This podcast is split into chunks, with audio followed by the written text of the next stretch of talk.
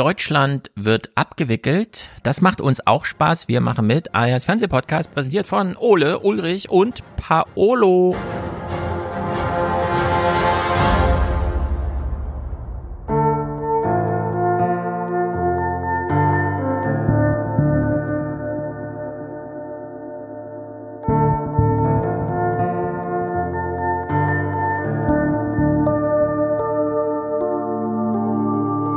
Sehr überrascht, denn dass das Urteil so ausfällt, es ist im Prinzip fast das maximal strengste Urteil, was da gefällt werden konnte.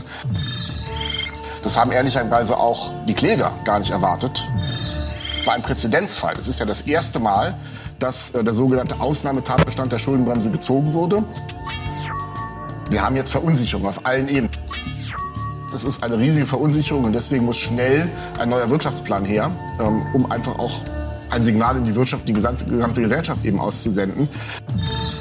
Also wenn man jetzt ernsthaft auf die Idee kommen würde, jetzt als Konsequenz aus dem Verfassungsgerichtsurteil, jetzt praktisch den Sozialstaat aufzuschnüren und jetzt überall kleine Beträge zusammenzukratzen, dann wird das eine Katastrophe werden ja, und wird auch kurzfristig überhaupt keine Lösung bringen.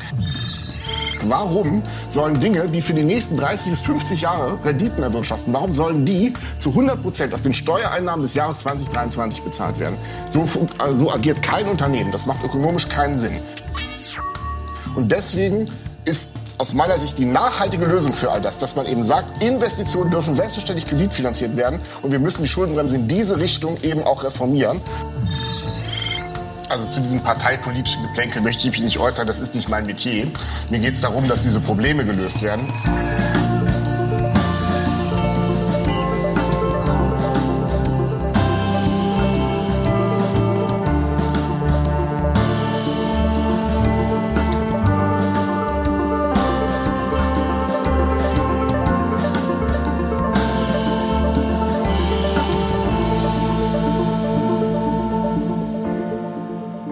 Wir sind angetreten, um an einem Samstagnachmittag mal die Probleme zu lösen. Nein, wir reden natürlich auch nur drüber, so wie alle anderen. Aber gibt ja auch einiges zum drüber reden, glaube ich. ja. 50 Clips zum drüber reden gibt es, ja. Ja. Es ist, es sind ja ganz entscheidende Momente. Entweder ist jetzt die große Zeit für Christian Lindner. Er kann endlich alles abschaffen, was er abschaffen will. Mhm. Oder es ist jetzt unsere große Zeit. Wir können auch endlich abschaffen, zum Beispiel die Schuldenbremse, wie sie jetzt gerade ist. Aber wir wissen es noch nicht genau. Ja, ja, in welche Richtung es jetzt geht. Es wird ein großes Weihnachtswunder geben, glaube ich. Also, bevor wir da in die Clips einsteigen, heute, 25. November, ist so ein Nachrichtentag. Ich habe vorhin noch mal die gestrigen Heute-Journals und Tagesthemen geguckt. Die Ampel sagt, die Gaspreisbremse bleibt. Lindner im Alleingang sagt, nein, die läuft dieses Jahr aus. Gigantischer Streit. Also, es kann man natürlich nur, läuft jetzt bis März oder nicht, so. Aber es ist ein großer Streit, denn die kalten Monate sind äh, Januar, Februar, März. Ja. Lindner möchte, dass das da ausläuft. Gleichzeitig haben wir diese Schuldendiskussionsdebatte. Ich nehme mal an, jeder, der hier zuschaut oder zuhört, weiß, worum es im Grunde geht. Wir gucken jetzt gleich nur Archivmaterial, sozusagen chronistenpflichtig. Wollen wir uns nochmal, ist es wirklich so blöd, wie es ist? Ja, wahrscheinlich ja. Aber die CDU verfestigt wohl jetzt ernsthaft den Vorschlag zu sagen, es bleibt alles, wie es ist, aber wir machen ein Klimasondervermögen im äh, Grundgesetz, neben dem Militärding. Was mhm. bedeutet, neben der einen Handfessel kommt jetzt noch eine andere Handfessel, nämlich das ist der Betrag fürs Klima. Ciao. Ja. Wir müssen nie wieder darüber reden. Es muss nichts mehr beschlossen werden. Ab jetzt ist das Klimathema erledigt. Die CDU möchte dann einfach die äh, Regierung übernehmen und sagen, Klima, das ist schon erledigt. Ja, und das halte ich für eine gigantisch große Gefahr, wenn das passiert, an der Hinsicht, oh wei, das steht wirklich alles auf dem Spiel gerade. Aber das ist sozusagen Nachrichtenlage heute, also das entfaltet sich erst ab heute. Da muss man dann gucken, wie die nächsten Tage verlaufen. Wir ziehen jetzt Bilanz von dem Verfassungsgerichtsurteil, kam am 15., wir gucken jetzt ab 16. Nachrichten bis gestern. Mhm. Und wir beginnen bei, äh, ich habe es mal ausgeklammert, Moderationen, Sendungseröffnungen mit diesem Thema. es ist wirklich grotesk ich habe jetzt gerade kurz nur versucht zu umrahmen, wie riesig ist das Problem. Südekum äh, im Intro wird natürlich im 29 auch nochmal gespielt. Da wird so die, die Tragweite und so weiter irgendwie thematisiert und deutlich. Und jetzt hören wir mal einen Tag nach dem Bundesverfassungsgerichtsurteil. Wie hat sich Ingo Zamparoni darauf vorbereitet? Was möchte Herr Roma Erna sagen? Und wie eröffnet er die Sendung? Zurück nach Deutschland, wo wir jetzt auf die Nachbeben schauen, die das gestrige Urteil des Bundesverfassungsgerichts ausgelöst hat. Wie schwierig es ist, seinen Haushalt im Griff zu haben, das weiß wohl jeder von uns. Und selbst ein oberflächlicher Glanz in der Hütte kann Unsauberes hinter der Schranktür nicht auf Dauer verbergen.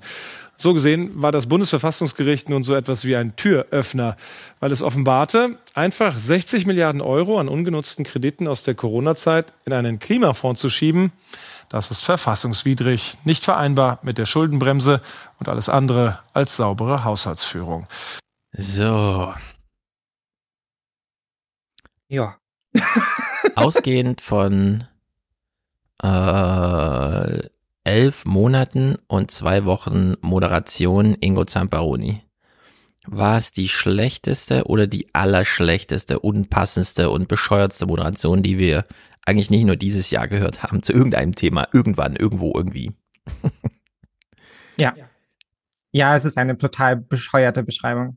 Weil es ja, also allein diese ganze Diskussion über das Getrickse ist eigentlich eine un unsinnige Diskussion, ja. weil sie geht am Kern dessen vorbei, worum es eigentlich geht. So, wir hätten, also niemand hätte tricksen müssen, in Anführungsstrichen, wenn die Situation, wenn wir uns nicht dieses Ei gelegt hätten mit der Schuldenbremse und in allen Ländern, in fast allen Ländern wird getrickst, ja, also allen Bundesländern und äh, genauso wie CDU geführt. Und ich habe ja immer im Hinterkopf so diesen zweiten Weg nach der Bundestagswahl, den wir hätten gehen können. Ja, hätte Armin Laschet damals nicht gelacht, was wäre passiert, was hätte sich geändert irgendwie? Hm. Und kommen da meistens zu dem Schluss so, naja, an sich nichts, ja, weil wir hätten, also all diese Krisen, die uns international getroffen haben, hätten uns ja getroffen und dann ja. hätte man die, vielleicht wäre die Politik ein bisschen unsozialer gewesen, ja, man hätte vielleicht nicht für 2,4 Milliarden dieses großartige, die großartige Kindergrundsicherung aufgesetzt oder Ja, wollte ich gerade sagen, genau. Ja, diese, diese kleinen Kleckerbeträge, die wir jetzt versuchen ja. aber alles andere wäre wahrscheinlich genauso geblieben, ja, wir hätten die Wirtschaft stabilisieren müssen, wir hätten die deutsche Gesellschaft stabilisieren müssen, wir hätten die Ukraine unterstützt, ähm, wir hätten mit der Inflation umgehen müssen. Wir hätten in die USA geblickt, nach China und Co. hätten festgestellt, uh, die investieren aber eine ganze Menge in die Klimatransformation, da müssen wir irgendwie mithalten. Also es wäre alles genauso gelaufen, ja. Nur, dass wir die Situation halt jetzt nicht gehabt hätten, weil dann hätte wahrscheinlich keiner geklagt, weil die SPD,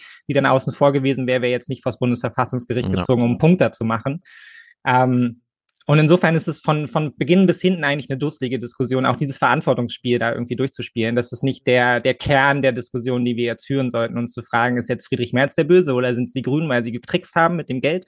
Oder ist es der Kanzler, weil er keine Stellung bezogen hat? Das ist alles völlig egal. Ja. Es geht jetzt darum, halt irgendwie klar zu machen, ähm, wie wir die nächsten Jahre überstehen und auch wie diese Ampel das noch irgendwie überstehen muss. Ob Politik überhaupt noch möglich ist oder eben nicht. Genau, die Rollenverteilung ist ja fast unerheblich. Also, ja, wie du es beschrieben hast. Und bei dem Trick, also wir hören ja gleich, wie moralisch aufgeladen diese Frage ist und äh, dieses äh, der Blick hinter den äh, also jemand hat so getan, als würde er aufräumen, hat aber gar nichts, der ganze Dreck liegt hinter der Küchentür. Da würde ich auch sagen, das ist ein Trick, aber bei der Frage, wie finanzieren wir unseren Staat, ist die Antwort grundsätzlich heute ja, zum Teil auch über Verschuldung. Die Frage ist dann nur, wie verschulden? Ja. Entweder im Kernhaushalt, wie man so schön sagt, oder halt daneben. So. Und wie es sowieso alternativlos ist von beiden, denn ich kann mir auch nicht vorstellen, dass die CDU jetzt, wenn sie im Amt ist, auf die Idee kommt, okay, wir sparen jetzt 60 Milliarden, also wir kürzen die Renten um 10 Prozent, äh, streichen das Gesundheitsministerium komplett raus äh, aus dem äh, Gefüge, es gibt's dann einfach gar nicht mehr und äh, Familien äh, sagen wir in zehn Jahren wieder. Dann hätte man das pro Jahr 20 Milliarden irgendwie eingezahlt, äh, eingespart so. Äh, also das ist mal nur die konservative Rechnung, weil der Wirtschaftsstabilisierungsfonds, diese 200 Milliarden, die für alles Mögliche geplant sind, die sind dann auch schon, äh, die müssen ja auch noch irgendwie mit unterkommen. Also nehmen wir gleich Rente minus 30 Prozent und so. Nehmen wir gleich den ganzen Bundeszuschuss raus. Wir müssen sowieso uns verschulden. Wir kommen gar nicht drum herum. Die Frage ist nur, wie sieht das Theater vorher aus? Semantisch und strukturell wie der Rechtstext. Und ob der Rechtstext jetzt lautet, es ist im Kernhaushalt möglich oder eben nicht, macht doch gar keinen Unterschied. es, doch, es wird nur komplizierter für alle, äh, wenn sie erklären müssen, ich von der FDP will eigentlich keine Verschuldung und macht die dann trotzdem so. Und dann hat man Lindner gestern schon gehört, wie er sagt, wir machen einen Nachtragshaushalt und alle Journalisten so, oh, der hat ja gar nicht Notdings äh, gesagt. Und alle so, ja, stimmt, genau, er hat diese Notklausel gezogen, aber hat es gar nicht dazu gesagt. Woran liegt denn das wohl? Na, weil ihr immer da steht und sagt, äh, hat er ja gar nicht gesagt oder so. Also es ist nur noch so ein selbstreferenzielles äh, Spiel in Berlin selbst. Ich fand auch diesen einen Tweet, ich suche ihn jetzt nicht raus, ich referiere aus dem Kopf, aber einer der Berliner ARD aktuell Kollegen, und damit meine ich Kollegen von Ingo, nicht von mir, Ingo. Äh, äh, meinte dann irgendwie, ah ja, ähm, der Olaf Scholz hat ja so eine sehr einfache Sprache gewählt für seine Weihnachtsansprache, die er da gestern gemacht hat. Und das ist dann offenbar für die breite Masse und nicht für die Berliner Blase. Wo man sich denkt, ach so, weil für die Berliner Blase kann man es komplizierter machen, weil da mhm. angeblich mehr verarbeitet werden kann, so kognitiv. Und man denkt so, nee. Ja, hat er so ein Standardproblem hat er so ein Standardproblem gut zusammengefasst des öffentlich-rechtlichen, ja. Dass man immer, dass man Nachrichten immer so macht, ausgehend davon, dass man denkt, dass erstmal alle doof sind. Genau. Und, und, und dann, und dann dialt man so immer weiter runter, so. Ja, also es ist dann davon abhängig, wie sehr man glaubt, dass die Leute doof sind. Also was sie verstehen können. Man berichtet gar nicht so richtig da, ausgehend davon, was Sachlage ist, sondern wie können wir die Sachlage vermitteln, so dass jeder versteht und immer schon im Hinterkopf so, ja, Menschen schauen nicht gerne Nachrichten und Menschen mhm. verstehen das auch alles nicht. Und ja. deshalb ist man dann auch immer in den gleichen Mustern. Deshalb muss man auch hier hier, also wer das jetzt hört, kann es ja leider nicht sehen, aber Ingo Zambaroni hat eine Küche im Hintergrund, ne, die ja, dann ungeputzt ist, obwohl die sieht eigentlich ganz sauber aus. Also sauberer aus als meine Küche, ähm, aber eine ungeputzte Küche im Hintergrund, um zu vermitteln, das denken sie an ihren Haushalt. Ja, sie tricksen ja. auch nicht einfach und schieben genau. mit dem Besen alles unter die Diele. Richtig. Ja, er ermahnt uns gleich mit, sozusagen, nicht nur den Kanzler, sondern auch uns. Gut, das Heute-Journal hat es am selben Tage schon so ein bisschen ernster genommen, würde ich sagen. Guten Abend Ihnen allen. Der Donnerschlag aus Karlsruhe halt nach. Und er wirkt vielleicht sogar erst richtig heute, als der Berliner Politik klar wird, so wie das Bundesverfassungsgericht der Bundesregierung ein Milliardenloch in ihren Haushalt reißt, das ist nicht nur eine Finanzfrage, das ist eine politische und auch eine ganz grundsätzliche für dieses Land. Mhm. Und sie könnte diese Koalition erheblich ins Wanken bringen. Denn nach dem Urteil gibt es eine Menge politischer Verlierer in der Regierung. Ich rede gleich mit dem Oppositionschef. Erst die Frage, wie geht's jetzt weiter? Ja, ich habe ja auch versucht, im Presseclub am Ende denen nochmal zu sagen, es ist jetzt egal, wer gerade regiert und so weiter. Das, das Problem ist jetzt allgemeiner zu sehen. Äh, sieht man hier so ein bisschen im Heute-Journal, ja. Im den Tagesthemen kam man dann auch drauf, einen Tag später allerdings, erst am Freitag. Ja, vielleicht müssen wir es doch ein bisschen ernster sehen und vielleicht ist es nicht nur ein die schwäbische Hausfrau sitzt in ihrer Küche Bild, das wir hier brauchen müssen. Die Sorgen ums liebe Geld, die bereiten der Bundesregierung gerade größtes Kopfzerbrechen. Und wie groß ist das Loch, das das Urteil des Verfassungsgerichts gerissen hat, wirklich? Hm? Bleibt es bei den 60 Milliarden Euro, die nicht einfach umgewidmet werden dürfen? Oder kommen noch die 200 Milliarden aus dem Wirtschaftsstabilitätsfonds dazu? Und ist das Loch irgendwann so groß, dass es auch die Ampel selbst zu verschlucken droht? Gerade scheint sehr vieles sehr unsicher. Letztlich auch, weil die sogenannte Bereinigungssitzung für den Haushalt 2024, die heute erst in den Morgenstunden zu Ende ging, ohne Beschluss blieb.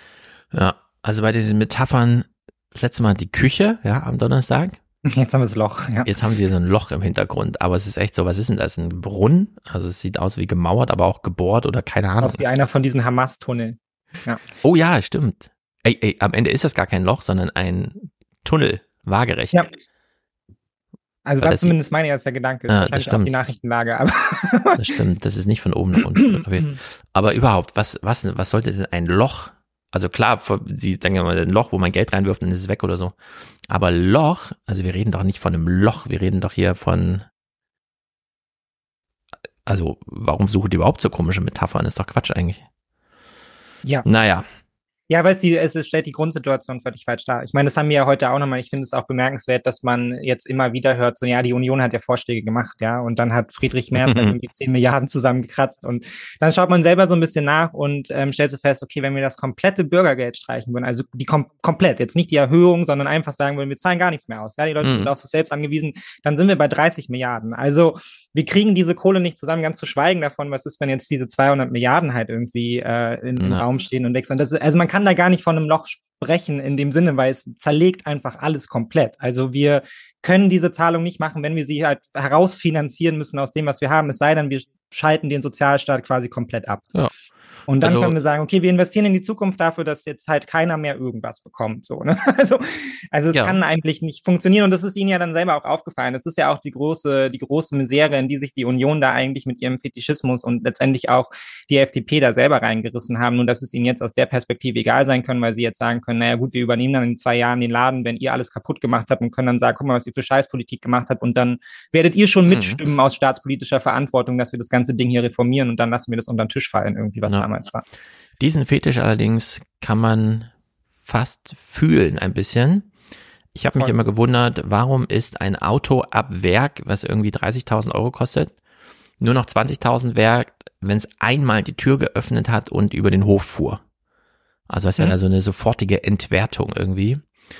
Oder warum ist ein Original iPhone 1 heute eine halbe Million Dollar wert, wenn es noch unverpackt und da kommt ja immer so dieses, naja, wenn du damals im größten, guck mal, Angeberei, ich habe ein iPhone, widerstanden hast. Du hast es einfach mhm, gekauft. Ja. Also du hast dich sozusagen reingehalten, ja, von der Attraktivität der Produkte. Dann hast du auch den Wert der Produkte damit aufrechterhalten mhm. oder sogar gefördert. Und diese Idee, und das ist echt ein Fetisch, von unverzerrter Reinheit. Mhm. Also es ist noch nichts angezerrt, noch nichts angebrochen. Es ist noch, wie Gott es erschuf, ja, wie, wie äh, das Werk eben den, den Opel ausspuckte oder äh, Steve Jobs das iPhone ersann, inklusive Verpackung und so, dass darin ein Wert steckt, also im Nichtgebrauch von Gebrauchsgütern. Ja. So, der Staat ist für die CDU auch so ein Gebrauchsgut. Ja, umso weniger wir das anfassen, umso mehr glänzt es noch. Unsere schmutzigen, untauglichen Hände sozusagen dürfen da überhaupt nicht ran. Und äh, wir wollen ja auch nicht den, wie dann äh, Aiwanger sagt, den Taugenichtsen ja, Geld auszahlen. Nur, wir haben es jetzt eben, jetzt näher ich mich wieder meinen Gedanken von eben, ist Loch eigentlich die richtige Metapher. Wenn jetzt immer jemand kommt mit, ja, wir können ja Vermögensteuer eintreiben oder wie auch immer, dann hat man ja immer das Problem, wenn wir jetzt 60 Milliarden refinanzieren wollen oder dann nochmal 200 Milliarden zusätzlich, also sagen wir mal, wir bräuchten jetzt wirklich mal pro Jahr 50 Milliarden ähm, Vermögenssteuer, dann ist es ja in diesem Bereich dann schon so, dass ein Familienunternehmen und damit meine ich eine Unternehmerfamilie, die an 800 Unternehmen beteiligt ist, wie das Julia Friedrichs beschreibt, nicht einfach hier und da mal so ein bisschen was abzwacken kann, um das zu bezahlen, sondern dann ist man ja schon in so einer Region, wo man ähm, Gelder umschichtet, also wo man liquidiert. Und das ist immer so interessant, dass sehr viele Menschen immer bei Superreichen denken, dass sie das Geld irgendwo gehortet haben und da kann man einfach hingehen und es nehmen. Ja. Dabei ist das ja überall investiert. Also wenn man zu hart zugreift, zieht man tatsächlich arbeitenden Menschen so ein bisschen den Boden unter den Füßen fest, weil plötzlich deren Business, also nicht deren Businessplan, sondern der Businessplan, in dem sie ein Teil sind, ja. nicht mehr richtig funktioniert. So. Und beim Bürgergeld ist das ganz genauso wenn wir das Bürgergeld einfach so rausstreichen, wie die CDU das will, dann kommt die Unternehmerschaft Deutschlands und ruft in Berlin an und weist darauf hin, da sind keine faulen Taugenichtse, sondern das sind Aufstocker. Die arbeiten bei mir, ich will den aber nicht genug bezahlen oder mein Umsatz ist nicht hoch genug, weil ich beim Friseur nur, keine Ahnung, äh, 20 Euro für eine Stunde Arbeit einkassiere und dann muss ich hier Miete zahlen und so weiter. Also ich kann gar nicht einen Stundenlohn von irgendwas bezahlen. Das ist also Aufstockerei. Und wenn man da, also egal wo man anfasst, ja, Gesundheitswesen, 12, 13, 15 Milliarden irgendwie. Wenn man das jetzt einfach zurechtstutzt, dann ist die Arbeitnehmerschaft nicht mehr einsatzbereit weil dann kriegt man keinen Termin mehr beim Arzt, sondern hängen alle nur noch irgendwie mit einer Maske morgens vorm Arzt und hoffen, dass sie übermorgen einen Termin kriegen. Wenn sie aber zwei Nächte dort warten müssen, weil nichts mehr funktioniert, dann sind sie erst recht krank. Also so geht's da einfach drunter und drüber. Und wenn im Chat hier habt Spaß, ist Stefan jetzt bei der FDP? Nee, ich bin nicht bei der FDP. Aber wenn wir von zwei Fonds alleine reden und wir haben 19 insgesamt und die zwei machen alleine 260 Milliarden und werden einfach gestrichen, weil Linden einfach so Ach, der März hat ein Gutachten beauftragt, ich nehme das mal vorweg und streiche es komplett raus. Dann haben wir es nicht mit Löchern, sondern dann hacken wir von unserer flachen Erde so richtig was ab. Also da fehlt dann einfach so ein substanzielles Ding, was so miteinander verworren ist, weil es ja alles zirkulär, dass wir einfach die Folgen gar nicht abschätzen können. Das muss ich dann das alles wieder neu einspielen. Dauert Jahrzehnte, bis sowas dann wieder funktioniert.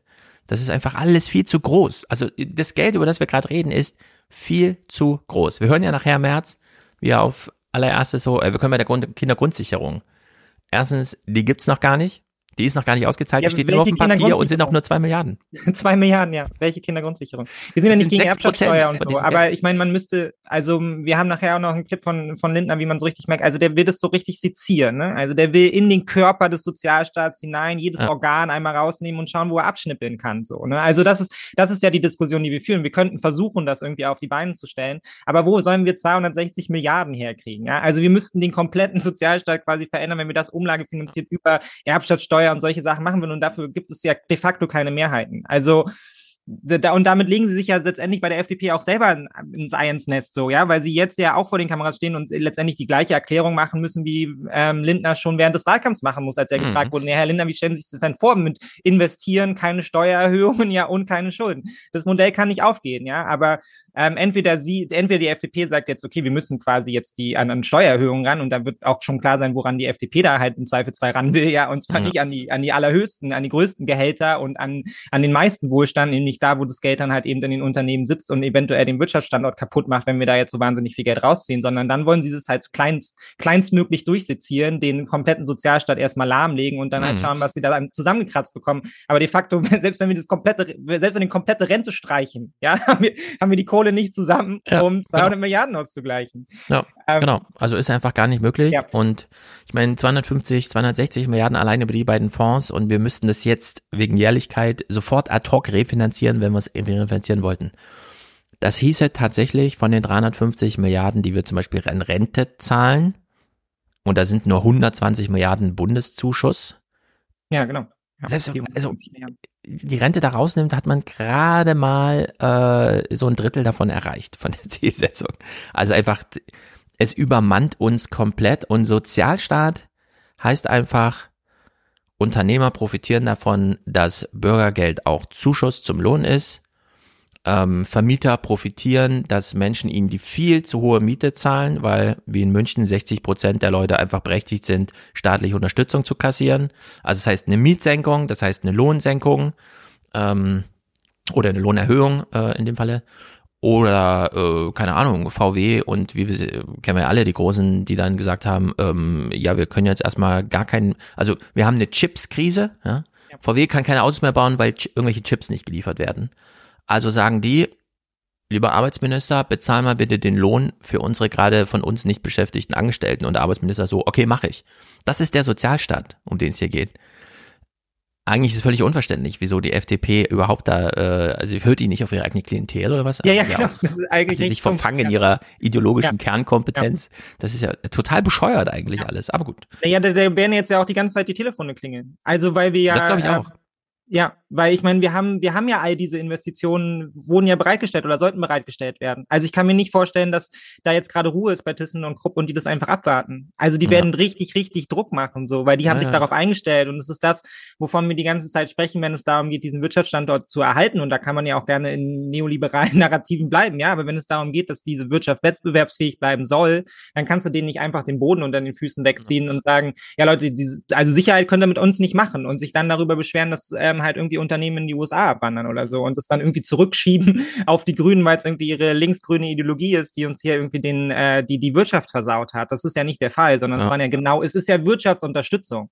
Und das ja. müsste man eigentlich auch immer wieder nach draußen stellen und so laut wie möglich. Ja, das ganz, ganz viel von dem Geld, dieser ganze Fonds, äh, der Großteil davon fließt an die Wirtschaft. Es macht überhaupt keinen Sinn, über Sozialausgaben da in dem Kontext nachzudenken, genau. weil damit kriegen wir es eh nicht zusammen, sondern wir versuchen, die Wirtschaft zu schützen und wettbewerbsfähig zu halten gegenüber anderen Volkswirtschaften. Ja. Man nimmt nicht dem Staat Geld weg, sondern zieht Geld aus dem Kreislauf und der Kreislauf ist dann einfach kleiner.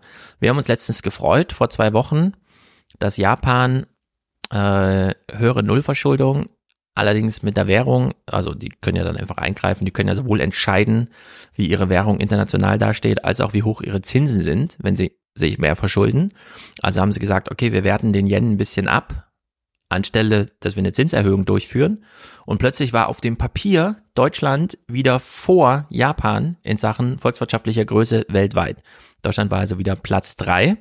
Jetzt kommt das Bundesverfassungsgericht und sagt, ihr dürft euch nicht mehr verschulden. Die CDU sagt, wollen wir auch gar nicht. Was die Erwartung ist von relativ vielen Investoren, ah ja, sobald die CDU regiert, ist Deutschland zehn Prozent kleiner. Die ganze Volkswirtschaft wird einfach zehn Prozent kleiner. Weil einfach diese ganzen Gelder rausgezogen werden. Und niemand einen Plan vorher macht, außer wir machen mal so ein Sondervermögen, da steht das dann fest drinne. Da sie, also das ist dann die ultimative Orientierungshilfe für die Investoren, weil die dann einfach sehen, mhm, stehe ich denn da drin mit meinem Anliegen in dieser Liste? Also kann ich mich da um Budgets bewerben sozusagen oder nicht? Und wenn nicht, wissen die ganz genau, dann hat auch Lobbyismus keinen Sinn mehr und gar nichts weiter. Ich kriege da nichts mehr und dann geht man einfach nicht hin. Und das ist ein äh, grandioser Deindustrialisierungsversuch, den Deutschland da wagt. Die Briten haben wenigstens noch sowas wie Brexit oder sowas gemacht, ja. Also ein richtiges Theater drumherum. Wir machen es einfach so, wegen zwei Zeilen im Grundgesetz, die plötzlich, ja. ah ja, sollten wir doch mal lesen, was da steht. So, also es ist wirklich haarsträubend.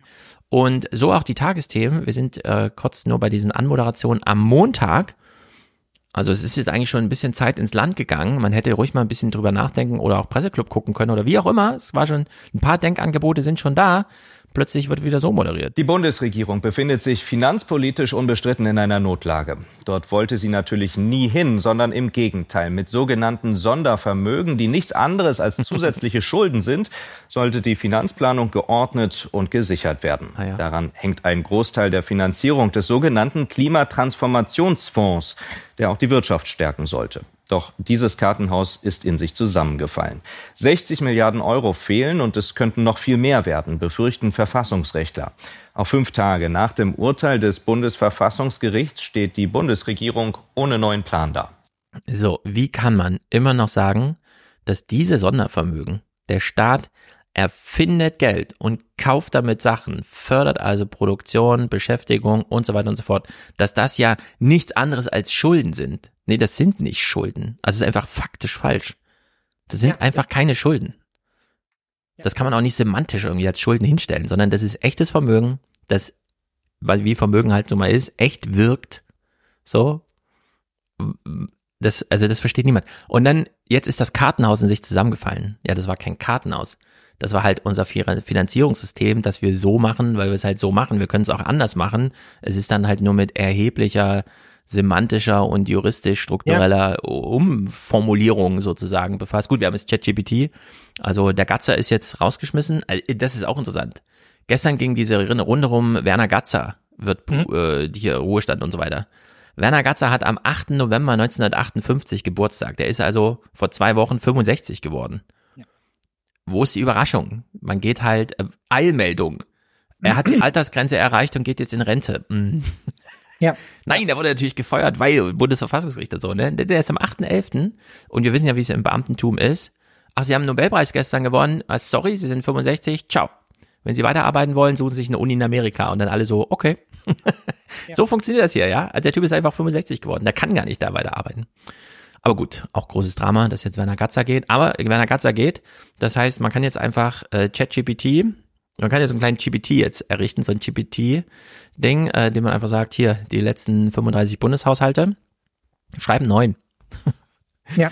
Kennst die Muster? Schreib uns neun. Wir diskutieren dann über so ein paar kleine Sachen, die schreiben wir dann handschriftlich rein, aber ansonsten möchten wir gerne Copy-Paste. Also in der Hinsicht, ähm, hier ist kein Kartenhaus in sich zusammengefallen, sondern halt die tausend Seiten, wo drin steht, wie das hier funktioniert und wie wir halt die Klimawandel bezahlen. Jetzt müssen wir es Ja, halt die, Verfassung, die Verfassungskrise liegt an einer ganz anderen Stelle. Sie liegt nicht darin, dass jetzt eine Regierung gegen die Verfassung verstoßen hat. Ja, genau. Also auch, also sagen wir mal so, ich war auch überrascht davon, welche Dimension es eingenommen hat, weil ich eigentlich, also wie wir alle ja davon ausgegangen, also wir wissen ja alle, dass das geschummelt ist, in Anführungsstrichen. Weil wir ja wissen, dass diese Sonderhaushalte rein Demokratietheorie. Ja, warte, wir müssen es genau formulieren. Es ist juristisch ein bisschen geschummelt Genau, es ist juristisch. Aber ökonomisch, inhaltlich und politisch ist es eigentlich ziemlich leicht verständlich, warum es so gemacht wurde. Genau, es ist völlig nachvollziehbar, warum es so gemacht wird. Es ist uns allen klar, warum es so gemacht wird, weil wir diese Blockade haben. Es ist auf dem, es ist juristisch. Wenn man dagegen klagt, muss man davon ausgehen, wie alle davon ausgegangen sind, dass es ein Problem sein könnte, wenn das Verfassungsgericht halt eben relativ streng entscheidet. So. Und mhm. das war eigentlich auch im Vorhinein, war das klar. Aber die Verfassungskrise liegt nicht darin, dass eine Regierung gegen die Verfassung verstoßen hat. Mal ganz abgesehen davon, dass wir das jahrelang gemacht haben, wenn es zum Beispiel darum geht, ja, dass wir, dass wir, dass eigentlich keine Bundestagswahl gültig war, weil die Wahlverfahren nicht vom Bundesverfassungsgericht genehmigt wurden, ja, mit den ganzen Zusatzsitzen und all diesem Kram. Also das war auch schon ein Problem. Das hat das Bundesverfassungsgericht auch ewig ange angemeckert, ja, dass das eigentlich so nicht geht. Und eigentlich hat das Bundesverfassungsgericht auch schon entschieden, dass wir eine Wahlrechtsreform brauchen. Und die Wahlrechtsreform kam einfach nicht, sondern wir haben eine Bundestagswahl nach der anderen abgehalten. Ja, es ist ja eh immer eine Frage. Und da hatte das Verfassungsgericht auch gesagt, ihr habt jetzt ein bisschen Zeit. Und die haben sich genau. noch mehr Zeit gelassen und so weiter, ne? Genau. Ja, und das ist jetzt, und jetzt haben wir halt sagt. eben die Situation, dass das halt eben auch so angenommen wurde, als die Verfassungskrise in Form von die Regierung hat gegen die Verfassung verstoßen. Aber man muss einfach ganz grundsätzlich sagen, diesen Verfassungszusatz haben wir seit 2009 und eigentlich haben ja die Parlamente diese Verfassungskrise selbst geschaffen, indem sie sich Verantwortung selbst entzogen haben. Eben ja. nach 2008, indem man gesagt, also, weil wir die öffentliche Diskussion hatten, die Finanzkrise 2008 sei eine Schuldenkrise gewesen, was nachweislich nicht stimmte. Ja, die mhm. Staaten Griechenland, Italien und Co. waren auch schon vorher hochverschuldet. Das war ein ganz anderes Problem. Aber weil man damals so viel Geld rausgekloppt hatte und es den BürgerInnen nicht zu vermitteln war, ja, warum man das tut, weil man nimmt ja so wahnsinnig viele Schulden auf, hat man sich selber die Kontrolle entzogen. Und das ist ja auch was, was wir inzwischen sehr allgegenwärtig sehen. Ne? Parlamentarier sind überfordert mit Politik. Sie wollen keine komplexe Politik machen. Also entziehen sie sich selbst die Verantwortung. Und in dem Fall hat man gesagt, wir wollen die Verantwortung nicht. Ja, ist unser Job eigentlich. Es ist mhm. als Parlamentarier unser Job, dieses Geld festzulegen und darüber zu entscheiden. Aber was hat man gemacht? Man hat es dem Bundesverfassungsgericht letztendlich überlassen, hat gesagt, das ist jetzt euer Job, über uns zu wachen. Wir nehmen uns selbst die Kontrolle. Und das ist eigentlich, das ist eigentlich der Fehler, der hier drin liegt und die eigentliche Verfassungskrise, indem man gesagt hat, das ist eine Aufgabe des Bundesverfassungsgerichts, was jetzt letztendlich ja auch damit dasteht, dass es zwangsläufig in eine Legitimationskrise hineinläuft, ja, ja. wenn es halt jetzt eben ein ums andere Mal für jede weitere Regierung letztendlich entscheiden muss, ob Haushalte tragbar sind oder nicht. Das ist schlicht und ergreifend nicht deren Job. Es ist deren Job, entlang der Verfassung zu entscheiden und nicht darüber, welche finanziellen Mittel wir zur Verfügung haben genau. oder eben auch nicht. Und da reicht es völlig aus, Leier zu sein. Das versteht man sofort, warum das Verfassungsgericht da gesagt hat, naja, wenn ihr euch 2009 Handschellen angelegt habt, dann hängen die halt immer noch um euch. Aber das Timing, wenn man so drüber nachdenkt, ist wirklich beeindruckend. Eine Woche bevor der Bundestag seine sogenannte Bereinigungssitzung, also die allerletzte Sitzung zum Haushalt macht, wo alle nochmal irgendwie die Nacht der langen Messer ihr Schlitzgewehr rausholen können, um da irgendwie äh, zu, zu Vorteile zu kommen. Eine Woche nachdem Werner Gatzer, der seit 100.000 Jahren hier Haushalte schreibt, äh, an die Altersgrenze kommt, äh, kommt das Bundesverfassungsgericht und sagt, also dieser Haushalt geht sowieso nicht. Und ihr müsst es auch jetzt sofort machen. Und zwar nicht nur dieses Jahr, sondern grundsätzlich. Äh, könnt ihr überhaupt nicht mehr übers Jahr hinaus planen und so weiter und so fort. Also es kommt alles zeitlich so zusammen. Und wir sind in einer sehr ungünstigen Lage, in der wir auch noch vor einem Monat festgestellt haben, ach so, es ist nicht nur ein Krieg, sondern zwei Kriege, um die wir uns auch kümmern müssen. Sollen wir plötzlich dieses Jahr 2009 im Bundestag wieder aufarbeiten? Ja, also eigentlich müssten wir alle nochmal über jetzt wie war das damals, als Schäuble sagte, also heute Nacht lösen wir die Griechenland-Krise und Hans-Werner Sinn sagt, wir müssen die EU jetzt schrumpfen und so weiter. Das sind ja alles Diskussionen, die liegen ja weit hinter uns und die haben wir eigentlich auch gut bewältigt und so weiter. Wir haben jetzt ganz andere Probleme.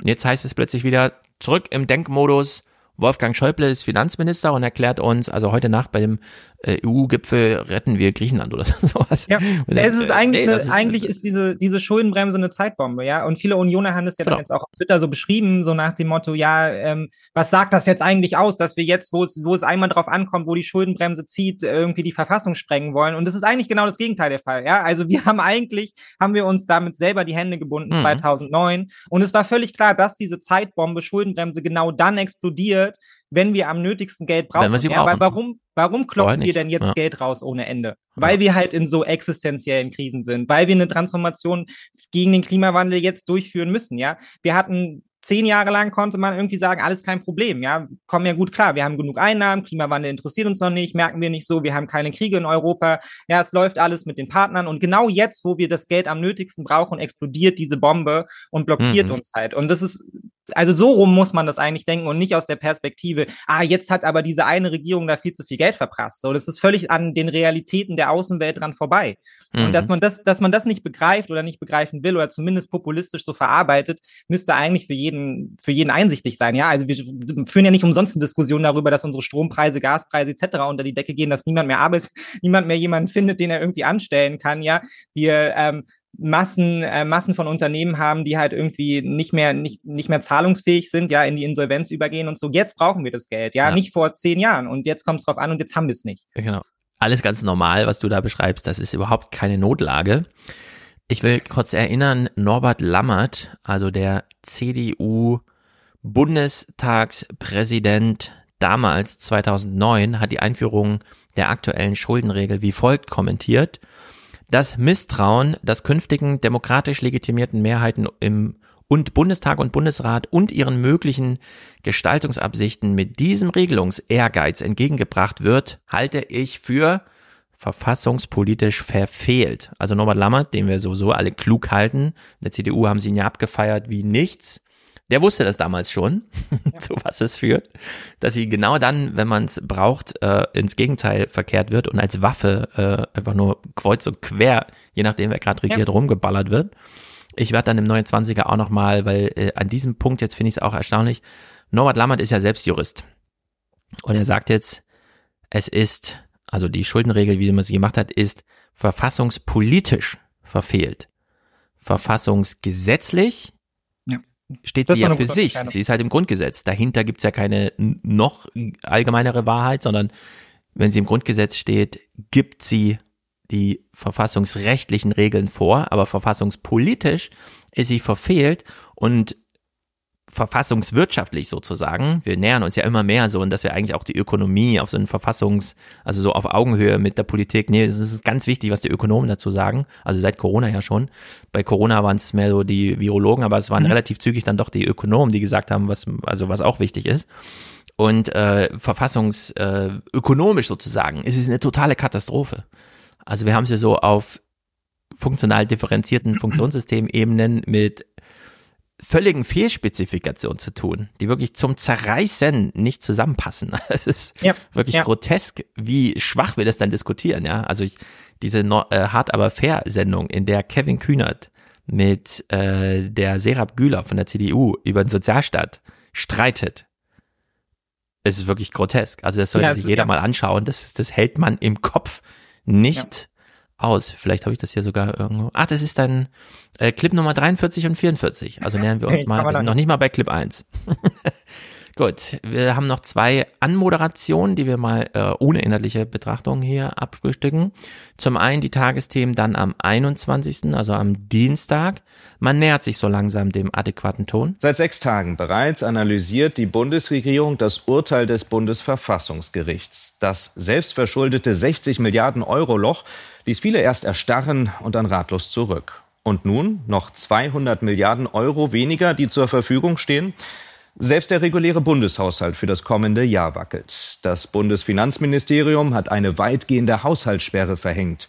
Und im Haushaltsausschuss des Bundestages teilten heute Sachverständige ihre Analyse des Richterspruchs von vergangener Woche. Eine wichtige Grundlage für die nächsten Schritte der Bundesregierung. Ja, ich stelle mir das ungefähr so vor. Die schreiben ihre Moderation und stellen fest, also ich muss jetzt kurz darauf eingehen, dass Sachverständige im Bundestag nachdem eigentlich die Bereinigungssitzung schon sein sollte, erstmal überhaupt inhaltlich klären, was da vorgefallen ist. Hm, vielleicht habe ich doch einen Fehler gemacht, als ich vor drei Tagen sagte, das sind alles Schulden und es ist kein Sondervermögen und so weiter. Vielleicht muss ich auch nochmal drüber nachdenken. Na, ich bleibe jetzt erstmal bei der Sache und sag, äh, die klären jetzt erstmal, was Sache ist. Ich halte mich mal mit Kommentaren schon in der Moderation zurück, so ungefähr. Ne? Also es dämmert auch so ganz langsam, dass man Oma Erna jetzt nicht einfach äh, die nächste Märchengeschichte erzählen kann. Im Heute-Journal äh, am selben Tage dann schon so ein bisschen, Leute, es ist einfach äh, Winter is coming. Nach Deutschland. Mit der Haushaltssperre hat das Bundesfinanzministerium quasi bei voller Fahrt die Notbremse gezogen. Finanzzusagen aller Ministerien für die kommenden Jahre sind bis auf weiteres auf Eis gelegt. Sie dürfen also kein Geld für längerfristige Projekte in die Hand nehmen. Alles kommt auf den Prüfstand. Etwas anderes als diese Vollbremsung blieb der Bundesregierung wohl auch gar nicht übrig. Aber es zeigt natürlich, wie dramatisch die Lage ist. Ah ja, was anderes. Ah ja, jetzt ist da gar nicht so Lage, ja. genau, so eine okay, Woche. Ingo hat angefangen mit Feg mal eure Küche und jetzt sind wir, die Lage ja. für Deutschland ist dramatisch. ja. Genau, Küche mal aus sauber machen hätte doch nicht gereicht. Okay, gut. Zumindest da hat man dann mal so ein bisschen Augenhöhe hergestellt. Gut, also gucken wir mal in die Berichterstattung rein. Ähm, wieder beginnt beim 16., ein Tag nach dem Urteil. Es ist wirklich irre, wie man einfach, wenn wir nicht weiter wissen, ja, in der Politik bilden wir dann einen Stuhlkreis und im Journalismus schicken wir die Korrespondentin vor eine verschlossene Tür und fragen, wird denn noch getagt? Hinter dir wird noch getagt. Was ist denn bislang schon rausgesickert, wie die Verhandlungen so laufen? Selbst wenn sie jetzt irgendwas wüsste, was für einen Unterschied macht's denn? Ja. ja ich meine, eine Woche später stellen sie fest, ja, die haben uns erstmal Gutachter dazu geholt. ja, wir müssen wieder Bilder finden, für was für das es keine Bilder gibt. Das ist immer ein Problem. Ja. Was erwartet denn Ingo, was sie ihm jetzt irgendwie mit fünf Minuten Vorsprung vor der Konkurrenz im Ja, er erwartet ja jetzt eigentlich so dieses, dieses Bild-TV-Ding, oder? Wo noch so ein Ticker reinkommt und jemand, ja. jemand auf sein Handy schaut und so ist. Also ich habe gerade erfahren was ja, ja, genau, von einer so. Person, die mir sehr nahe steht, mich eine SMS erhalten, in der steht, wir sind kurz davor, eine Entscheidung zu treffen, das und das ist wohl gestrichen worden. Ja, ja. das ist völlig Das ist der Politikmodus, ja. Ja, ganz genau. Also richtig viel ist noch nicht rausgedrungen. Es wird mhm. auch erwartet, dass die Beratungen bis in die frühen Morgenstunden oder bis in fünf Jahren gehen ja. wird. Und äh, was aber schon klar ist, dass die äh, Beratungen nicht wie ursprünglich geplant in dieser Woche auch abgeschlossen werden können, sondern sich auch in die nächste Woche reinziehen. Das hatte die Union ja schon erreicht. Eine Sache deutet sich allerdings schon an. Das ist das einzige wirklich konkrete, was wir gehört haben. Möglicherweise wird die Mehrwertsteuer in der Gastronomie, die ja aktuell bei Speisen auf sieben Prozent reduziert ist, das ist ja befristet nur bis zum 31.12., dass diese Befristung Befristung nicht verlängert wird, also dass dann wieder die Mehrwertsteuer auf. Das ist auch geil, ne? So am 16. noch. Ja, ich äh, nehme jetzt mir mal eine Minute Zeit hier, die wir ungefähr 5000 Euro pro Sendeminute und so weiter und wir reichen Millionen Haushalte, um Ihnen zu sagen, dass dieser äh, kleine Mehrwertsteuererhöhung im sehr engen Gastrobereich, also Sie wissen ja, Sie kaufen für 260 Milliarden Essen und so ein bisschen die Upper Class, die geht ja auch immer mal noch vor die Tür und so. Die essen dann unterwegs und das kostet vielleicht so ein bisschen mehr und das, diese Entscheidung wollen Sie vielleicht zurücknehmen. Drei Tage später alle Ausgaben im Haushalt gesperrt. Ja. Weißt du? Und das, das wieso weiß man das nicht vorher? Das ist doch klar, wenn irgendwer sagt, 60 Milliarden fehlen, dass man dann, wieso verschwenden die die Zeit über, ich meine, es ist ein wichtiges Thema für die Betroffenen in der Gastro. Ja, ja, ja, klar, aber, aber letztendlich was? übernehmen sie, letztendlich übernehmen sie März Bastelmodus hier. Ja, ne? total. Der, der, der, der tatsächlich so tut, als gäbe es eine Möglichkeit, wie wir uns da wieder rausbasteln können, wenn wir jetzt nur diese überteuerten Projekte der Ampel streichen. Ja, und das ist ja das, das ist ja das Narrativ, was er hier anstrebt, so nach dem Motto, ja, eigentlich ist ja nur diese Ampel daran schuld. Es gibt die Außenwelt nicht, ja. Na. Hätten die nicht damit angefangen mit dem Bürgergeld und mit dem, äh, mit der Kindergrundsicherung, Regierung, dann hätten wir das Problem nicht und sie steigt hier letztendlich ein und sagt so, naja, wahrscheinlich war diese Mehrwertsteuersenkung Fehler, jetzt fehlen uns einfach 60 Milliarden. Hätten wir das mal nicht gemacht, ja. Genau, eigentlich müsste man um, ähm. ab Tag Null dieser Berichterstattung über den kompletten Klimawandel und wie wir den in Deutschland organisieren, welches Bild wir in der Welt abgeben, welche Schlüsseltechnologien wir noch entwickeln, die nächsten 30 Jahre und so weiter diskutieren. Ja, wir müssen jetzt eigentlich eine Standort, wir müssen jetzt eigentlich eine genau. Standortauseinandersetzung genau. führen über Deutschland. Ja, Stattdessen führen Sie hier eine Abendnachrichten, ja, nein, nein. Ja. So ein Gespräch darüber, dass die Suppe jetzt 13 Prozent der Steuern kostet, ne? Ja, gehen Sie alle noch schnell essen, Leute. Ja, das, das ist wirklich, es ist großartig. 19 Prozent steigen könnte. Ist denn schon in vollem Umklang, Umfang klar, welches Ausmaß dieses gestrige Urteil von Karlsruhe haben wird? Ich bin mir tatsächlich unsicher, ob überhaupt schon jemand durchdrungen hat, äh, welche also Auswirkungen also, dieses Urteil von gestern mhm. haben kann. Also hier hat man ein bisschen so den Eindruck, als könnte man den regulären Haushalt 2024 ganz normal weiter beraten. Ja, diese komischen Politiker und, und ich rede über die Suppe, ja. Also die, wieso wird sich ja nicht mal selbst so ein bisschen selbstreferenziell? Die tun immer so, als könnten die den Haushalt einfach so machen. Äh, es geht doch nur um die Suppe, ja, von der ich gerade geredet habe. Also wirklich bescheuert.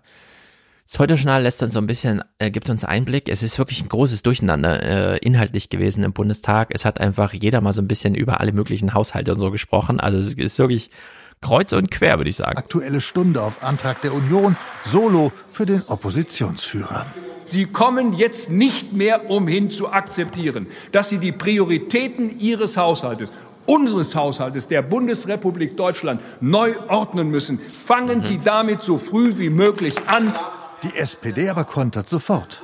Das ist jetzt die Stunde der Besserwisser und neunmal klug und neunmal klug. Jetzt regiert der Rotstift. Wo aber wird gespart? Längst toben die Verteilungskämpfe. Eins ist meiner Fraktion, eins ist der Ampel völlig klar. Klimaschutz und sozialer Zusammenhalt dürfen nicht die Verlierer sein. Es gehe um die Zukunft der Wirtschaft, sagen die Grünen, um Subventionen etwa für die Stahlindustrie im Ruhrgebiet. Zwei Milliarden Euro für die Förderung von ThyssenKrupp, um dem Unternehmen zu ermöglichen, künftig klimaneutralen Stahl zu produzieren. Zu Recht Völlig zu Recht hat der Ministerpräsident Nordrhein-Westfalens, Hendrik Wüst, damals diese einzigartige Chance, Jobs für die Zukunft zu sichern, gefeiert.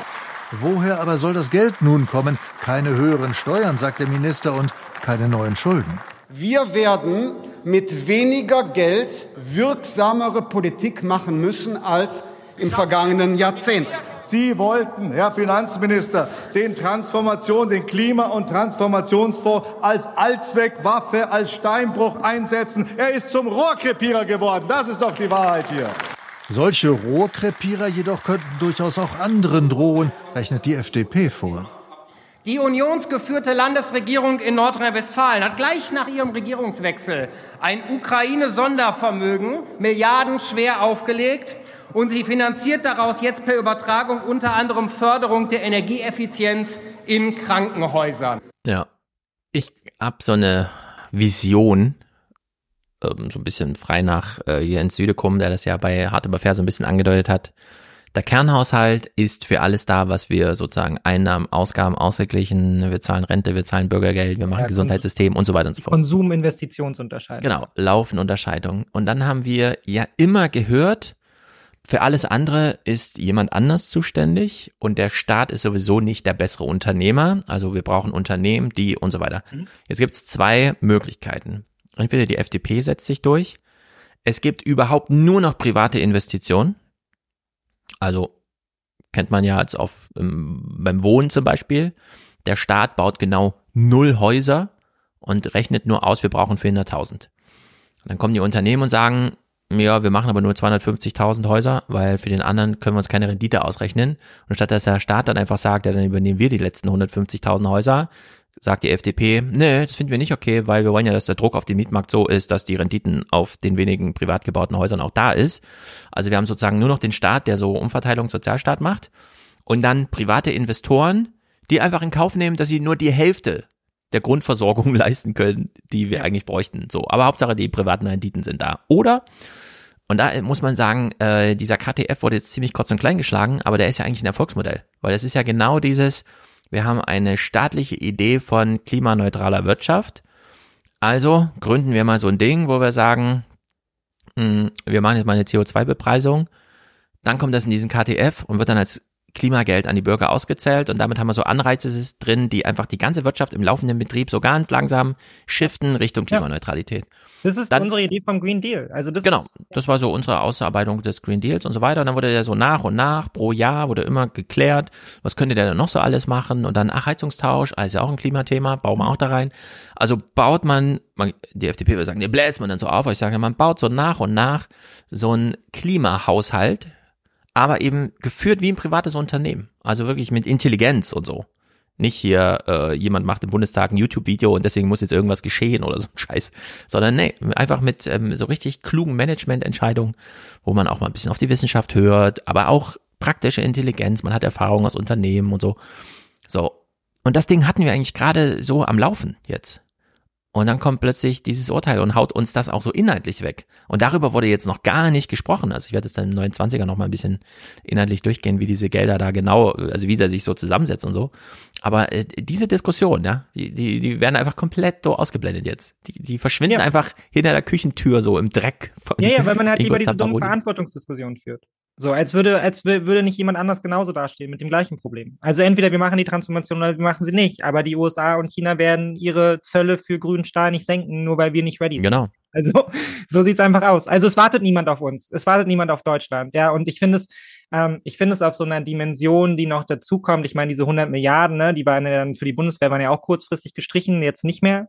Ja, aber Hm. wenn man es auch mal so in einem, in einem großen Kontext sieht, angesichts der ganzen Diskussionen, die wir auf Twitter und auch öffentlich über deutsche Verantwortung, europäische Verantwortung, wir müssen irgendwie zu uns selbst finden, ja, uns selbst in der Welt präsentieren. Wir hatten gerade den Afrika-Gipfel in, in, in Berlin und so, wo wir auch groß, ja, hat niemand mitgekriegt, aber wo wir auch große Ansagen machen, wo wir werben für private Investitionen nach Afrika, wo es darum geht, wie kriegen wir grünen Wasserstoff nach Deutschland. All diese Projekte, um Partner zu gewinnen. Ja, letztendlich auch sowas wie Ukraine-Aufbau. Die ganze Idee von die Ukraine kommt in die EU. Ja, mit welchen Mitteln bauen wir das auf? Ja, wir sitzen hier irgendwie in der Mitte von Europa und inszenieren uns als das Land, auf das ganz Europa wartet. Und wann Ja. immer man halt, wann immer Deutschland nicht so handelt und die deutsche Politik, wie man es halt irgendwie erwartet, dann erzählen sich Deutsche gegenseitig, dass die europäischen Partner wahnsinnig enttäuscht sind. Und jetzt setzen wir uns in die Mitte von Europa und sagen, also wir geben gar kein Geld aus für irgendwas. Ja. Ja. Also die komplette europäische außenpolitische Strategie, unser komplettes Wirtschaften, all das, was sie mit Partnerschaft, Verantwortung verbinden, all das ist ja jetzt damit auch vom Tisch. Ja, wir machen einfach keine Ausgaben mehr. Wir wirtschaften uns jetzt langsam runter. Bei der Migration machen wir das ja auch sehr erfolgreich, indem wir einfach mehr oder weniger inzwischen auf dem Kurs sind von eigentlich soll gar keiner mehr rein. Vielleicht noch drei Krankenschwestern oder so, aber wir haben uns darauf eingestellt, hier auszusterben. Und das machen wir jetzt mit der Industrie genauso. Ja, also die Mhm. Klimatransformation kommt, wir nehmen einfach nicht daran teil. So. Ja, würde mich nicht wundern, wenn diese Idee des äh, Grenzanpassungsmechanismus, also des Strafzolls auf klimaunfreundlich hergestellten Stahl, das war ja einer der Kerndinger von Ursula von der Leyen bei der Vorstellung des European Green Deal 2020. Sie kam ja ins Amt Ja. und hat sofort einen Monat später das Ding vorgestellt. Wenn Europa der am Ende aufgezwungen wird, aber von der Welt, die sagt, nee Leute, auf europäischen äh, Stahl legen wir jetzt 30 Prozent Steuern, weil wir können dieses CO2-verseuchte Zeug leider hier nirgendwo gebrauchen und es zerstört unsere Märkte. Wir haben es ja, Ja. gerade gehört im Bundestag, äh, dass ThyssenKrupp äh, jetzt Klima, also diese Investitionen macht, die sind natürlich in der Anschubfinanzierung extrem teuer, aber am Ende ist es, wird es sehr viel billiger sein, äh, die Grüntechnologien zu nutzen. Du hast ja jetzt schon bei der reinen Stromerzeugung, ja, sind die ja schon unschlagbar. Du kommst ja mit so einem Kohlewerk oder erst recht mit einem Atomkraftwerk gar nicht mehr hinterher. Äh, am Ende äh, werden wir unser Zeug nicht mehr exportieren dürfen, weil die Welt sagt, nee, wir hätten es gern sauber. Ja, genau. Also darauf, darauf laufen wir zu, wenn wir das jetzt nicht machen. Und Ja. wir befinden uns in so einem, in so einem Kreislauf, in dem man immer erzählt, so die, die dumme deutsche linksgrüne Ideologie und wir müssen die Vorreiter in der Welt sein. Und am Ende sind wir vielleicht, also die, die werden es dann im Zweifelsfall nicht mehr erleben, ja, aber ich wahrscheinlich schon noch, wie man dann mal Ja. so zurückblickt auf ein Deutschland, was mal eine große Wirtschaftsnation war, ja. Man sich so denkt, was ist nur, was ist nur schiefgelaufen? Und man sich dann irgendwie zu dem Schluss sagt, ach, hätten wir mal 300 Milliarden mehr ausgegeben, ja, dann Ja, hätten wir mal, ne? Dann könnten wir jetzt dann würden wir jetzt nicht wieder hinterherhängen, ja, genauso wie Billionen bei Markt der- teilnehmen, aber so wie nicht. bei der Solarindustrie, wo man sich heute auch denkt, so, was war das eigentlich für eine absolut bekloppte Entscheidung, das kurz und klein zu schlagen, ja? Ja, Ähm, die ist jetzt in China. ja, genau. März im Gespräch bei Christian Sievers. Das Urteil diszipliniert und ich will hier euch alle drauf trimmen, ja, es diszipliniert. Aber wir haben unterschiedliche Disziplinen. Wir haben ökonomische Rationalität, politische und juristische. Und es diszipliniert wirklich nur in dem einen Rahmen. Guten Abend, Herr Merz. Guten Abend, Herr Sievers. Fühlen Sie sich als Sieger? Naja, also für ähm, Triumph ist das äh, kein äh, Urteil, sondern das ist ein Urteil, das uns alle betrifft. Das gilt ja auch nicht nur für diese Wahlperiode, das wird wahrscheinlich auch Und warum feiert Dobrindt dann so viel im Fernsehen? für viele Bundesländer gelten. Aber das diszipliniert jetzt den Haushaltsgesetzgeber und deswegen werden wir über vieles neu reden müssen. Ja, es diszipliniert juristisch korrekte, aber ökonomisch wirklich dumme Entscheidungen zu treffen. Also eigentlich bescheuerte Entscheidungen. Aber gut, das ist seine Lesart des Ganzen und das Wort diszipliniert, diszipliniert natürlich auch Oma Erna zu Hause. Für Das heißt, ist das kein Urteil, ist auch ein toller Satz. da droht ihm keine Gefahr. März weiter. Wenn die Finanznot jetzt die Politik lähmt und diese dringende Transformation, die das Land ja braucht, verhindert, könnte es dann am Ende auch nur Verlierer geben? Oh. Sie was eingebrockt hat uns das weder das Bundesverfassungsgericht noch die Opposition. Eingebrockt hat sich das diese Regierung selbst. Ja, aber was hat sie sich denn eingebrockt? Dass wir jetzt keinen Schritt in die Zukunft gehen? Ja, genau. Das hat sich Deutschland selbst zuzuschreiben. ja, danke. also das ist einfach- danke. Warum, warum Politik machen? Ja, es ist einfach, ja, es ist blöd gelaufen. Wir haben das seit 2009. Wir müssen jetzt, mit Politik können wir jetzt leider nicht weitermachen. Hm. Im die nächsten Clip hat gesagt, dürfen wir nicht. Im nächsten Clip schlage ich äh, folgende, äh, folgendes Mitdenken und Verstehen vor. Christian Sievers fragt, Sie wollen ja auch Kanzler werden und Merz sagt, genauso habe ich der Fraktion das auch gesagt. Sie haben ja gerade selbst gesagt, es reicht weit in die Zukunft, äh, bindet letztlich nicht nur diese Regierung. Sie, nehme ich jetzt einfach mal an, wollen ja immer noch Kanzler werden. Dann trifft das ja auch Sie, dass Ihnen irgendwann mal das Geld fehlen sollte, falls Sie Kanzler würden, um Ihre Pläne umzusetzen.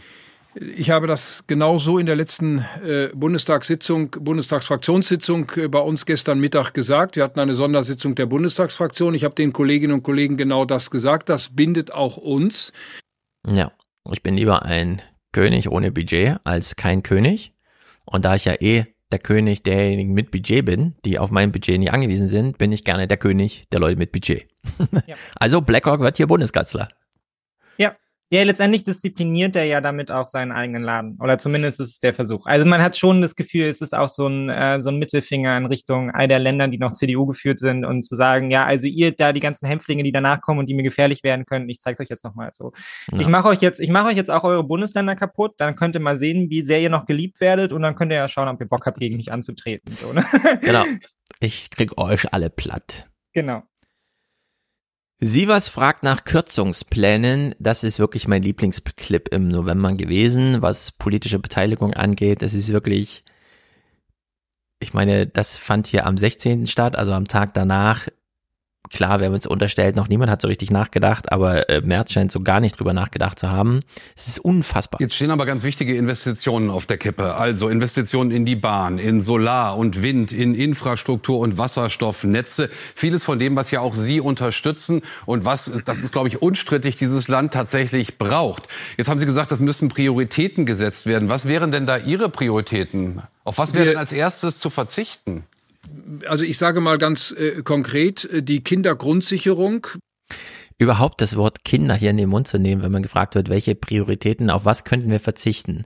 Kinder. Ja, darauf, dass ähm, meine lieben Babyboomer-Wähler in den nächsten 50 Jahren auch nur irgendeine Chance auf eine gute Rente haben, weil uns einfach die Volkswirtschaft wegbricht, weil niemand mehr für irgendetwas ausgebildet wurde. Ja. Das ist doch grotesk wir sind demografisch wirklich so krass unaufgeklärt, dass man schon nur noch Witze darüber machen kann. Ja. Wie man einfach bei der Kürzungsliste als Milliarden, erstes ja. die Kinder nennt. Genau, also überhaupt nur zwei Milliarden. Man will 60 Milliarden einsparen und das muss man, wie gesagt, ad hoc machen. Wenn man es refinanzieren wollte, muss man ja nicht, man kann ja auch das ganze Klimading rausschmeißen. Dann sind, äh, also wir sind hier im einstelligen Prozentbereich, ja, bei der Nennung. Wo würden Sie denn streichen?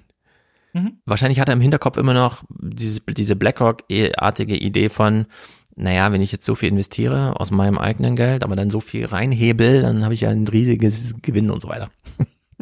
Ja, weißt du, dass man da so. Das ist völlig Panne, ja. ja aber sie, also, aber er muss es eigentlich auch selber wissen. Also, das ist, also allen, allen in seiner Partei ist es auch klar. Also, ich meine, es ist ja, es ist ja reine, dumm, dreiste, populistische Politik. Ja, mhm. das jetzt, das jetzt, also natürlich auch, weil sie jetzt damit in Verantwortung genommen werden, weil ich meine, aus, aus meiner Sicht hätte man ja staatspolitisch sagen können, okay, wir klagen jetzt dagegen, ja, weil es ist Demokratie theoretisch irgendwie ein Problem mit den Sonderhaushalten und so, da gibt's dann keine demokratische Kontrolle und so weiter. Und der nächste Schritt, schon am nächsten Tag hätte man sich hinsetzen müssen und sagen müssen, okay, und jetzt, das ist unsere Idee für die Reform und dann kann man ja darüber diskutieren, ja, wie man dann die Reform der Schuldenbremse angeht. Aber genau das macht er ja eben nicht, sondern er, er beharrt jetzt darauf, dass das die völlig richtige Entscheidung von der Union war, dagegen zu klagen und man sich jetzt halt eben auch unterordnen muss, anstatt jetzt zu sagen, jetzt ist eigentlich der Moment für Politik, wo man jetzt halt eben mit diesen zwei Drittel Mehrheiten die irgendwie zusammenraffen muss, um zu, um zu einer zwangsläufigen Reform zu kommen. Weil wenn sie jetzt nicht kommt, dann kommt sie in zwei Jahren, wenn die, neues, wenn die neue Bundesregierung da ist. Ja, aber das, mhm. was er ja jetzt eigentlich klar macht, ist, nee, das wollen wir nicht, sondern das, was wir wollen, ist, dass die Bundesregierung jetzt zwei Jahre lang einfach gar nichts macht. Dann sind alle ja. tierisch sauer auf die Bundesregierung. Ja, die grüne Wählerschaft ist sauer, weil sie haben dann, äh, sie haben dann ihre Alles Transformation verloren. nicht durchgebracht. Die, bei den Sozialdemokraten ist man sauer, weil sie haben es nicht geschafft, halt irgendwie einen Sozialstandard zu heben. Und bei der FDP ist man sauer, weil man doch Steuererhöhungen durchsetzen musste. Ja, dann fliegt die FDP vielleicht raus und wir sind am Ende die großen Gewinner und übernehmen dann aber den komplett kaputten Laden. Ja, und, und das ist, das ist letztendlich die Idee, die hierhinter steht. Und das ist das Angebot, das auch die Union Union an alle macht, einfach zu sagen, naja, macht doch einfach zwei Jahre lang gar nichts. Wir sind dann sehr dankbar, wenn wir den Laden haben können und wir mhm. hacken jetzt einfach auf euch ein. Genau. Merz wurde hier gefragt, inhaltlich konkret zu werden bei der Frage, was will er Kürzen? Er hat die Kinder genannt. Äh, Sievers hakt so ein bisschen nach. Merz findet hier einen ganz interessanten Ausweg, finde ich. Also nur zu kritisieren. Du hast es eben schon getan. Ich will es auch nochmal anschließen. Herr Merz, aber um alleine diese riesige Transformation Richtung Klimaneutralität für Deutschland, für dieses Industrieland zu schaffen, wäre so viel Geld möglich, dass um das zu, nötig, um das zu finanzieren, werden dermaßen Einschnitte in, in das soziale Netz nötig, dass auch die CDU, CSU die nicht mittragen würde.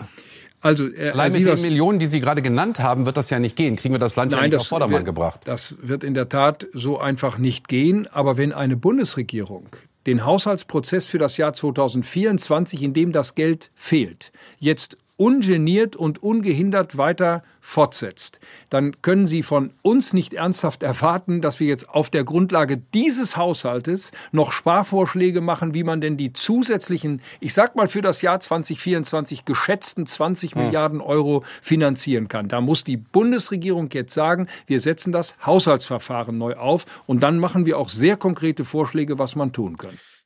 Im Zeitfilter gab es letztens so einen interessanten Text über Therapy Speech. Also man redet nur noch von Triggerpunkten und roten Flaggen und wie auch immer und so weiter. Äh, was einem so ein bisschen Halt gibt darin, dass die eigene Meinung, die irgendwo in einem dämmert, äh, irgendwo wissenschaftlich gebackupt wurde. So. Ähm, das triggert mich leider. Sorry, kannst du da Rücksicht drauf nehmen, weil äh, guck, na- guck selber nach, was ein Trigger ist. Ja, ich muss dir das jetzt nicht erklären, so ungefähr. Und diese Formulierung, das Haushaltsverfahren neu aufsetzen, ist genau sowas. Das ist so ein äh, Economic Speech irgendwie, dass man sich so ausleiht aus Verlegenheit, weil man selber nicht weiterkommt. Da sagt man, ja, wir müssen es einfach neu aufsetzen. Können wir es nicht nochmal neu machen? So. Ja, Ja. Das ist, ja, ja, Sie haben recht, aber. Genau. Und dann redet man über was komplett anderes. Weil ich finde die ja Gabel nicht in deiner Küche. Ja, da musst du jetzt die ganze Küche erstmal neu bauen. Ja, also das geht ja so nicht. Wenn du die Gabel nicht findest, muss alles neu gebaut werden. Das löst auf jeden Fall das Problem, weil dann können ja von Anfang an einplanen, dass du die Ga- Gabel nicht findest und dann kommt die Schublade ganz vorne hin mit der Gabel und dann einen Tag später, jetzt finde ich aber den Löffel nicht. Ja, uh, uh, nochmal neu bauen. Ja. Also Wenn das wir ist keine Politik machen, werden schon auf magische Weise 260 Milliarden Euro auftauchen. Genau, genau. Das ist einfach, das ist völlig Banane. Merz möchte gerne alles einfach kurz und klein schlagen und ähm, er macht das wirklich ohne Sinn und Verstand. Also bei Lindner weiß man wenigstens, okay, man versteht das partikularistische Kalkül. Irgendwo hängen halt 200 Milliardäre rum, die wollen einfach selber investieren und die Rendite für sich haben und sie hätten gern, dass niemand sonst auf diesem Markt, vor allem nicht so ein Staat, ja, der grenzenlos Geld hätte, da irgendwie ihnen auch die Renditechancen nimmt. Es soll bitte alles unbestellt bleiben oder von ihnen, ja, sollte das Feld, das Investitionsfeld bestellt werden. Bei März bin ich mir nicht so 5%-Partei ist sicher. das auch okay, wie die FDP, so, ne? Die muss keine Volkspartei sein. Für eine Volkspartei ist das halt einfach maximal dumm. Ja, die also, FDP leidet ja selber darunter, dass sie nicht wirklich Stammwähler hat. Also 200 Milliardäre reichen nicht. Äh, Ja, ja, um genau. die Das ist, das, ist 5%-Hürde jetzt, das ist jetzt ihr Problem, dass sie letztendlich jetzt davor steht vor, hm, machen wir jetzt Steuererhöhungen oder legen wir jetzt selber zwei Jahre lang die Ampel lahm, in der Hoffnung, dass wir dann dafür gewürdigt werden, obwohl wir die ganze Zeit selber mit in der Ampel waren und keine Politik gemacht haben und dann kommen wir hoffentlich auf 7,5 Prozent. Das ist, so, das genau. ist das FDP-Narrativ, was dahinter ist, was natürlich auch gewagt ist. Deshalb werden wir auch keine Neuwahlen haben, weil sie jetzt fliegen sie ja auch eiskalt einfach Ja. raus. Und Nur Merz hat halt eine Volkspartei hinter sich, zudem gerade äh, Tabellenführer. Und deswegen ist er hin und her gerissen zwischen den Kalkülen und äh, wählt für sich den äh, Shortcut. Äh, ja, erstmal kurz alles kurz und klein schlagen. Ich habe heute ein Rechtsgutachten in Auftrag gegeben, um festzustellen, ob die Entscheidung des Bundesverfassungsgerichts, die gestern verkündet worden ist, nicht nur für den Klima- und Transformationsfonds, sondern auch für den Wirtschaftsstabilisierungsfonds gilt. So, das muss man echt mal kurz, bevor wir den Clip zu Ende hören. Es war ja so. Das Heizungsgesetz wird von der CDU zerredet und so weiter. Man labert irgendwie vom Heizungsverbotsgesetz und hört dann auch, äh, wie selbst Regierungsbeteiligte Christian Dörr bei Land sitzen und sagen, ja gut, stand nicht wirklich Verbot drin, aber wir wollten halt mal Stimmung machen und so. Dann kommt die CDU auf die Idee, wir äh, blockieren die mal so ein bisschen, indem wir sagen, zumindest das Eilverfahren ist ja wirklich so scheiße, das gehen wir mal vom Verfassungsgericht an. Plötzlich ist der Thomas Heilmann der Star, wird dann auch zu Lanz und so weiter eingeladen überall und kriegt die große Bühne, weil er dieses kleine Verfahren angestrebt hat, worin es dann wirklich hieß, sorry, liebe Ampel, aber das mit den Heizungen ist dann wirklich keine Eilsache, das können die Parlamentarier auch erstmal lesen. Merz steht so neben diesem Theater und denkt, Mist, eigentlich wollte ich hier der große Zampano sein, jetzt ist es der Thomas Heilmann, den kennt doch gar keiner. So, dann kommt jetzt die ganze Fraktion und sagt, okay, wir nehmen mal die sicher, kennen nicht mal die Namen von den beiden Typen, die es da irgendwie angeleiert haben, aber die ganze Fraktion klagt gegen den KTF. Wieder großer Erfolg. Und jetzt denkt sich Merz einfach, das nächste Ding mache ich von Anfang an selber. Wahrscheinlich weiß niemand in der Fraktion ja, von diesem Move. Und er so, ich als verantwortungsvoller Privatmann habe mal in staatspolitischer Verantwortung mich selbst beauftragt, Gutachter zu organisieren, die mir sagen, wie wir, die vernünftige Seite dieses Staates, als nächstes gegen die Ampel vorgehen. Und kommt deswegen mit diesem Theater, ich habe ein Rechtsgutachten in Auftrag gegeben, wo sich alle, die das gesehen haben, gesagt haben, ah, da braucht man nicht wirklich ein Urteil für. Also Lindner hat es gleich sofort gecancelt alles, ja. Und auch die Ampel war sich so ziemlich sicher, hm, ja, das Urteil gilt wahrscheinlich auch für den, also für den Wirtschaftsstabilisierungsfonds, für den März jetzt erstmal Gutachten beauftragt. Hier hätte man jetzt eigentlich auch sagen können, lieber Herr Merz, Sie brauchen dafür noch ein Gutachten, sind Sie bescheuert? Können Sie, also Sie sind doch ein Jurist, können Sie das Urteil nicht so lesen, wie es gemeint ist, nämlich dass jetzt irgendwie alle Sondervermögen davon betroffen sind? Also man hätte ihm das auch nochmal rumdrehen können, aber es war leider niemand so mutig. Dafür hat er hier diese ja. beschissene ja, Merz hat ein rein instrumentelles Verhältnis zur Politik. Ja. Also es ist wirklich rein, rein instrumentell, wie er ja, das auch total. durchzieht. Und, und ich meine, jetzt zerschlägt damit natürlich auch jegliche Hoffnungen in Richtung von so einer CDU-Revival sozialunionsmäßig so, ne? Also da gärt Nochmal es so den Norbert Blühen-Dings und so. Genau. Ja. Da gärt es natürlich inzwischen auch so ein bisschen so, ne? Also die Unioner versuchen das ja immer klein zu reden mit, es gibt diese Spaltung nicht und so und alle sind voll auf diesem neoliberalen Kurs. Wir machen das schon eine ganze Weile und alle sind total happy. Mhm. Aber in den Ländern sieht es halt eben dann doch anders aus, ne? Und wir haben das ja mit Kai Wegner auch gesehen. Also für ein Land wie Berlin ist das einfach nicht tragbar. Also für keine Regierung, die hier regiert, egal ob CDU, äh, SPD oder sonst irgendjemand. Ja, das kannst du einfach nicht machen, ja. weil dann können wir den Laden hier dicht machen und dann ähm, steuern wir hier einfach in eine konstante Politikverdrossenheit rein, ja, weil einfach niemand mehr die Politik machen kann, die nötig ist. Und selbst wenn man nur davon ausgeht, dass wir halt eben schlechte CDU-Politik in Berlin machen, selbst die mhm. ist dann nicht mehr möglich, ja. Wir können dann keine hübsche Magnetschwebebahn bauen, so wie man es sich so vorstellt. die Magnetschwebebahn, okay. äh, das ist ihr Plan, ich weiß auch nicht. Aber, ja, ja, ja. Aber selbst das geht dann nicht mehr, ja. Also auch die ganzen schönen weißen Elefanten, die man sich dann ausdenkt, ja. Also auch das geht dann nicht mehr. Ja, dann doch lieber Flugtaxis. Aber gut. Wir hören mal hier März kleine, ich bin die Speerspitze und ich schlage alles kurz und klein. Ich rechne damit, dass ich äh, in der nächsten Woche, Ende nächster Woche, spätestens Anfang übernächster Woche ein erstes Ergebnis habe und darauf, auf dieser Grundlage werde ich dann die Entscheidung treffen, ob wir auch gegen den WSF nach Karlsruhe gehen. Ich, Aha. ich, ich, ich. Um das dann eventuell auch zu kippen in genau. Karlsruhe. Sie war so, aha. Da warten Wenn Sie aber noch ab. Haben Sie noch keine endgültige Entscheidung getroffen, haben Sie die gesagt? Entscheidung. Oh, das ist so dumm. Ich meine, wenn man sich das hier anhört, ne? März so. Ende nächster Woche, spätestens Anfang übernächster Woche. Ich krieg das so nächste Woche, entweder übernächste Woche oder dann spätestens Anfang nächster Woche. Das ist so ein bisschen, ich warte auf ein Amazon-Paket, das kommt entweder heute bis 22 Uhr oder morgen oder es wird vielleicht lieber, dann kommt es entweder am Mittwoch oder vielleicht am Donnerstag. Also es ist schon überspezifisch, niemanden interessiert, man macht halt ein Gutachten, okay, das kommt dann halt irgendwann. Es wird wohl wahrscheinlich zeitnah sein und nicht erst in zwei Jahren kommen, ne? Und sie was Antwort ist wirklich. Ein erstes Ergebnis habe und darauf, auf dieser Grundlage werde ich dann die Entscheidung treffen, ob wir auch gegen den WSF nach Karlsruhe gehen. Aha. Um das dann eventuell auch zu kippen in Karlsruhe. Da warten Wenn Sie aber noch ab. Haben Sie noch keine endgültige Entscheidung getroffen, haben Sie die gesagt? Entscheidung Nee, da haben wir noch keine. Das ist nämlich entweder diese Woche oder nächste Woche oder Anfang übernächster Woche, aber spätestens dann Anfang übernächster Woche mit der nächste Woche, wenn dann auch das Paket kommt. Treffen wir, wenn es soweit ist. Ein anderer Punkt, der noch wichtig ist, 10 Milliarden für die Intel-Fabrik in äh, Magdeburg. Wir haben es gerade kurz gehört im, im Beitrag. Die sind jetzt auch völlig offen, weil nicht finanziert.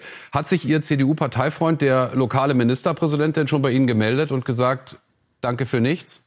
Wir werden mit den Ministerpräsidenten äh, der unionsgeführten Bundesländer in den nächsten Tagen darüber beraten.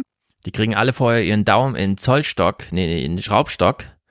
Und äh, der Kretschmer, der kriegt von uns noch so ein paar, naja, es betrifft auch die Bundesländer, aber eines ist auch klar, so wie die Bundesregierung Haushaltspolitik macht, verfassungswidrig, kann es nicht weitergehen. Wir sprechen hier übrigens, Herr Sievers, auch über Schulden, die unsere Kinder und unsere Enkelkinder irgendwann mal zurückzahlen müssen. Und deswegen sprechen wir auch hier von nachhaltiger Finanzpolitik. Die der Bundesregierung ist es nicht sagt der Oppositionsführer Friedrich Merz. Ja, also hier wie immer, Christian Sievers muss man fragen, zurückzahlen an wen denn? An wen werden diese Schulden zurückgezahlt? An jemanden, der sie auch zurück will? Oder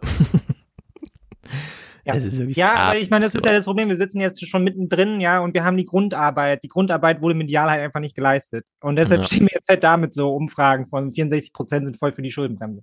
Ja. Das, ist, das versuchen wir jetzt aufzurollen und es läuft so mittel, ehrlich gesagt, das irgendwie aufzurollen. Und ich finde es echt krass, wie sehr man hier doch dann, ich meine, du hast es im Presseclub schon gesagt, die Amerikanisierung ähm, des deutschen Diskurses, mhm, ja, ähm, die Bitocracy, darauf kommen wir nachher auch nochmal zu sprechen, aber hier letztendlich auch schon diese, dieser Hang hin zu so ähm, Verfassungsultras, ja, so GG-Ultras, die dann, wie in den USA, da geht man dann das Supreme Court, hast dann auch ein paar konservative Richter und die haben dann ihre Lieblingsanwälte an irgendwelchen Ivy League-Unis und die gehen dann nochmal in die Papiere von 1700 irgendwas und finden dann da irgendwo den Paragraphen und stellen dann anhand dessen fest, ja, also da hat schon mal jemand vor 400 Jahren gesagt, das ist so und so und deshalb ja. tut mir leid, Waffen für immer für alle, Sturmgewehre kein Problem.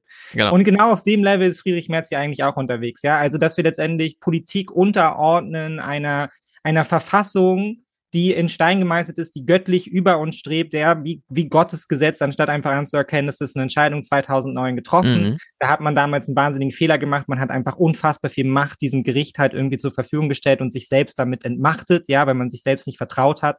Und es hat uns genau in die Misslage gebracht, von der wir hier ja auch ständig sprechen, nämlich dass Politik nicht handlungsfähig ist. Und das ist ein wahnsinniges Problem, gerade in Zeiten von, ähm, sagen wir mal, ähm, der Extremismus in Deutschland halt irgendwie auf dem, auf dem aufsteigenden Ast ist. So, wir haben nächstes Jahr, wir haben nächstes Jahr drei entscheidende Landtagswahlen. So, es gibt überhaupt keinen Plan dafür, wie wir mit diesen Landtagswahlen umgehen sollen, wenn diese Werte, die jetzt da gemessen werden, ähm, tatsächlich eintreten sollten.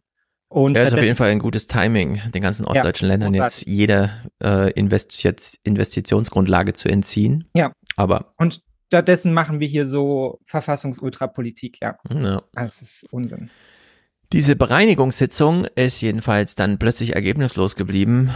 Alle so, uh, huch, äh, konnte man das jetzt doch nicht beschließen? Es war die Nacht der langen Messe. So wird diese Sitzung des Haushaltsausschusses gerne intern genannt, in der stundenlang um jeden Euro im Etat gefeilscht wird. Der Sport jedes Haushaltspolitikers. Am Ende aber gibt es immer ein Ergebnis, der Haushalt für das kommende Jahr. Doch an diesem Morgen kein Ergebnis, kein Haushaltsplan. Die CDU vergleicht die Situation mit dem Untergang der Titanic. Wir sind vor einen Eisberg gefahren. Das ist das Verfassungsgerichtsurteil.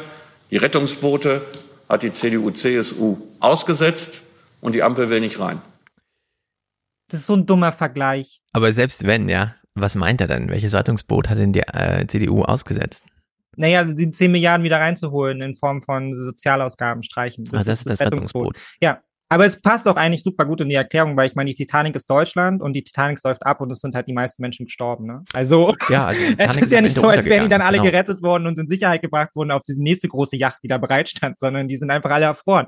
Genau, und, also da kein Happy End in der Geschichte. Äh, nee, und es ist auch schön, dass man die Bundesregierung als die Titanic beschreibt und halt nicht eben die deutsche Wirtschaft als die Titanic oder Deutschland als Ganzes als die Titanic, Diese die jetzt vor den Eisberg gefahren ist. Genau, die ist sowieso super wichtig. Es geht hier nicht um die Ampel oder sowas, sondern ums Gefüge insgesamt.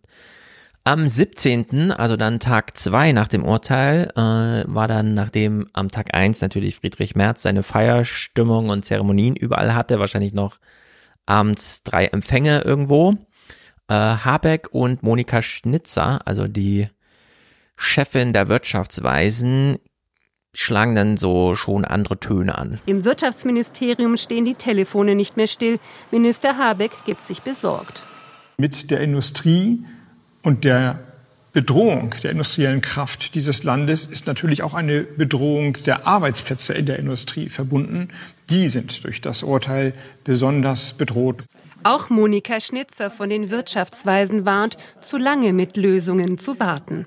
Jede Verzögerung einer solchen Klarheit äh, ist für die Unternehmen wirklich äh, Gift. Ja, denn die Investitionsentscheidungen laufen am laufenden Band und wenn man da einfach ein, ein halbes Jahr nicht dran teilnahm als Empfängerland, dann ist man halt einfach irgendwann, dann verstärkt sich das so ein bisschen selber. Diese Monika Schnitzer macht jetzt hier mal einen ganz, ganz, ganz interessanten Punkt, denn wenn wir jetzt sagen, okay, der Hase hat gesagt von der CDU, wir haben ein Rettungsboot ausgesetzt, nämlich kürzen. Dann sagt die Monika Schnitzer jetzt, na, wenn schon kürzen, dann zumindest so. Was könnte die Ampelregierung denn tun, außer mehr Schulden zu machen? Man hat sich bei den neuen Ausgaben sehr wohl überlegt, warum die jetzt wichtig sind. Deswegen mein Vorschlag, lieber einige alte Regelungen auf den Prüfstand zu stellen. Deswegen der Vorschlag, sowas wie Dienstwagenprivileg, Dieselprivileg abzuschaffen, statt jetzt Investitionen in die Zukunft zu gefährden. So, das ist ja wirklich hochinteressant, denn ich war ja anscheinend bei einem historischen Presseclub, da hat ja Harald Lesch angerufen als zweiter Anrufender, nachdem die erste Oma schon äh, sozusagen all in war. Das war eigentlich ganz witzig. Mit Absicht gemacht beim ÖRR. Ja, ja, die, die erste Frau, die anrief, hat dann einen Tweet von Mickey Beisenherz äh, provoziert, wo er sie nochmal abgefeiert hat. Und der Harald Lesch-Anruf hat dann einen Tweet von äh, Jan Böhmermann verursacht. Also es hat sozusagen totale Social-Media-Fokussierung auf diesen Presseclub auf, und zwar Presseclub nachgefragt, kommt nur noch bei Phoenix und im Radio, nicht mehr in der ARD zu hören, so wie Harald Lesch dann sagt. Naja, wir haben ja so ein paar CO2 äh, fördernde Subventionen da im Bundeshaushalt, übrigens laut Bund, Umweltbundesamt auch 56 Milliarden oder so. Das ist ja so auf Augenhöhe mit diesen neuen Investitionen. Und jetzt sagt die Monika Schnitzer als Chefin oder Vorsitzende dieser Wirtschaftsweisen, ja, das korreliert doch irgendwie ganz interessant, also mutmaße ich da jetzt rein, dass wir so alte und neue Entscheidungen haben. Wenn wir jetzt also was kürzen wollen, diese Klimaentscheidungen, die wir so getroffen haben, die sind alle relativ frisch. Da würde man jetzt sagen, okay, das hat der aktuelle Bundestag entschieden. Alle Mitglieder, die dafür waren, sind immer noch da. Das ist so eine äh, Entscheidung auf Augenhöhe unserer Zeit. Während wir diese ganze Dieselsubvention, Keroinsubvention, äh, Kerosinsubvention, Dienstwagenprivileg, also und Pendlerpauschale auch fürs Auto, man könnte ja sagen, macht nur Nahverkehr und Fahrradförderung draus oder sowas, ne? Das sind ja alles Entscheidungen von Leuten, die sind ja schon gar nicht mehr im Bundestag. Das wurde ja irgendwann vor 30, 40, 50, 60, wann auch immer Jahren entschieden. Und das könnte man ja mal, also einfach nur alt und neu gegenüberstellen. Ja. Und das betrifft natürlich irgendwie auch die Rente. Es schweigen sich alle aus zur Rente. Nur, wie sähe eine Diskussion aus, in der die FDP und die Grünen, die 50 Prozent der Erstwähler bei der aktuellen Bundestagsbesetzung äh, besetzt haben, wenn die beiden sich plötzlich einig sind, ja, das ist zu viel Beitrag äh, im Bundes, äh, aus dem Bundeshaushalt für die Rente. Ja, die Wieso schleifen wir das eigentlich jedes Jahr so mit? Ja. ja. Wir reden immer irgendwie, keine Ahnung, die Zinslast ist zu hoch und so weiter. Also ich bin absolut nicht dafür. Ich will es ausdrücklich sagen, dass wir bei der Rente da kürzen, denn diese Leute haben ja erstens Deutschland aufgebaut und zweitens sich eben einen Rentenanspruch erwirkt. Aber mit diesem harten Prinzip der Ehrlichkeit, das gilt für die Rente sowieso schon immer. Der Bundestag muss jedes Jahr neu entscheiden, wie groß der Beitrag für die Rente ist. Das ist einfach eine Sache, die halt während der Haushaltsgesetzgebung abläuft, während der Generaldebatte. Wird aber stillschweigend einfach so mitgeschleift. Man könnte ja auch genauso gut hingehen und sagen, ich bin der Bundeskanzler, ich gebe jetzt eine Regierungserklärung zum kommenden Haushalt. Wie Sie alle wissen, ist ein Drittel schon mal weg, Rente. Und dann einfach mal kurz nur thematisieren, wie viel das ist, welche Verpflichtung das bedeutet und so weiter und so fort. Weil wenn man jetzt äh, so wie äh, Jens Südekom sagt, es gibt konsumierende und investierende Ausgaben. Ja. Also die Rente investiert in gar nichts. Die wird sofort, ja, die Leute kriegen ihre Rente ausgezahlt und vier Wochen später ist die ja in der Wirtschaft. Ja. So, die ist ja, und de facto, ja, de facto schafft man ja damit auch nichts. So, ne? Es ist so ein bisschen wie bei so Pflegeeinrichtungen auch, ne? Es ist halt genau. halt einfach, da musst du Geld reinstecken. Da kommt niemand wieder raus und ist dann und ist dann fitter Mensch. So, ne? sondern genau. Menschen gehen ins Pflegeheim, weil sie da halt eben betreut werden müssen, nicht weil wir hoffen, dass sie danach wieder auf den Richtig. Arbeitsmarkt geht und da halt irgendwie einsatzfähig sind. So. Genau, das ist das keine einfach, Reha, ja. das ist keine P Pädagogik, das ist gar nichts. Also das ist wirklich keine Investitionsausgabe.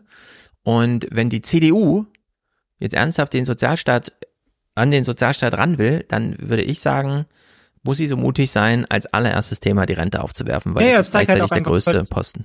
Ja, es zeigt einfach auch, wie perfide Merz damit umgeht und eigentlich auch, wie, wie verfehlt es einfach in Gänze ist, was er da macht. Ja, ja. Weil, weil ja eben völlig klar ist, dass er das Geld auf andere Weise nicht zurecht ähm, bekommen wird und ähm, an die Rente kann er nicht ran, weil das sind seine, das ist seine Wählerschaft. So. 112 Milliarden Rente, zwei Milliarden Kindergrundsicherung. Merz sagt, äh, wir müssen bei den Kindern sparen. Das zeigt doch, wie das Denken da ist. Ja, ja, klar. welche Angst ihm da eigentlich auch im Nacken sitzt, welche Diskussion er unbedingt ja, vermeiden Das darf jetzt bloß keinem auffallen. Ja, es darf bloß keinem auffallen, deshalb muss man jetzt die ganze Zeit darauf pochen, dass man Mhm. es ja irgendwie zusammengebastelt bekommt. Wenn man bei den, wenn man bei den Ärmsten und den Kleinsten noch was wegstreicht, dann kriegen wir das schon irgendwie hin mit der Transformation. So. Ja. also in der Hinsicht, hier liegen ganz schön viele Pulverfässer in dem, wie wir das diskutieren. Nun gut, eine Korrespondentin erklärt uns jetzt hier mal, ähm, dass der Wirtschaftsstabilisierungsfonds eigentlich schon tot ist. Also wie gesagt, äh, Merz will noch ein Gutachten, das dann in Anfang frühestens nächste Woche spätestens irgendwann dann da ist und so. Lächerlich, denn klar, Lindner hat natürlich schon im Sinne des aktuellen Urteils gesagt, der muss weg. Denn es geht um den sogenannten Doppelwumms. Das hatte der Kanzler 2022 angekündigt. Da geht es um Entlastungen für die Strompreise, für Energiepreise, die sogenannte Gas- und Strompreisbremse. Das sehen Verbraucherinnen und Verbraucher immer wieder auf ihren Abrechnungen, dass da eigentlich entlastet wurde. Und diese Gelder wurden eigentlich 22 bewilligt, aber erst 23 ähm, ausgezahlt, beziehungsweise die Entlastung flossen da. Das sind rund 30 Milliarden Euro. Und jetzt gibt es eben genau das gleiche Problem. 22 genehmigt, 23 ausgezahlt bzw. geflossen das Geld. Und das könnte wirklich äh, den Bund wieder für Probleme führen. Und dann muss man wieder gucken, wo kommt denn da dann das Geld her und wie geht es denn da weiter? Mhm. Nicole, wie clever ist es denn von der Union, jetzt immer genau so weiter vorzugehen? Legt sie sich damit nicht selbst ein Ei am Ende? Ja, die Union ähm, dürfte durchaus Probleme haben in ihren ähm, geführten Ländern von der, von der Union, also Bundesländer wie Schleswig-Holstein oder auch Berlin, die haben eben auch in die Trickkiste gegriffen und haben eben auch solche Nebenhaushalte, Sondervermögen gebildet. Ja, also in der Hinsicht. Aber ich würde auch nochmal dieses Jährlichkeitsprinzip, ne, also dauert jetzt eine Weile, irgendwann werden diese Texte kommen. Ich kann mir auch nicht ganz vorstellen, wie man dieses Jährlichkeitsparadigma so streng da reinbaut. Also Hm. man sagt dann, okay, wir haben jetzt eine Notlage, wir dürfen uns verschulden, äh, 30 Milliarden Schulden, äh, Schaden im Ahrtal. Wir finanzieren das über die Jahre gestreckt. Äh, Alleine mit der Entscheidung, wir machen das über Kredit, ist doch klar, ne, das betrifft jetzt mehrere Jahre. Wieso muss der Bundestag wirklich jedes Jahr wieder sagen, wir haben festgestellt, es gab ein Hochwasser und es wurden Häuser zerstört und wir haben eine Notlage. Also ist doch, das, also ja, das verstehe ich aber und nicht. Ich, ja, ich verstehe es ganz grundsätzlich nicht und ich verstehe vor allem auch nicht, wie man das, also man hat das Bundesverfassungsgericht in eine Situation gebracht, in der es letztendlich jetzt der Wächter der Notlage ist. Also, Das und ich auch, weiß, ja. Ja, und ich weiß ehrlich gesagt gar nicht, nach welchen, nach welchen Kriterien das dann da entschieden wird. Aber letztendlich ist es jetzt so, dass wenn die Bundesregierung jetzt sagt, wir haben eine Notlage, dann kann die Opposition oder wer auch immer zum Bundesverfassungsgericht gehen und sagen, so prüft das mal bitte, ob das eine Notlage ist und Ja. macht dann halt aus dem Bundesverfassungsgericht sowas wie bessere Wirtschaftsprüfer. So, die Mhm. entscheiden dann über die Investitionen der Zukunft. Und ich finde es ehrlicherweise auch bemerkenswert, dass das irgendwie, also man hätte das ja mal so an den Rand des Urteils ranschreiben zu können, so, das ist eigentlich nicht unser Job.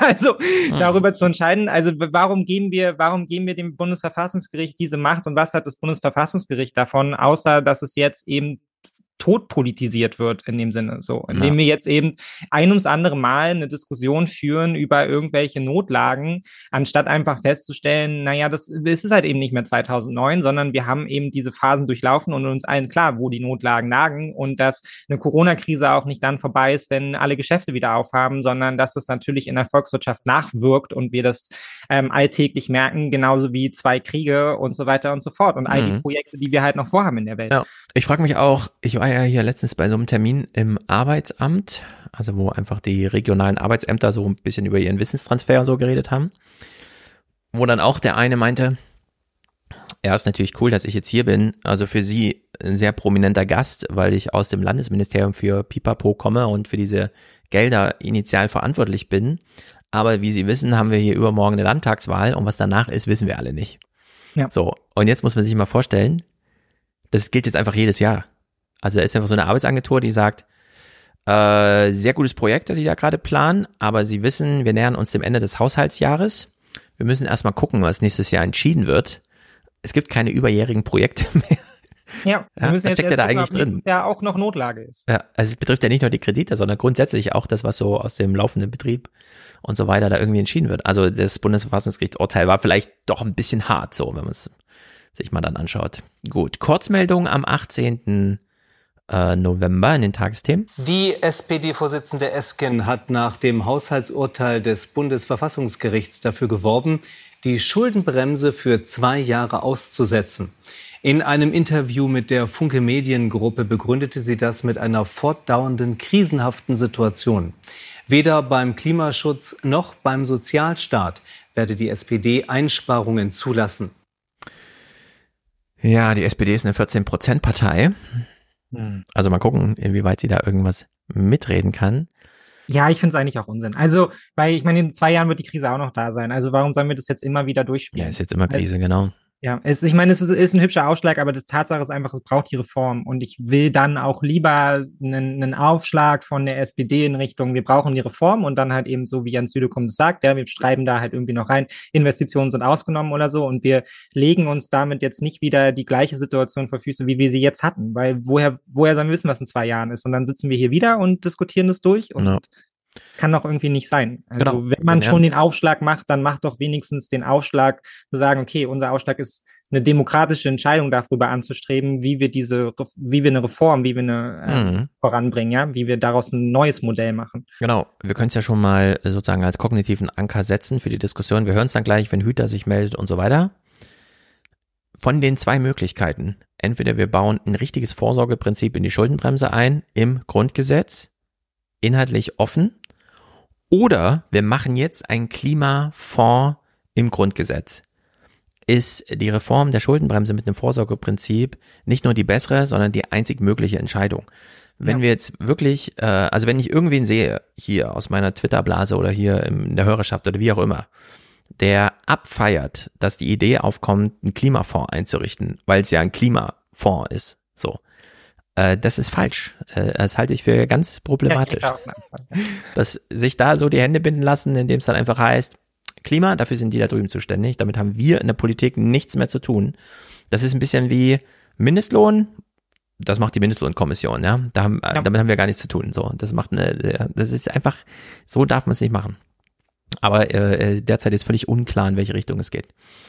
Kevin Kühnert äußert sich zum Sozialstaat. Ich würde sagen, entweder man redet ernsthaft, richtig und macht ein funktionelles Argument oder man lässt es, weil diese Floskeln hier sind, ich weiß nicht, ob die gut fruchten. Wenn wir jetzt anfangen, uns auf die Logik von Sozialabbau einzulassen, dann kommen als nächstes Rentenkürzungen, dann wird das BAföG gekürzt und anderes mehr und dann bröckelt uns der ganze gesellschaftliche Zusammenhalt ähm, in den, äh, zwischen den Fingern dahin. Das kann wirklich nicht die Lösung sein.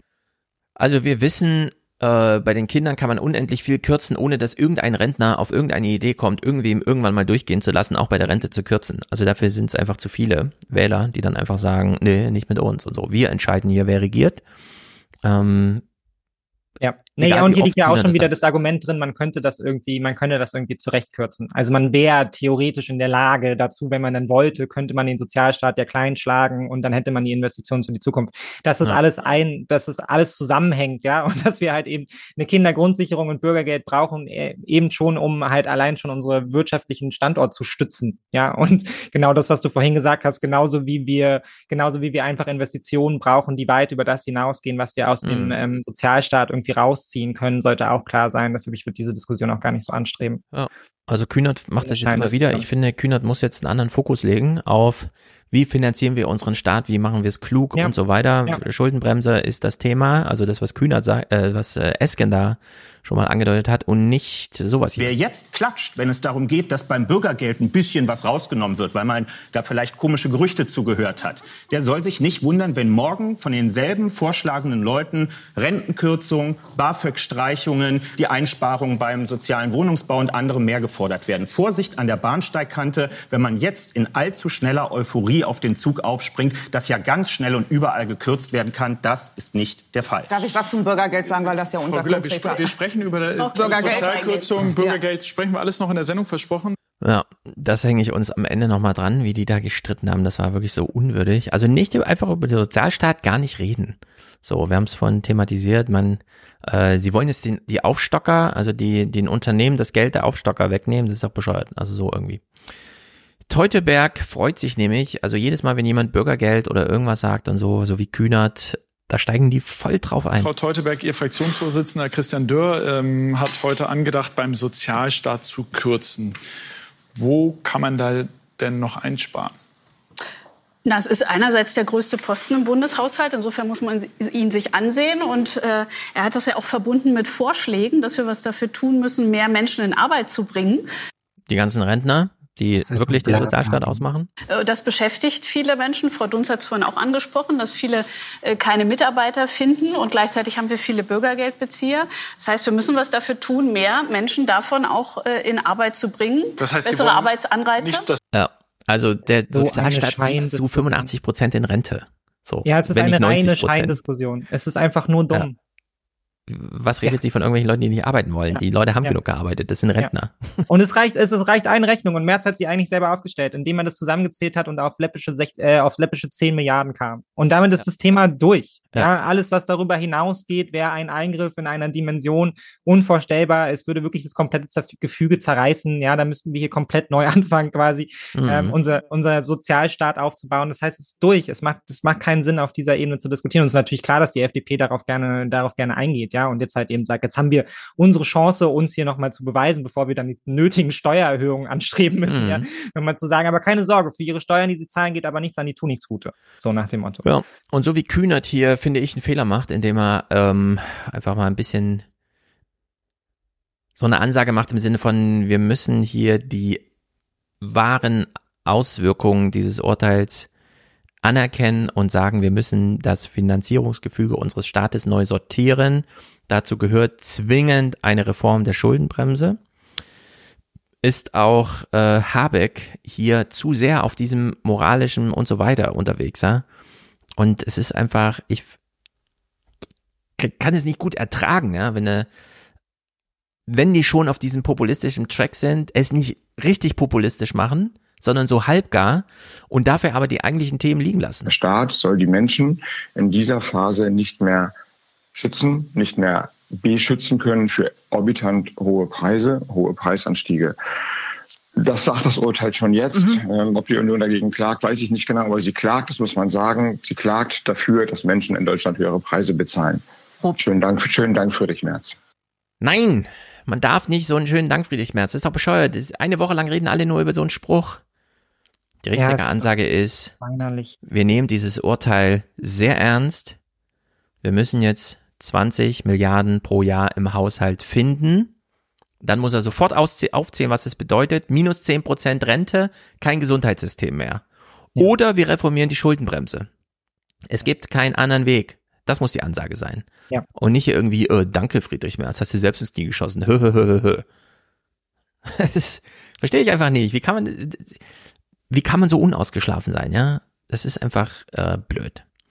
Nun ja, gut. weil er, aber weil er halt immer, er will halt immer den, den, den netten Erklärbär, Erklärbär ja. machen. Und bei manchen Themen funktioniert es ganz gut, aber nicht in der Situation, in der er sich jetzt befindet. Ja. Er kann, er kann, er, er kann jetzt keiner von uns sein ja, der jetzt da auch sitzt und sich so denkt, oh, danke Friedrich Merz, hast du toll gemacht. Ja, natürlich denken wir das uns alle, das hätte mal Friedrich Merz nicht geklär, äh, geklagt, der Arsch so, ja, mhm. aber das kann sich halt Habeck einfach nicht rausnehmen, sondern er muss jetzt irgendwie in den Attacke-Modus kommen, wie man daraus wieder ein politisches Programm formen kann. Und ich meine, das liegt halt jetzt, also es liegt jetzt da, ja, die Möglichkeit ja. ist jetzt da. Also, weil es müsste, wenn man rechnet es einmal durch und für alle ist klar, dieser Modus funktioniert so nicht. Wir haben die Möglichkeit, es zu ändern. Da muss jetzt eben Druck aufgebaut werden. Ja, weil sonst läuft es eh nicht weiter, weil man wird das Geld nicht anders zusammenkommen. Die Ampel hat jetzt nur, wenn Robert Habeck seinen Job behalten möchte, wenn er die Politik machen möchte, die er machen möchte, die wir brauchen, wie ihn auch ein Großteil der Ökonomen, wie die Wirtschaftsweisen dabei stützen, ja, dann muss er jetzt anders agieren, als jetzt einfach so ein, so ein Klein-Klein zwischen der Union und ihm da irgendwie aufzumachen, sondern dann muss er jetzt halt eben klar machen, okay, dann brauchen wir die Reform, ja, weil sonst gehen diese Projekte den Bach runter und damit geht auch die Ampel den Bach runter und mein politisches Projekt. Ja. Und da kann er sich nicht in so eine Position zurückziehen von, ja, ich bin auch total traurig. Ja, vor allem, wir haben doch auf bundeshaushalt.de, äh, das ist wirklich eine sehr gute Seite, vom Bundesfinanzminister wahrscheinlich selbst hergestellt, also nicht von Lindner, sondern von seinen Leuten. Entdecken Sie den Bundeshaushalt interaktiv. Ich nehme den Bundeshaushalt 2024, will ich lieber ein Säulen- oder ein Balkendiagramm und so weiter, ja. Also äh, nicht Säulen, Balken, sondern Säulen- oder Kreisdiagramm. Ich kann mir alles genau hinlangen. Ich kann mir die Ausgaben, die Einnahmen einzeln. Und ich sehe doch hier riesige rote Balken und so, die der Sozialstaat sind. Da kann ich doch einfach anklicken, Rente. So. Und dann kann ich, habe ich an Corona gelernt, wir müssen immer Modelle entwickeln. Kann ich einfach mal modellieren. So, wir müssen jetzt so und so viel sparen, 20 Milliarden im Jahr, dann versuche ich das doch mal. Und dann muss man, dann sieht man doch, wie man ganze Bundesministerium rausstreichen muss, um diese Ziele zu Ja. erreichen. Weil einfach neben Rente und Verteidigung bleiben nicht so viele Milliarden übrig. So, diese Posten sind dann einfach schon besetzt. Und so kann man doch einfach mal da durchgehen und am Ende sich einen Ausdruck machen und dann geht man wie Bernie Sanders oder wie auch immer, man geht so ins Parlament an Rednerpult und lässt sich halt auf einer Staffelei daneben das Bild mal so hinstellen. Ja, so so sieht's Erklärung aus, wenn wir den ja. Bundeshaushalt aus sich heraus ohne Kreditfinanzierung Ja. aufstellen. So. So macht die Erklärung dann noch Sinn, aber wir brauchen keine Erklärung auf der Ebene von, was hat das Bundesverfassungsgericht da beschlossen. Ja, das vor allem ist schon Unsinn. Das ist nicht mein, Merz. Also ich meine, am Ende, was will er jetzt Merz äh, irgendwas in die Schuhe schieben? Der Text des 2009er Grundgesetzes ist das Problem. Dagegen muss er jetzt. Schön dank Schuldenbremse, ja? Das Ja, genau. Wir kommen mit dieser Diskussion auch nirgendwo an, weil wir halt dann auch immer, und damit hat ja die Union in, in eigentlich recht, ja, sie können dagegen klagen, ja, weil es halt eben ein Problem ist. Aber dann Ja. muss man das Problem angehen. Das Problem sagen wir ist so. aber in dem Fall nicht die Union. Die Union hat zu Recht dagegen geklagt. Sie hat auch festgestellt, dass das Urteil viel härter ist. Und jetzt ist die Chance, nur durch dieses Urteil ist die Chance, die Schuldenbremse wirklich zu reformieren. Ja. Und die muss man dann aber auch nutzen.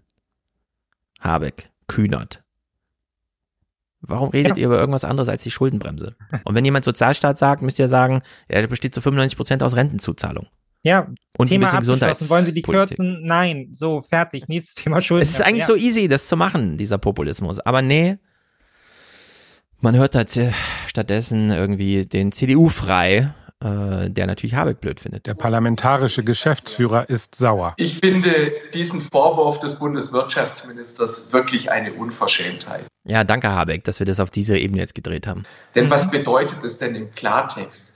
Es bedeutet, dass er auch verfassungswidrige Wege gehen möchte, um seine Politik durchzusetzen. Das ist aber nicht in Ordnung. Der Bundeswirtschaftsminister und auch die Bundesregierung im Ganzen müssen verfassungsmäßige Wege finden, um ihre Politik auch tatsächlich finanzieren zu können. Ja, wirklich, danke Habeck. Der CDU eine Steilvorlage nach der anderen. Erst so ein scheiß Haushalt. Ja.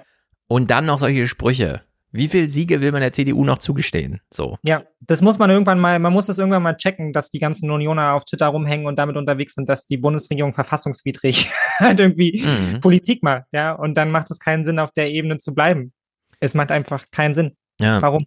Diet schreibt hier, ich glaube, Stefans Idee wäre eine raffinierte Taktik, wenn die Schuldenbremse nicht eine Zweidrittelmehrheit bei den Wählern hätte. Warum hat sie denn eine Zweidrittelmehrheit bei den Wählern? Weil wir so darüber diskutieren wie Habeck und Kühnert. Wir müssen da halt ansetzen. Eigentlich gar nicht so schwer, glaube ich. Ja, es ist ja auch nicht klar, ob wir damit Erfolg haben, aber ich, also ich frage mich so ein bisschen, Zumindest ist die Chance jetzt da wie nie. Ja, genau. Ich frage mich so ein bisschen, was die Alternative dazu sein soll. Also ob, wir kommen ja daran nicht, nicht dran vorbei. Und im Zweifelsfall ähm, ist das Beste, was man dann da vielleicht rausziehen kann, zumindest Stress und der Union, ja, dass da irgendwie die, die Fronten aufbrechen. So. Weil ja. Rente und Familie komplett raus aus dem Bundeshaushalt und nehmen von der Rente 10 Prozent. Oder wir reformieren die Schuldenbremse. So, lieber Bürger, sag, was du willst. Dann hätte es, glaube ich, keine Zweidrittelmehrheit für die Schuldenbremse in der Bevölkerung. Ja, und das gut. Projekt Ampel steht halt eh mit dem Rücken an der Wand so. Ne? Also Ja, genau, können können doch jetzt eh Also mal. ich meine, Neuwahlen, Neuwahlen will keiner so. Aus meiner Sicht ist Ja. dieses Thema durch. Also weil ähm, rein von dem System, wie das bei uns läuft, das ist total schwierig, damit ja hier irgendwie Neuwahlen anzustreben. Und selbst dann, wenn man es tun würde über eine Vertrauensfrage, warum sollte Olaf Scholz das machen? Ja, damit seine SPD da abschmiert und dann Mhm. die CDU kommt und dann die Reform anstößt und dann macht die SPD mit, weil sie staatspolitische Verantwortung tragen. Ähm, also entweder man geht jetzt in Attacke über oder man akzeptiert einfach, dass man zwei Jahre lang keine Politik macht, dass dieses ganze Projekt dahin ist und dann kann man schauen, wie einem die Prozente da unter den Fingern davonrinnen. Ja, wenn man dann nach ähm, vier Jahren Ampel darauf guckt und feststellt, oh ja, ist ja eh nichts passiert, dann wählen wir jetzt wieder CDU. Ja, ja, genau. Genau so ist es. Wir hören hier ein bisschen Habeck im Gespräch. Er ist wirklich gekränkt. Er ist absolut defensiv. Es ist ganz schlimm. Sie haben schon vor einigen Monaten im Bundestag gesagt, wenn die Klage erfolgreich ist, würde das Deutschland wirtschaftspolitisch hart treffen.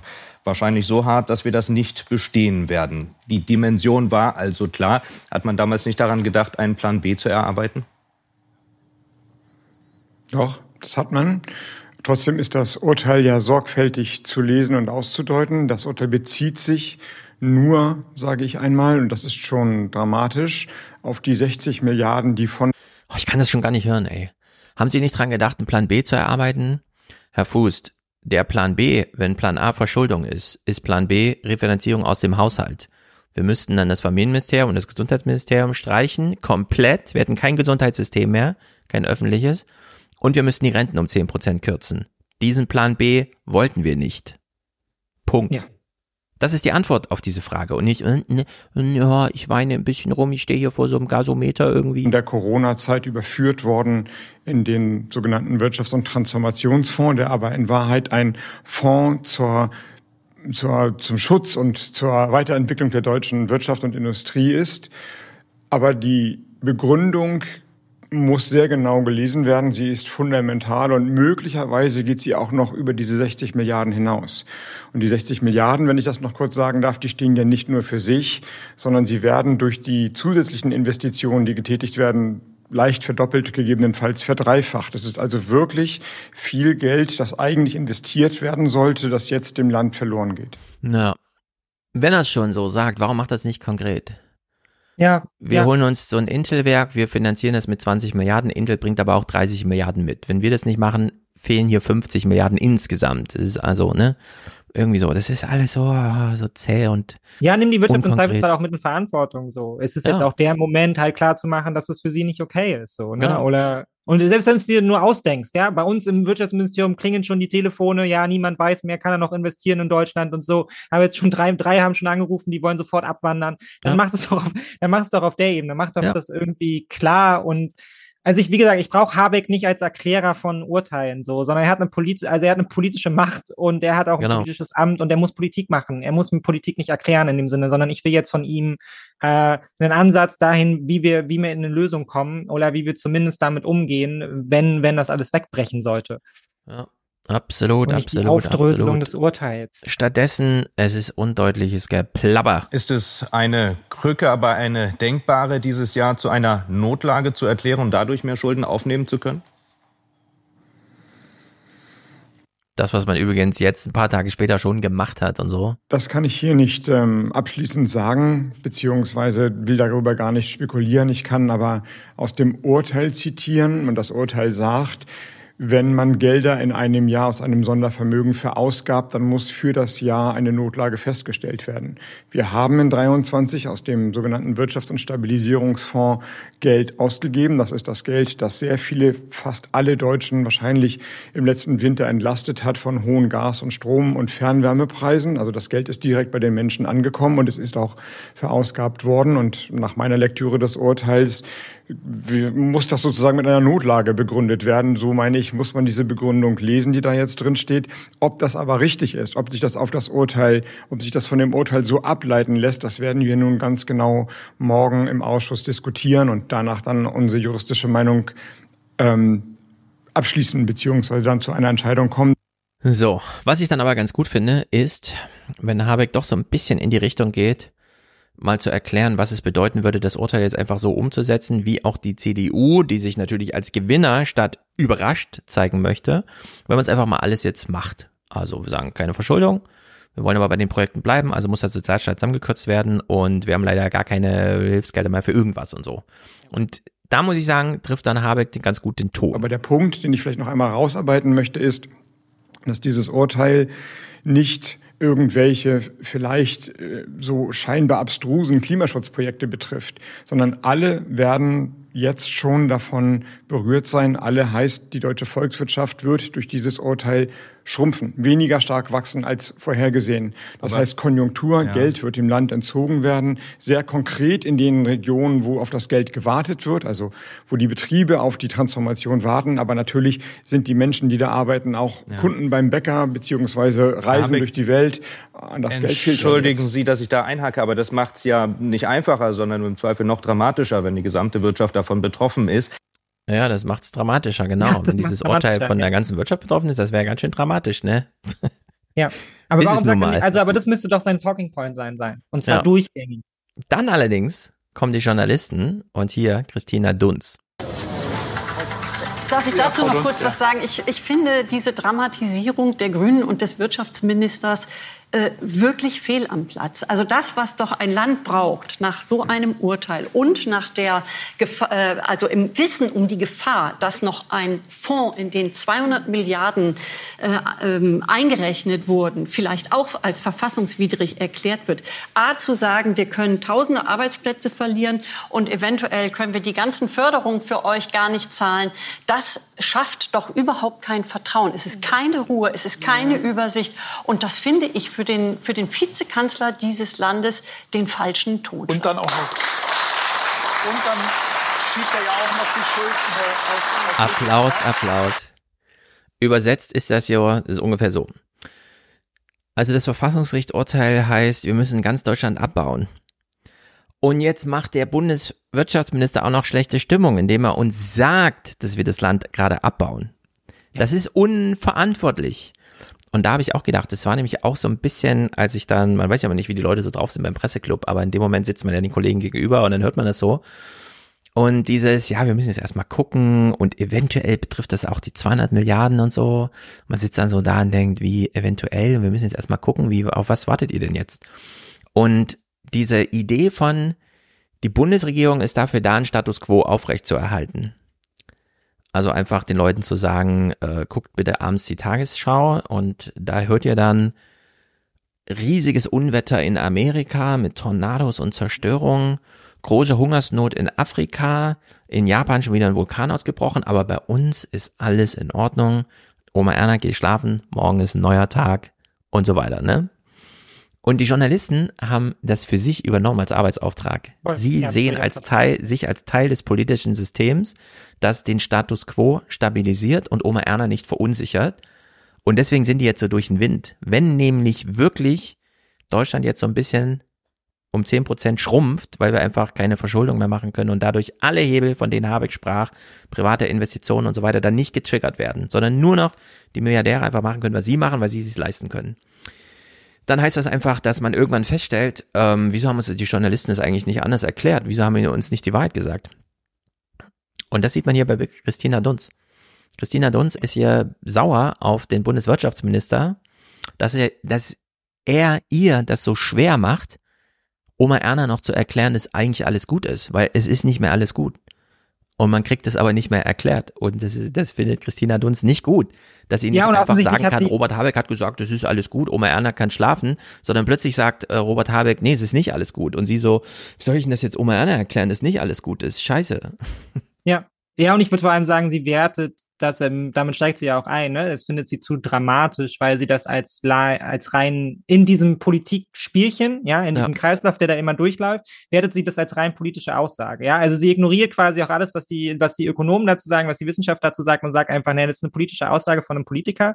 Der macht jetzt damit in seiner Rolle quasi Ja, als genau. Wirtschaftsminister Der will ja Drama. seine Klimapolitik ja? retten. Genau, der will ja nur, genau, macht jetzt da Drama. Anstatt, und ihre Aufgabe wäre, also so wie sie sie wahrnimmt, ist jetzt aus ihrer Sicht quasi die verschiedenen Positionen wieder auf so einem Bändchen aufzureihen. Ja, da ist die Union-Position und da ist die, die Grünen-Position und das dann wieder miteinander abzugleichen, anstatt einfach aus ihrem journalistischen Verständnis heraus festzustellen, wie ist denn die Lage und dann darüber zu berichten. Ja, das, was Ja. ja sonst eigentlich immer behauptet wird, was Journalismus ist. Und hier berichtet jemand als seiner, aus seiner Rolle als Politiker darüber, was die Lage ist. Und daraus macht sie jetzt eine politische Aussage. Genau. Und man kann nur immer wieder darauf hinweisen, wenn 30 Prozent der Leute AfD wählen, dann ist das ein Phänomen im politischen System.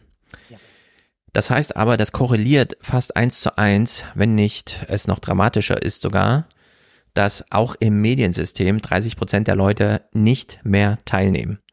Wenn also bei Hard aber fair irgendwie darüber diskutiert wird, wie man jetzt mit der AfD umgeht oder was auch immer, dann ist das Zündstoff für diese 30 Prozent. Die werden damit nicht eingefangen, sondern die werden noch weiter davon weggetrieben, nochmal an unserem demokratischen Prozess teilzunehmen.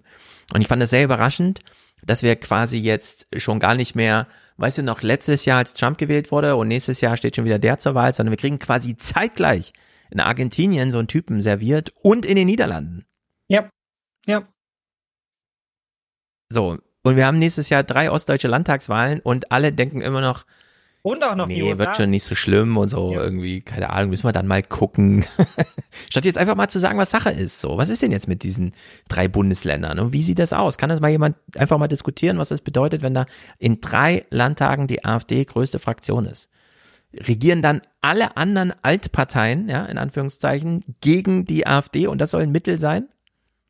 Wenn dann wirklich alle eine Soße Ja, machen, die ja, AfD keine sagt, Ahnung, doch alle eine Soße.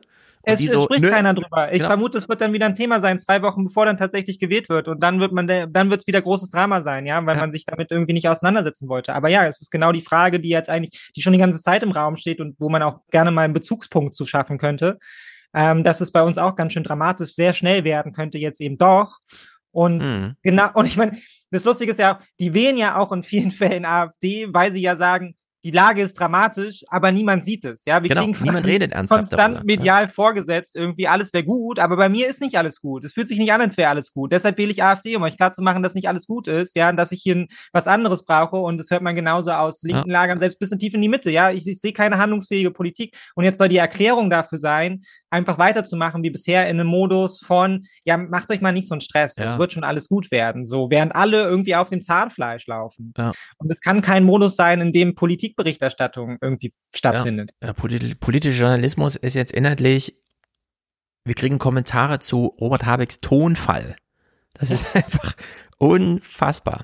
Also hören wir lieber ein bisschen Südekum zu. Er war auch im Heute-Journal, zumindest mit einem kleinen O-Ton. Dort, wo lediglich unverbindliche oder gar nur mündliche Zusagen herrschen, Also zum Beispiel bei diesen 20 Milliarden für Intel. Das ist bisher nur äh, Dings of Understanding. Äh, das ist natürlich nicht rechtsverbindlich. Das heißt, das steht jetzt alles zur Disposition. Die Unternehmen, die können bloß hoffen, dass das eingehalten werden kann. Aber es müssen ja bis zu 60 Milliarden eben auch eingespart werden. Das heißt, äh, da kann sich niemand mehr sicher sein. Es gibt zu viele Fragezeichen. Am Standort Deutschland herrscht Unsicherheit. So steht das kleine Einmaleins des erfolgreichen Wirtschaftens gewaltig unter Feuer. Mhm. Also hier ein seltener Moment, deswegen hier exkursmäßig eingewoben. Jetzt zurück zu Habecks Gespräch. Ich, also wir haben ja schon gesagt, die Kritik an der Schuldenbremse muss jetzt hart und triftig und für alle verständlich sein.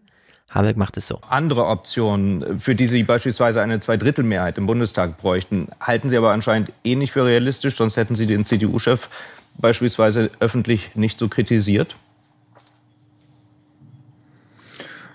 Nun, ich persönlich mache kein Hehl daraus, dass ich die Art, wie die deutsche Schuldenbremse konstruiert ist, für zu wenig intelligent halte. Sie ist sehr statisch und sie unterscheidet nicht zwischen Geldern, die wir so ausgeben im Laufe des Jahres und Investitionen in die Zukunft, die sich erst nach 10, 20, vielleicht 50 Jahren rechnen. Ja, wir müssen sie jetzt reformieren. Das Ja. muss man gleich am Anfang sagen. Wir brauchen in Deutschland eine große Reform. Das Bundesverfassungsgerichtsurteil ist streng. Es gilt. Es führt keinen Weg dran vorbei. Wir müssen in Deutschland einiges anders machen. Sonst steht alles auf dem Spiel. Es ist die Reform der Schuldenbremse. Warum man nicht einfach mal sagen kann, was man will, sondern so von, ich mache ja keinen Hehl daraus, dass ich sie für wenig intelligent halte, sagt. das verstehe ich nicht. Ja, es ist halt wieder Habeck verkausuriert, ja. Ja, Habeck sagt uns einfach nicht, was er will, obwohl er so viel wollen muss, wie ich finde, in dieser Rolle, sondern ja, irgendwas mit der CDU, irgendwas mit dem Gericht. Insofern ist das äh, eine für die Zukunft wahrscheinlich entscheidende, vielleicht eine ganz oder ja entscheidende Debatte. Für die Gegenwart werden wir das Geld anders finden müssen und oder die Konsequenz tragen, dass es nicht verausgabt wird mit den Konsequenzen in den Regionen, dass also Ich meine, er hat jetzt hier gesagt, das ist eine Debatte für die Zukunft. Jetzt müssen wir erstmal gucken, wie wir es finanzieren. Als ähm, Olaf Scholz im Bundestag stand und sagt, wir brauchen eine Grundgesetzänderung, 100 Milliarden für die Bundeswehr, da war das auch keine Sache für die Zukunft, da müsste man mal gucken, Nee, sondern zwei Tage später war das Ding durch. Ja, ja. So. Und wenn wir hier sehen, dass uns die komplette Zukunft und die Industrie flöten geht, dann würde ich sagen, Timer auf zehn Tage oder muss der Bundestag beschlussfähig sein. Ja, Dafür haben das wir die ist eine. Entscheidung, ist eine Entscheidung für jetzt, ja. Ja, man kann ja dann immer noch sagen, okay, die Mehrheit hat gesagt, wir reformieren die Schuldenbremse nicht, nur dann ist halt auch wirklich Klarheit für alle. Ja. Dann ist für die Investoren auch klar, in Deutschland nicht. So, aber die Debatte muss in den Bundestag und die Entscheidung auch. Es muss Tagesordnungspunkt geben, Schuldenbremse.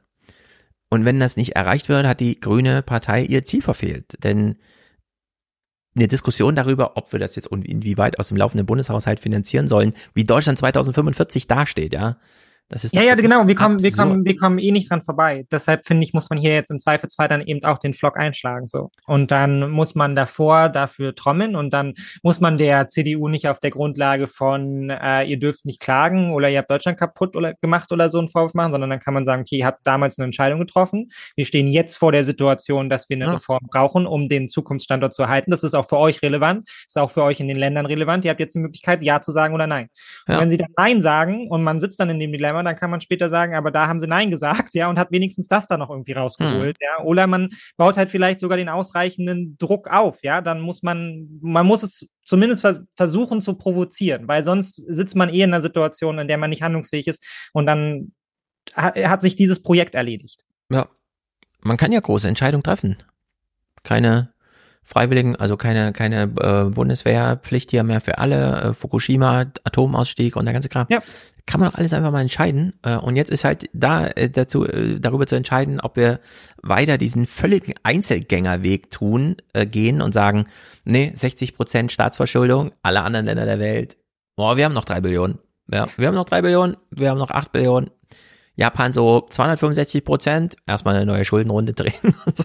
Und wir so 60 Milliarden, äh, 60 Prozent, nö, äh, sorry, ist verboten. Es ist doch absurd. Das ist ein absoluter, also ich meine, Japan geht auch einen eigenen Weg, mit der alten Republik umzugehen, aber wir eben auch genau den entgegengesetzten. Ja, genau. Und das ja. ist wirklich äh, grotesk zu sehen. Habeck, wir gucken uns das Finale von diesem Gespräch hier noch an, äh, Jetzt sollen mal irgendwie alle zusammenarbeiten, ja schön und gut. Mit welchem Ziel denn? Vielleicht hört ihr irgendwas raus. Also mir fiel es, glaube ich, schwer. Deswegen, das wollte ich gerade eben sagen, natürlich hat die Opposition das Recht zu klagen und das Gericht spricht seine Urteile und die Urteile sind zu einer, einer anderen Rechtsauffassung gekommen als die Regierung, als wir diese Fonds eingerichtet haben. Das ist äh, zu akzeptieren und natürlich umzusetzen. Trotzdem ist jetzt die Frage, ja. Hilft man mit, aus dieser schwierigen Lage rauszukommen? Und das ist die Frage, die im Moment, finde ich, zu leichtfertig, fast taktisch weggewischt wird. So sehr man sich freuen kann, wenn man Recht bekommen hat als Opposition. Die Lage ist doch so schwierig und für viele auch so bedrohlich, dass ich finde, jetzt sind wir auch gemeinsam gefordert, Lösungen zu finden. Ja, hilft man mit? Ja, bei was denn? Ja, genau, welche Lösung? welche Lösung steht Welche Lösung vor? präferierst du denn, Robert? Wir haben jetzt lange zugehört, wir, ich habe nichts gehört. Worauf soll jetzt die CDU verpflichtet werden? Ja, mitzumachen. Ja, dann kommen die wieder mit ihrer eigenen Idee und sagen Genau, einfach, dann kommen die wieder mit den kleinen Rettungsbooten an, ja. Genau, dann bauen die dieses, dieses Rettungsboot Klimafonds, da sind dann einfach 150 Milliarden geparkt. Südekum bei äh, Land, äh, hier bei, bei Harter so, ne, wir bräuchten schon so eine Billion. ich meine, das ist wirklich hart. Also äh, am Ende kommt es noch dazu, dass wir im Januar so einen Klimafonds von 80 Milliarden oder so einrichten, ne? Mhm. Und das war's. Und das ist Genau, dann die deutsche dann- Klimapolitik. Ja, dann ist Die das CDU streicht sich die Schweißperlen von der Stirn. Den ganzen Wahlkampf können sie machen mit Klimapolitik. Das haben wir schon geregelt. Genau, wir haben damals zugestimmt. Wir Ja. haben staatspolitische Verantwortung übernommen, als wir nicht mussten, als Ja, die Regierung verfassungswidrig gehandelt hat, ja. Das stimmt, Habeck wollte nicht mehr. Die CDU hat recht, Habeck wollte nicht mehr. Oh Mann, oh Mann, oh Mann. Kurzmeldung. Jetzt hören wir mal nur auf dieses äh, semantische Framing. Ja, nach dem Urteil des Bundesverfassungsgerichts zum Haushalt ist weiter offen, wie die Regierungskoalition die Finanzlücke schließen will. SPD und Grüne lehnten es erneut ab, dabei auf Einsparungen etwa im Sozialbereich zu setzen. Ja, sie sträuben sich, weißt du? Ja, Die ja, gute Idee steht im möglich. Raum Ja, als, und hier sträuben sie sich schon wieder. Sie lehnten es erneut ab. Ja, als wäre da eine Lösung, als wäre da ein Lösungsweg möglich. Ja, Und das, das- nervt mich so sehr, weil es Das- ist kein ja. Lösungsweg möglich. Wir kriegen Das Framing muss sein, CDU lehnt es schon wieder ab, als Opposition staatspolitische Verantwortung zu übernehmen und bei der Reform der Schuldenbremse mitzustimmen. Ja. Das aber angesichts von solchen Meldungen wundert man sich dann halt auch nicht, dass, also ich meine, wir hören diese Meldung seit eben 2008, 2009, ja, an diesem Mantra hat sich ja nie geändert. Wenn du jetzt auf die Straße gehst und sagst, was war denn das Problem? Ja, die Griechen haben einfach, die sind zu früh in Rente gegangen. Das war das Problem damals und die haben einfach zu viel Geld ausgegeben. Deshalb bin ich auch froh, dass die Parlamentarier nicht mehr so viel Verantwortung tragen in Deutschland. Das Ja. ist die Diskussion, aber genau, weil wir halt eben Sachen genau so framen in den Nachrichten. Und es ist einfach Unsinn. Es ist einfach alles ganz schlimm. Ähm, hier so ein bisschen inner äh, Ampel-Kommentierung. Nur noch ein schwarzer Stoff hängt am Bundesfinanzministerium, wo bis vor kurzem ein großes Schild prangte. Auf dem hieß es, mit Geld und Verstand, Schulden bremsen. Dieses Motto nun verschwunden. Und der Finanzminister? Er äußert sich nicht konkret zur Haushaltsmisere. Auch vom Kanzler kommt heute nichts Genaues. So, Lindner muss sich nicht konkret äußern, denn der will nichts außer dem, was gerade passiert. Der will diese ganze Verschuldung einmal abwickeln, fertig. Damit hat er sein Ziel erreicht. Ähm, ich finde es dann witzig, dass Robin Alexander irgendwie daneben steht und dann äh, so Tweets schreibt im Sinne von, hö, hö, hö, das ist ja ein witziges äh, Ding vom Lindner, was er da als Pressekonferenz anberaumt hat. Er sagt, er macht einen Nachtragshaushalt und verschweigt einfach, dass er den Notdings nochmal zieht. Ähm, das ist ja ein Konjunkturprojekt für uns politische Journalisten, die das erklären. Und ich denke mir, nee, komm, erklär mir nicht, was er zwischen den Zeilen noch gemeint hat, sondern erklär mir bitte das große Bild. Ja ja, dass wir gerade eine fehlende, ausfallende grüne Partei völlig überrumpelt und dann irgendwie, äh, keine Ahnung, wir machen mal Parteitag und so. Äh, und übrigens, auf dem Parteitag hat Rabeck das hingekriegt, ne? Dort einfach mal zu sagen, Schuldenbremse heißt, wir haben die Hände verbunden und dürfen nichts machen, während die anderen alle mit dem Knüppel in der Hand rumfuchteln. Ja. Nur, das kommt eine Woche zu spät.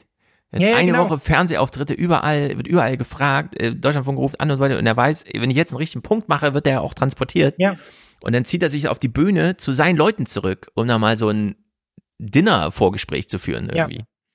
Olaf Scholz, Ola auch, Habeck hätten am Tag nach dem Urteil bei den Tagesthemen anrufen sollen, hätten sagen sollen, ich komme sehr gerne vorbei. Und dann hätte man sagen sollen, also wir sind sogar sehr froh, ja, dass uns die CDU damit jetzt die Möglichkeit gegeben hat, klargemacht hat, so geht es nicht weiter. Und deshalb freuen wir uns über das Urteil, weil sie ja jetzt hoffentlich bereit sind, mit uns eine Reform anzustoßen, weil sie sehen ja, wenn wir das nicht tun, ja, dann blockiert uns diese Schuldenbremse unsere Investitionen in die Zukunft und dann zählt man die auf, Intel, ThyssenKrupp ja. und wie sie nicht alle heißen. Und damit setzt man dann den Rahmen für die Gespräche der nächsten Woche. Und ja. man setzt sich gar nicht auf dieses ganze Verantwortungsgehabe ein und all diesen Quark, sondern man sagt einfach, danke für das Urteil. Ja, wir haben jetzt Klarheit und die Klarheit sagt, mit der Schuldenbremse sind wir nicht zukunftsfähig. Wir brauchen jetzt eine Reform. Ich bin gespannt auf die Vorschläge der Union zum Thema Reform. So. Und dann, genau. dann führt man die Diskussion darüber. Und wann immer man eingeladen wird, sagt man, ja gut, dass wir das Urteil haben, ich will die Verantwortungsfrage hier gar nicht stellen. Die Frage ist jetzt, wie wir die eine Reform dieser Schuldenbremse anstreben. Mhm. So. Fertig. Und statt dass wir eine ordentliche Diskussion kriegen, kriegen wir einfach nur König, Kaiser, äh, Superman, Christian Lindner im Finanzministerium, der tut, was er schon immer tun wollte. Christian Hase von der Union verfolgt die Sitzung digital. Sein Fazit? Der Haushalt 24 ist so, wie er jetzt da ist. Erstmal voraussichtlich verfassungswidrig. Und das bringt uns ja dazu, dass wir sagen, sagen, da können wir nicht am Donnerstag drüber beschließen, sondern wir müssen jetzt erst den 23er anpassen. Und ich glaube, das kann auch nur der richtige Weg sein. Das scheint man bereits gestern auch im Bundesfinanzministerium erkannt zu haben. Der Staatssekretär hat die Haushaltssperre des Klima- und Transformationsfonds ausgeweitet auf den gesamten laufenden Haushalt 23 und heute auch noch auf den 200 Milliarden schweren Wirtschafts- und Stabilisierungsfonds. Doppelwumms im negativen Sinn. Mhm. Einfach mal Auswertung der ganzen Sperrung. Aber das war, das ist, also ich meine, das steht auch wirklich im Urteil drin. Ja. Wenn ihr dieses Geld ausgeben wollt, müsst ihr es aus dem Kernhaushalt nehmen. Natürlich wird dann eine Woche später der Kernhaushalt gesperrt für jede weitere Ausgabe. Ja. Wieso sind die da so überrascht? Ja, und natürlich hält die FDP daran jetzt fest, so, weil es ist ja ihr, ihr Rettungsanker. Denen ist ja egal, ob diese ähm, Koalition noch was auf die Beine bekommt. Sie wollten damit ja nie, eh nie mhm. was auf die Beine stellen, sondern ihnen ist nur wichtig, dass sie beim nächsten Mal wieder in den Bundestag einziehen und dann hoffentlich noch alle irgendwie gut auf sie zu sprechen sind, die sie vorher auch gewählt haben. Ja, ja weil sie ja im Hinterkopf haben, ah ja, die haben ja damals so fleißig blockiert, so, die haben dieses linksgrüne Projekt quasi von innen heraus zerstört und das ist auch gut so. Mhm. Und dann kriegt man die nötigen Stimmen irgendwie wieder zusammen als Protestpartei oder irgendwie so ein Quark. So, und jetzt Michael Hüter im Gespräch, Tagesthemen vom 21. Dazu spreche ich jetzt mit Professor Michael Hüter, Direktor des Instituts der deutschen Wirtschaft. Guten Abend nach Berlin. Guten Abend, Herr Fußt. Wir haben gerade die verschiedenen Optionen gehört. Politisch scheint da viel verbaut zu sein. Ist die Ampelkoalition finanzpolitisch in der Sackgasse? Wenn Sie das und das ist ziemlich geil. Ihr hört ja jetzt mal, wie wichtig Michael Hüter das ist. Der wurde jetzt gerade gefragt, steckt die Ampel irgendwie in der Sackgasse? Das ist eine ziemlich offene Frage. Er kann jetzt alles sagen, was er sagen möchte. Und er weiß, dieser Korridor wird im Verlauf des Gesprächs immer enger. Also man hat typischerweise bei der ersten Antwort kann man sagen, was man sagen will. Und jetzt hören wir Michael Hüter. Wenn sie das alleine lösen muss, ist das eine ziemliche Sackgasse ohne Rückwärtsgang. Denn man hat bei der Koalitionsvertragsverhandlung damals gedacht, man hat einen einfachen Ausweg zwischen den verschiedenen äh, Bedingungen. Schuldenbremse soll gelten, keine Steuererhöhungen, aber große Investitionen in die Klimatransformation. Das ist ja alles irgendwie für sich richtig, aber mit dieser Schuldenbremse so nicht zu machen. Und insofern ist eine Notlagenerklärung für dieses über das nächste Jahr eine auch sehr wackelige Geschichte. Auch das ist heute bei der Anhörung deutlich geworden. Sie muss klug begründet werden und auch sachlich in dem Jahr eine, einen Anker haben, damit dann entsprechend auch äh, Kredite dafür aufgenommen werden könnten. Und am einfachsten wäre es, wir würden mit der Opposition zusammen einen Weg finden, der das Sondervermögen Klima- und Transformationsfonds so behandelt wie das Bundeswehr-Sondervermögen. Das wäre eine saubere Lösung und würde auch Klarheit schaffen. So, saubere Lösung würde Klarheit schaffen für alle Beteiligten, weil es dann hieße, Klima, das ist die Angelegenheit dieser Bad Bank da drüben. Haben wir schon mal eingerichtet, ist uns egal, was die mit dem Geld machen, es ist ja einmal billigt. Äh, wir kriegen dann wie bei diesem Friedensforschungsinstitut von, von der Bundeswehr so eine Einschätzung, ja, die haben jetzt plötzlich da ganz viel Geld, die wissen gar nicht wohin damit, die stehen sich selber im Wege, das ist eigentlich sinnlos, also es blockiert eher noch so eine Reform. So, wenn wir das jetzt beim Klima machen, ne, also einfach so ein Gebäude hinstellen, wo wir so ein Schild oben dran hängen, äh, das ist das Klimagebäude. Alle Anliegen bitte dort abwerfen. Ohne inhaltliche Ausgestaltung, ohne dass wir da nochmal drauf gucken, ohne alles. Einfach nur ein riesiges Budget. Ja. Dann wissen wir, das ist nach zwei Jahren leer oder ist Geschichte abgewickelt. Ja, dann ist die Klimapolitik abgewickelt, dann ist das einfach, findet da hinten statt. Das darf überhaupt nicht, also ich würde sagen, eine Billion, ja, da bin ich dabei. Ja, wenn wir eine jetzt halt Billion Sondervermögen. Ja. Von mir aus gestreckt über zehn Jahre, also jedes Jahr sicher 100 Milliarden. Okay, würde ich sagen. Aber darunter würde ich es nicht machen. Als Grüne. Das wäre wirklich, das, das wäre die Kapitulation. Ja, es Und ist die Kapitulation und es ist auch Gefahr. Es ist auch eine systemische Kapitulation, weil er er löst es ja jetzt hier quasi als Notfallweg an, aus dem Dilemma herauszukommen, dass man Macht abgegeben hat und er sagt jetzt die einzige Möglichkeit, wie sich die Parlamentarier gegenüber dem Verfassungsgericht diese Macht wieder zurückholen können, ist jetzt, indem sie sagen, wir regeln das über so eine Zweidrittellösung, ja, Ja. Äh, über so eine Zweidrittelmehrheit und holen damit quasi uns die Macht zurück und schreiben das direkt rein in die Verfassung, damit das Gericht da gar nichts mehr sagen kann. Ja, also man umgeht quasi auch wieder diesen Weg und holt sich damit in gewisser Weise die Macht zurück, aber natürlich dann für eine ganz andere parlamentarische Ordnung, die dann Genau. eben besagt, Mit den Worten Investitionen in die Norbert Zukunft Lammerts, wir machen einen verfassungspolitischen Fehler rückgängig. Ja.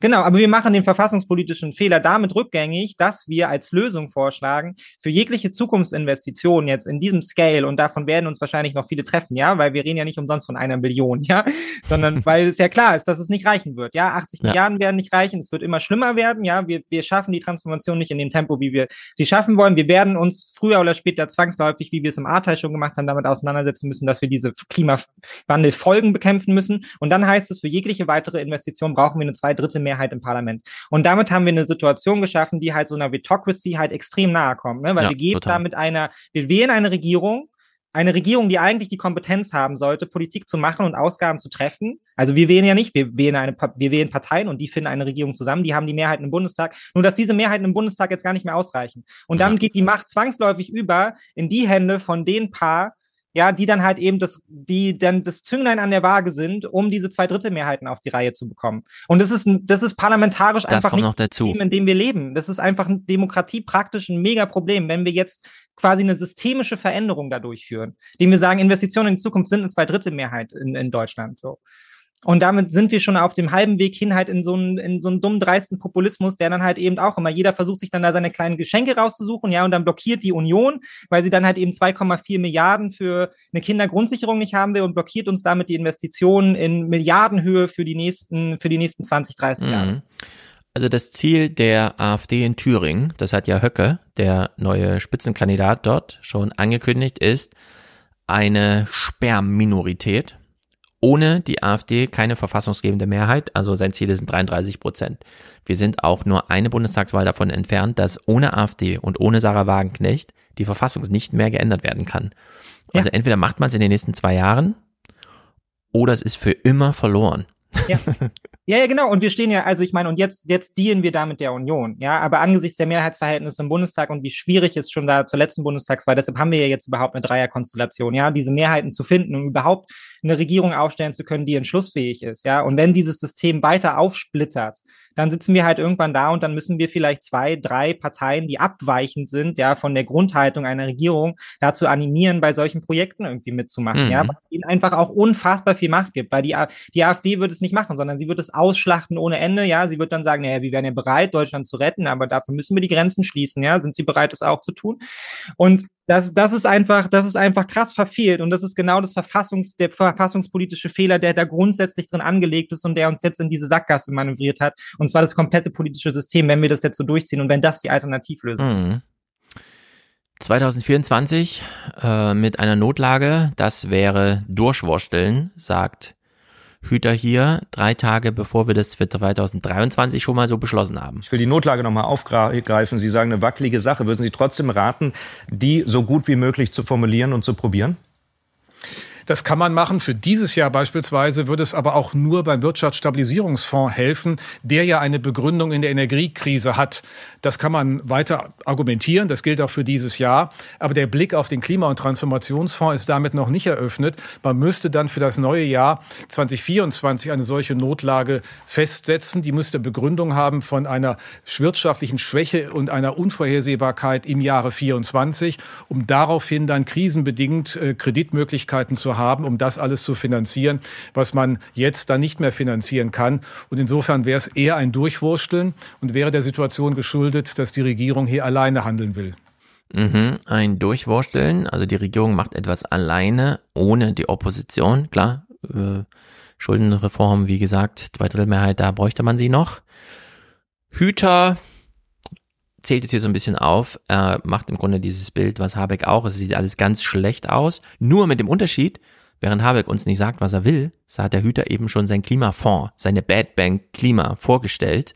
Und in der Hinsicht ist äh, das hier sehr instrumentell zu betrachten. Letztlich müssen wir große Beträge mobilisieren, die aus dem normalen Haushalt mal eben 60 Milliarden oder mehr, Sie haben die Größenordnung ja angesprochen, scheint mir bei allem politischen Willen nicht möglich, scheint mir aber von der Sache her nicht begründet. Es würde ja bedeuten, dass alles, was im Haushalt steht, irgend, oder vieles jedenfalls außerordentlich fragwürdig ist. Das kann man bei einzelnen Dingen immer diskutieren. In der Summe wird man die Mittel so nicht zurechtbekommen.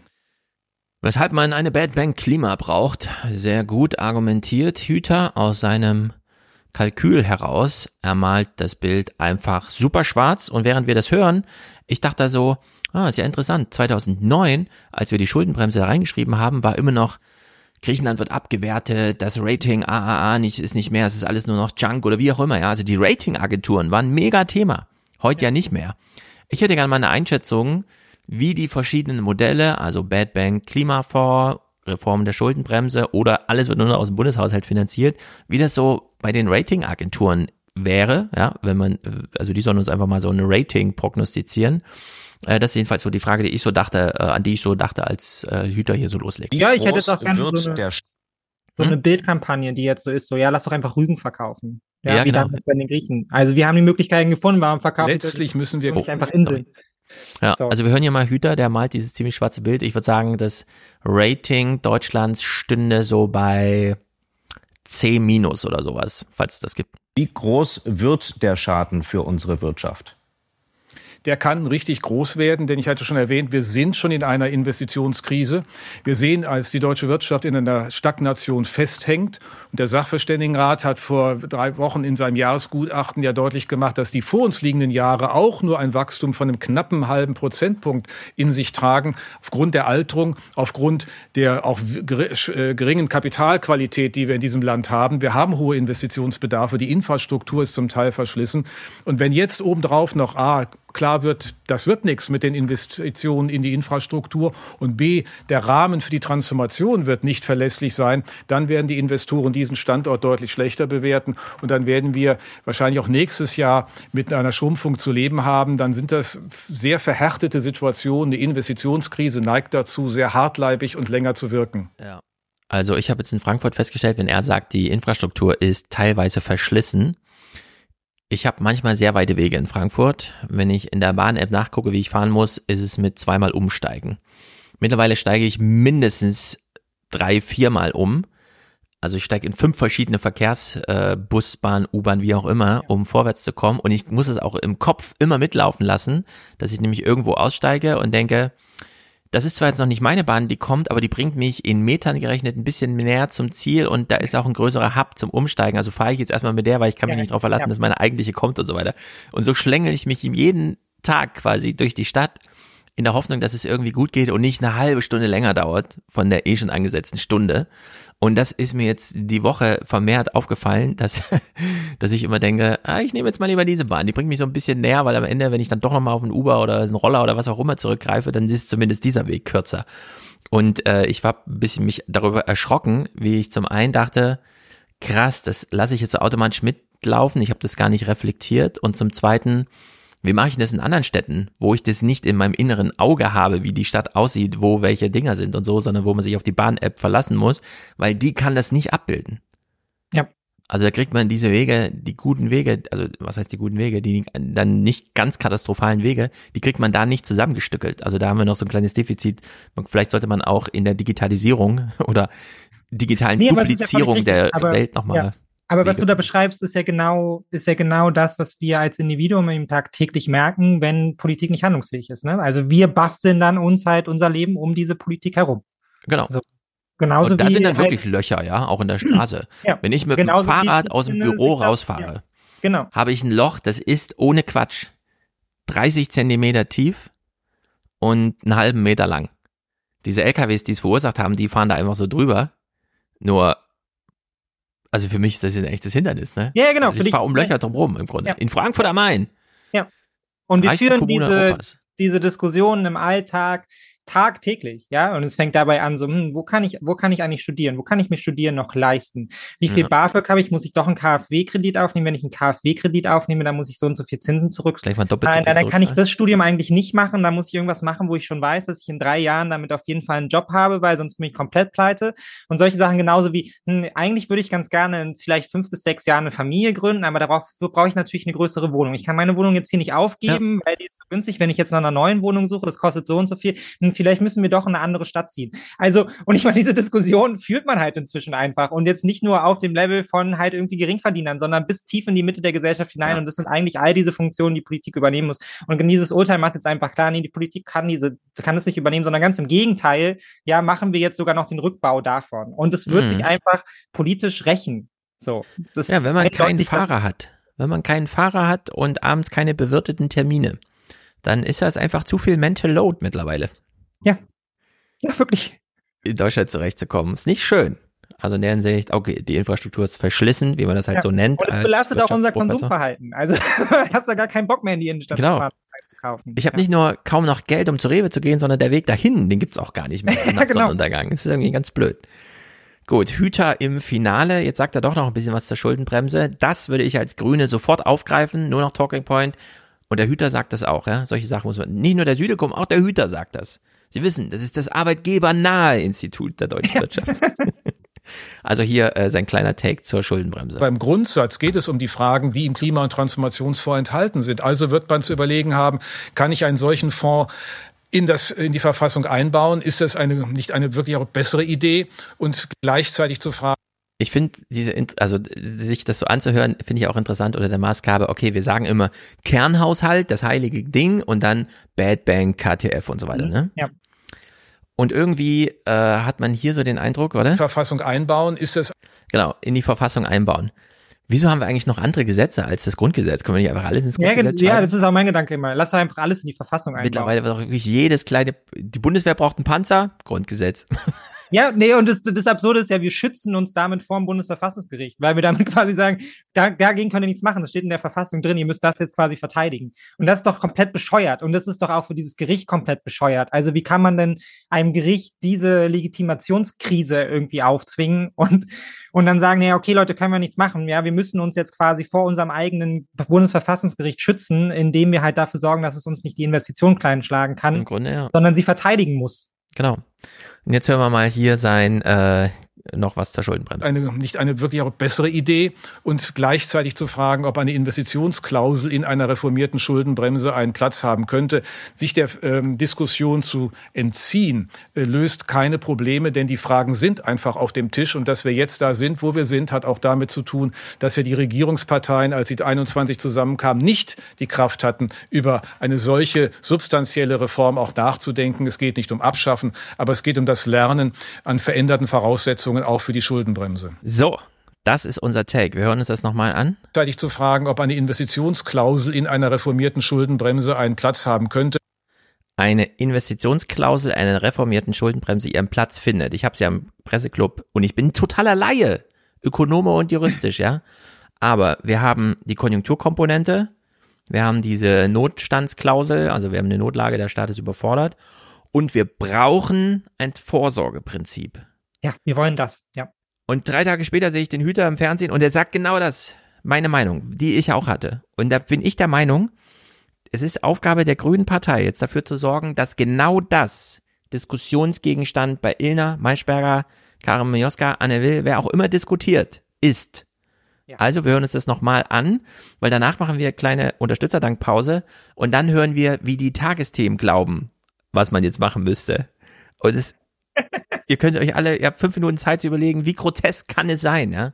Äh, Also wir hören nochmal Hüters guten Aufschlag. Gleichzeitig zu fragen, ob eine Investitionsklausel in einer reformierten Schuldenbremse einen Platz haben könnte. Mhm. Sich der ähm, Diskussion zu entziehen, äh, löst keine Probleme, denn die Fragen sind einfach auf dem Tisch. Und dass wir jetzt da Mhm. sind, wo wir sind, hat auch damit zu tun, dass wir die Regierungsparteien, als sie 21 zusammenkamen, nicht die Kraft hatten, über eine solche substanzielle Reform auch nachzudenken. Es geht nicht um Abschaffen, aber es geht um das Lernen an veränderten Voraussetzungen auch für die Schuldenbremse. So, da hört man ja noch den Wunsch raus. Hüter sagt, reformuliert, ich f- verklausuliere jetzt in seiner, aus seiner Person heraus, ich hätte gedacht, die Ampelparteien hätten 2021 die Kraft gehabt, die Schuldenregel zu reformieren, es anzustreben.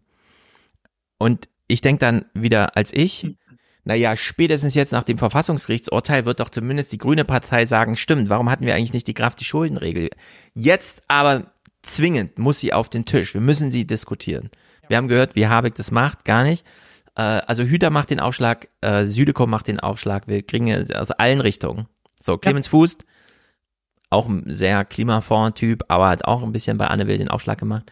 So, wir machen jetzt Unterstützerdank und hören danach, was am selben Tage nach diesem Gespräch dann äh, von Thomas Berbner kommentiert wurde in den Tagesthemen. Und äh, ihr habt fünf Minuten Zeit, euren IQ so richtig rauszuräumen, ja? Genau. Werft ihn aus dem Fenster, ihr braucht gleich keinen IQ. Am besten jetzt noch sechs Bier trinken. Jetzt ist der Moment, Leute. Betrinkt euch noch, es ist wirklich, man kann es nicht fassen. Gut, also kleiner Unterstützerdank und dann hören wir uns den Rest da an. Unser kleiner Moment, Achtsamkeit, Aufmerksamkeit und Dankbarkeit natürlich. Letzter Aufruf für den Alias Express. Die Fahrkarten bitte.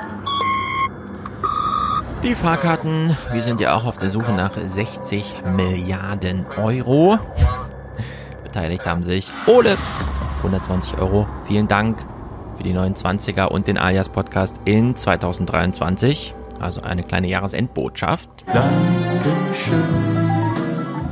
Sehr gut, Ole. Ulrich hat für 100 Euro ein Quartalsticket weg von hier, ist also auch Präsentator. Ich sag Dankeschön.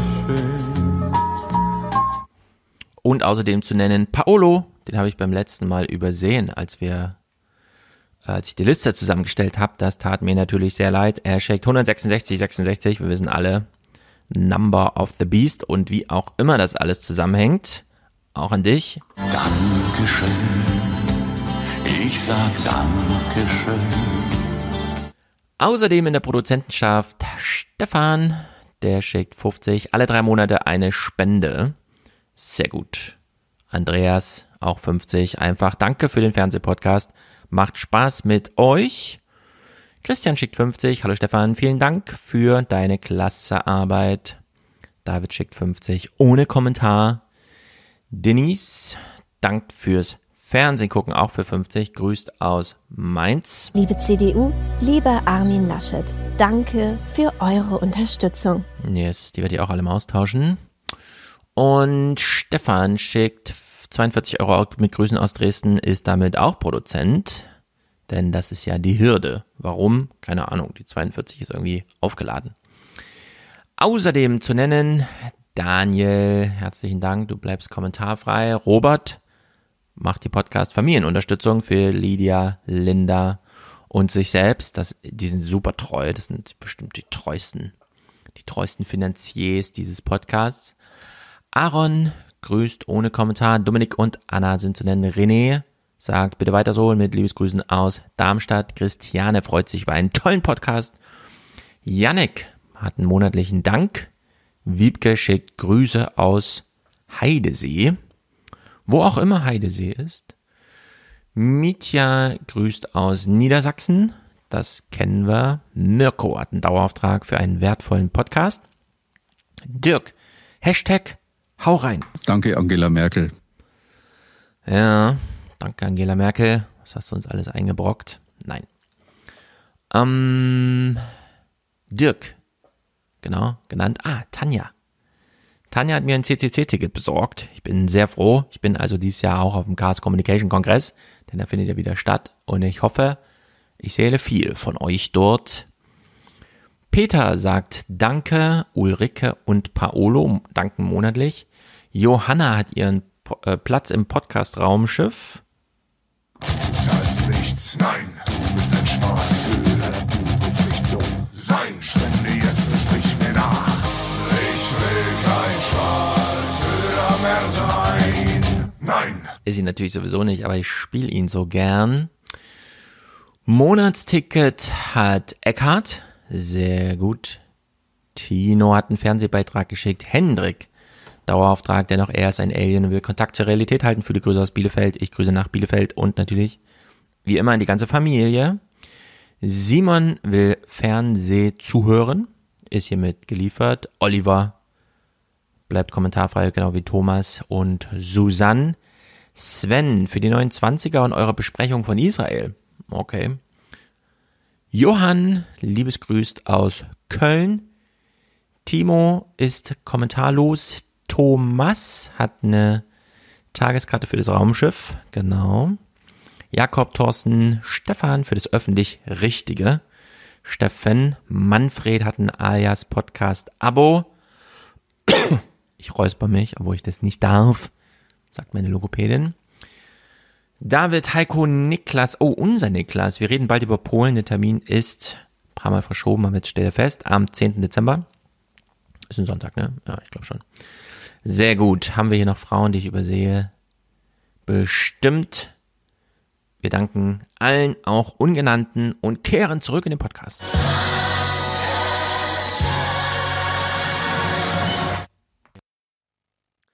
So, Thomas Berbner.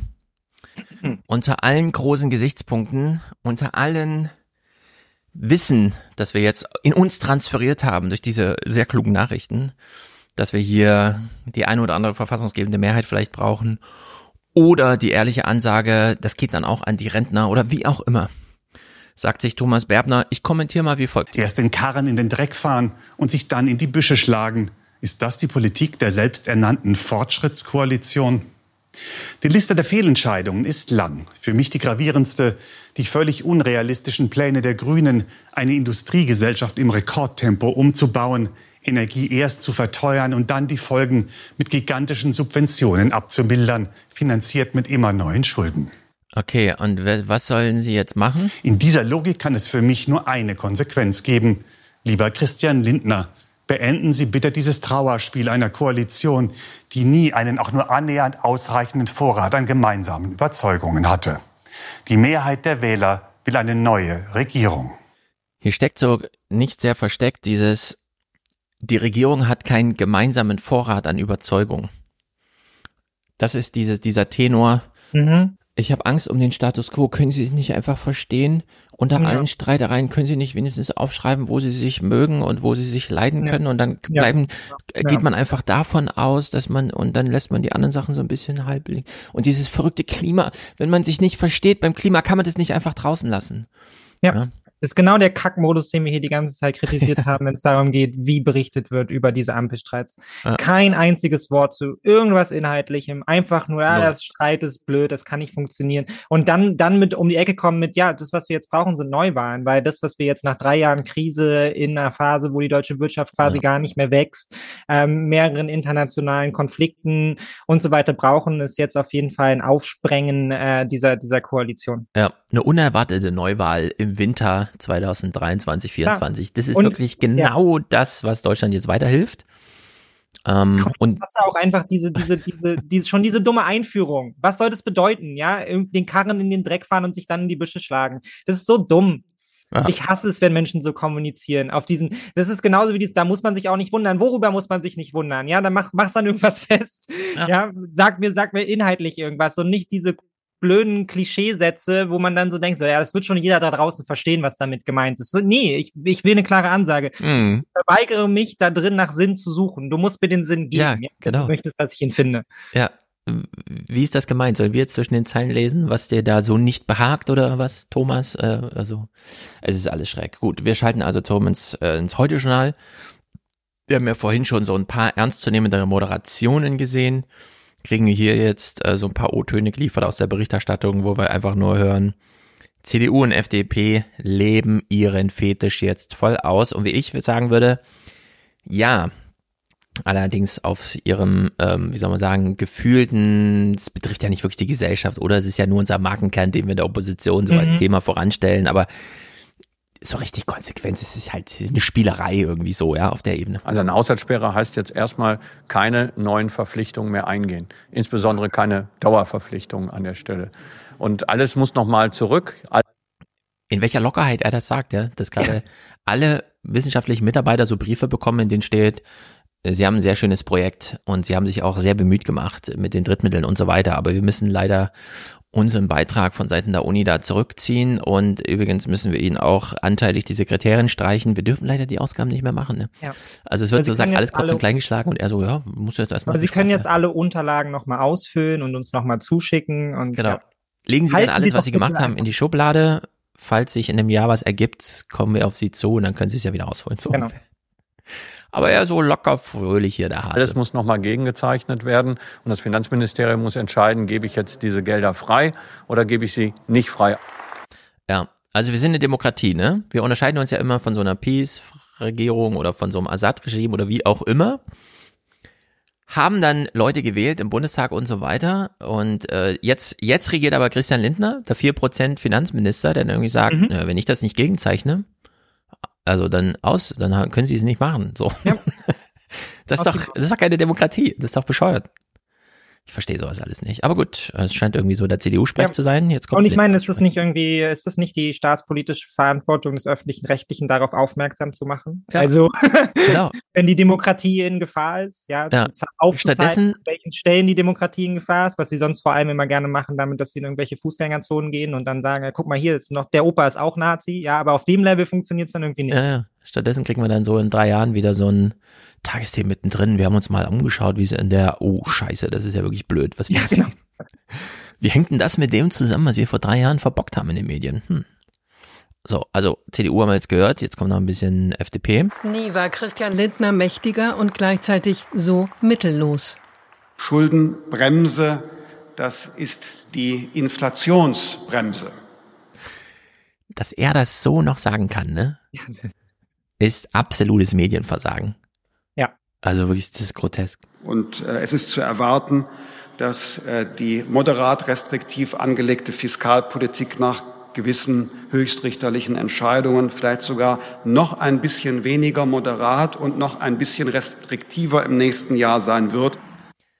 Sieht man, welche Freude er da hat im Ja. Gesicht? Ja. Wenn er Das da meine so, ich auch mit dem Sezieren. Man kann es den Fingern Ja. richtig ansehen. Während er diesen Satz seziert, so stellt er sich auch auf, wie er den deutschen, den deutschen Volkskörper seziert, ne? Ja. wie er Deutschland aufmacht und dann halt eben, wie, wie schon gesagt, alle Organe rausnimmt, die sich einmal anschaut, da ein bisschen was abschnippelt, da ein bisschen was abschnippelt und dann alles Genau. wieder zusammen. Für alle, die nur zuhören, also, sind, ja.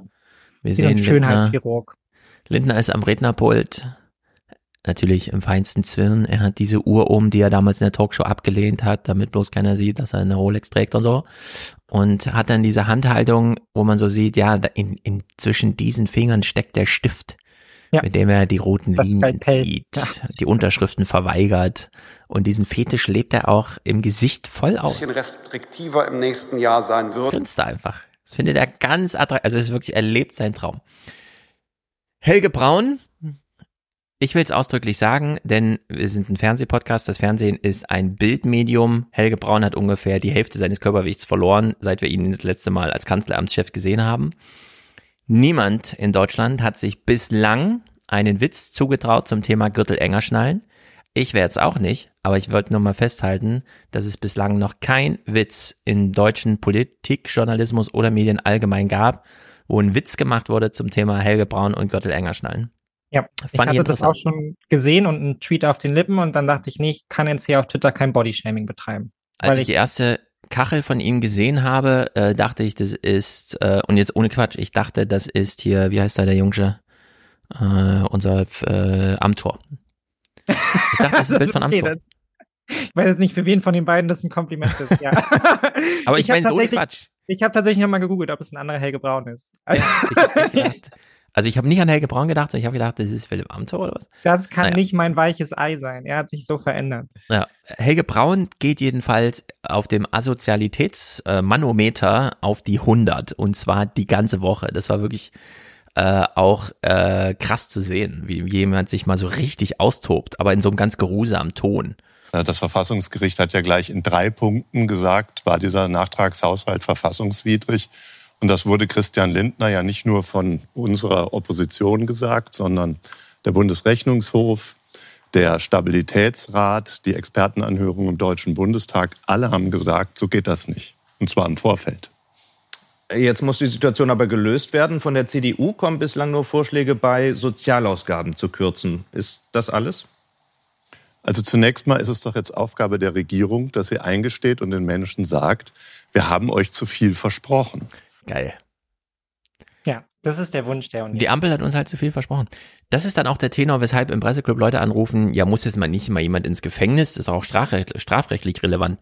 Und dann sitzt äh, der Reinhard Müller aus der FAZ mir gegenüber und sagt den Leuten so, nee, er hat jetzt niemand Geld veruntreut oder sich bereichert oder sonstiges. Sie haben einfach nur im Bundeshaushalt geschrieben und die Verschuldungsregel war halt eine andere als die, die sie angewendet haben. So.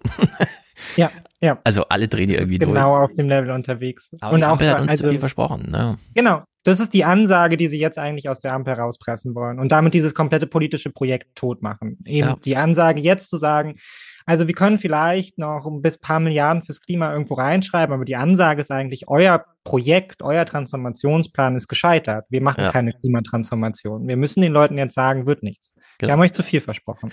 Ja, genau so. Und Braun einfach geht's auch inhaltlich durch. Einfach eine Notlage wieder einzuberufen reicht aus Ihrer Sicht nicht? Nein, weil ja auch das Verfassungsgericht zum Beispiel gesagt hat, dass die Notlagen, die wir jetzt hatten, nämlich die Corona-Krise oder den Krieg in der Ukraine, nicht rechtfertigt, Gelder umzuwidmen für den Klimaschutz. Also man kann, das war ja die klare Aussage, nicht 2021 für Corona Geld aufnehmen und damit 2025, 2026 immer noch energetische Gebäudesanierung finanzieren. Stimmt, aber ist deswegen die energetische Gebäudesanierung gut oder schlecht? Und bei ihm hört sich das jetzt so an, als wäre die schlecht. Die ist verfassungswidrig. Die ist verfassungswidrig, genau. Die Gebäudesanierung ist verfassungswidrig. Die jetzt schreibt hier im Chat, und wahrscheinlich ist das äh, das Level an Humorigkeit, auf die man achten muss. Wait, der hatte doch früher mal mehr Substanz. Gut, wir hören noch ein bisschen weiter. Äh, warum ist jetzt die energetische Gebäudesanierung trotzdem schlecht? Weil wir könnten sie nur auch mit einer anderen Verschuldungsregel nur über Schulden machen. Aber, und jetzt kommt so ein großes Aber, da muss man jetzt genau drauf achten. Wir hören jetzt schon mal, was wir vorhin angekündigt haben für, wenn die eine Klima-Bad Bank gründen dann heißt es ganz schnell, nee, das ist da drüben und so weiter. Und so hören wir das jetzt auch beim Thema äh, neue Verschuldung. Wir haben in dieser Wahlperiode die Schuldenbremse schon einmal angefasst und haben mit 100 Milliarden das Sondervermögen für die Bundeswehr geschaffen. Das muss reichen. Was klar im Grundgesetz verankert ist und deshalb sozusagen eine zusätzliche Verschuldungsmöglichkeit äh, beinhaltet. Solche Grundgesetzänderungen kann man aber nicht dauernd machen und schon gar nicht bei jeder großen finanziellen Herausforderung. Warum eigentlich nicht? Da sagt das Bundesverfassungsgericht nicht, nein, ihr müsst es nur begründen. Ihr könnt verschulden, so viel ihr wollt. Ja, genau. Es muss nur einen innerlichen Bezug geben. Also in der nee, Hinsicht, das ist jetzt einfach die Union, die sagt, ja, Klima ist halt nicht wichtig. Ja, aber warum sagt er einfach, das kann man nicht ohne Ende machen? Klar kann man das ohne Ende machen. Wir haben 19 Sondervermögen eingerichtet für jeden Quatsch. Ja, aber, aber er will Quatsch meine ich für alles Mögliche. Ja. Er will halt dieses Projekt nicht. Wenn, dann wollen sie es halt selber machen, dann später. Vielleicht, keine Ahnung, in zwei Jahren dann, wenn sie gewählt mm. werden. Legen sie das alles wieder auf. Ja, also angenommen, es kommt jetzt dazu, dass wir die Hüterartigen, ja, wir machen Sondervermögen, Klima und so weiter, ne? Dann wäre das ja das 20. Sondervermögen, was wir einrichten. Deswegen jetzt die Bauwirtschaft hier im Börsenbericht. Wir bräuchten auch noch eins. Die Gewerkschaft IG Bau fordert daher ein Sondervermögen von 50 Milliarden Euro, um mhm. genügend Sozialwohnungen bis 2025 bauen zu können. Doch schon vor dem Bekanntwerden des das finde ich auch geil, ne? Dein einziger Job ist, einmal am Tag für drei Minuten einen Börsenbericht abzuliefern und dann passieren ja solche Job. Fehler wie hier. Riesenhaushaltslochs war klar. Den angestrebten Neubau von 400.000 Sozialwohnungen verfehlt die Bundesregierung auch in diesem Jahr deutlich. So, die Bundesregierung will 400.000 Sozialwohnungen bauen. Nee, die Bundesregierung will erstmal gar nichts bauen. Sie will nur, dass gebaut wird in Deutschland. Und wir wissen ja, Privatinvestitionen, ja. private Rendite, Miete hoch. Und es geht auch nicht um 400.000 Sozialwohnungen, sondern es geht um Wohnungen allgemein. Wohnung, es geht ja. erstmal grundsätzlich nur um Wohnungen. Die Vorgabe, es sollen alle Sozialwohnungen sein, wäre ja schön. Dafür sind wir nur wirklich ganz weit entfernt. Aber im Fernsehen kann man ja einfach mal solche Fehler machen. Ne? Ja. Nun gut. Und die Zahlen im Hintergrund geben ihm Autorität, während er das sagt. Ja, richtig. Der Mann, der Mann kennt sich aus. Der sitzt der da ja nicht in der Stadt in Frankfurt am Main. Also das ist ein ganz wichtiger Typ. Ähm, zurück zu Braun. Jetzt müssen wir ganz genau zuhören. Es ist der absolute Knallerclip. Braun erklärt jetzt mal, warum wir in Deutschland kein Geld für Klimavorbeuge ja, haben. Viel größer als die aktuelle Herausforderung geht aber nicht. Wäre das nicht jetzt sinnvoll, wenn alle sagen, wir stellen da was langfristig sinnvoll auf? Na, also erstmal geht es jetzt darum, dass äh, die Schuldenbremse eine total sinnvolle Sache ist. Die Schuldenbremse sorgt dafür, dass zukünftige Generationen nicht finanziell überlastet werden. Und wenn ich an die zukünftigen Generationen denke, Anpassung an den Klimawandel, neue geopolitische Herausforderungen, ist die Schuldenbremse so sinnvoll wie nie zuvor. So, wir können jetzt nicht die künftige Generation vor dem Klimawandel beschützen, indem wir jetzt investieren in klimaneutralen Technologien, weil die brauchen ja später noch Geld. Ja, wir brauchen das ganze Geld, um die Stelzenhäuser zu bauen. Ja. Wo kommt das Geld für die Stelzenhäuser her später?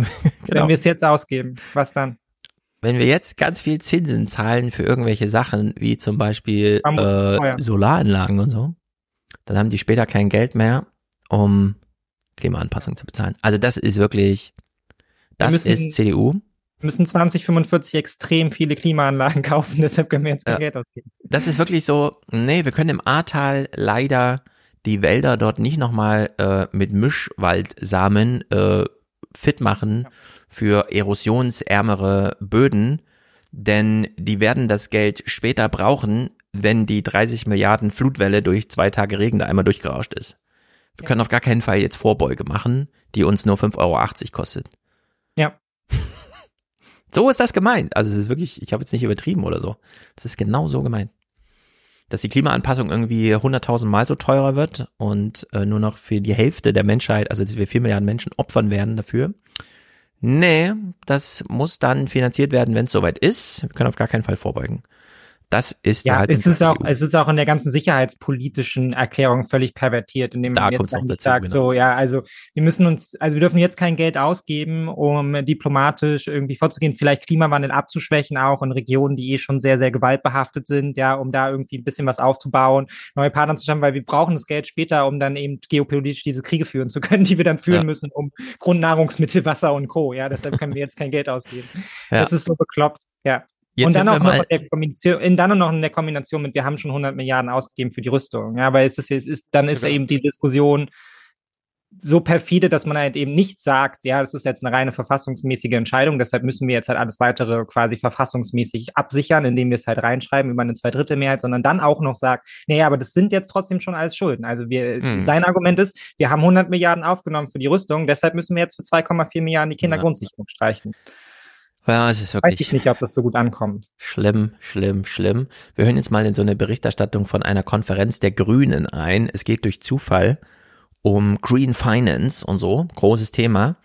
Aber wer das hört und weiß, okay, es ist durch Zufall jetzt in den Tagesthemen. Also es wird einfach davon berichtet. Es würde ja normalerweise nicht davon berichtet, dass die Grünen irgendwie eine Konferenz machen. Wer das hört und nicht mir beipflichtet, dass die Grünen ganz dringend mehr Populismus brauchen, ich weiß auch nicht. Im Berliner Politbetrieb wird viel mit Slogans gearbeitet, wie hier dieser Tage am Bundesfinanzministerium.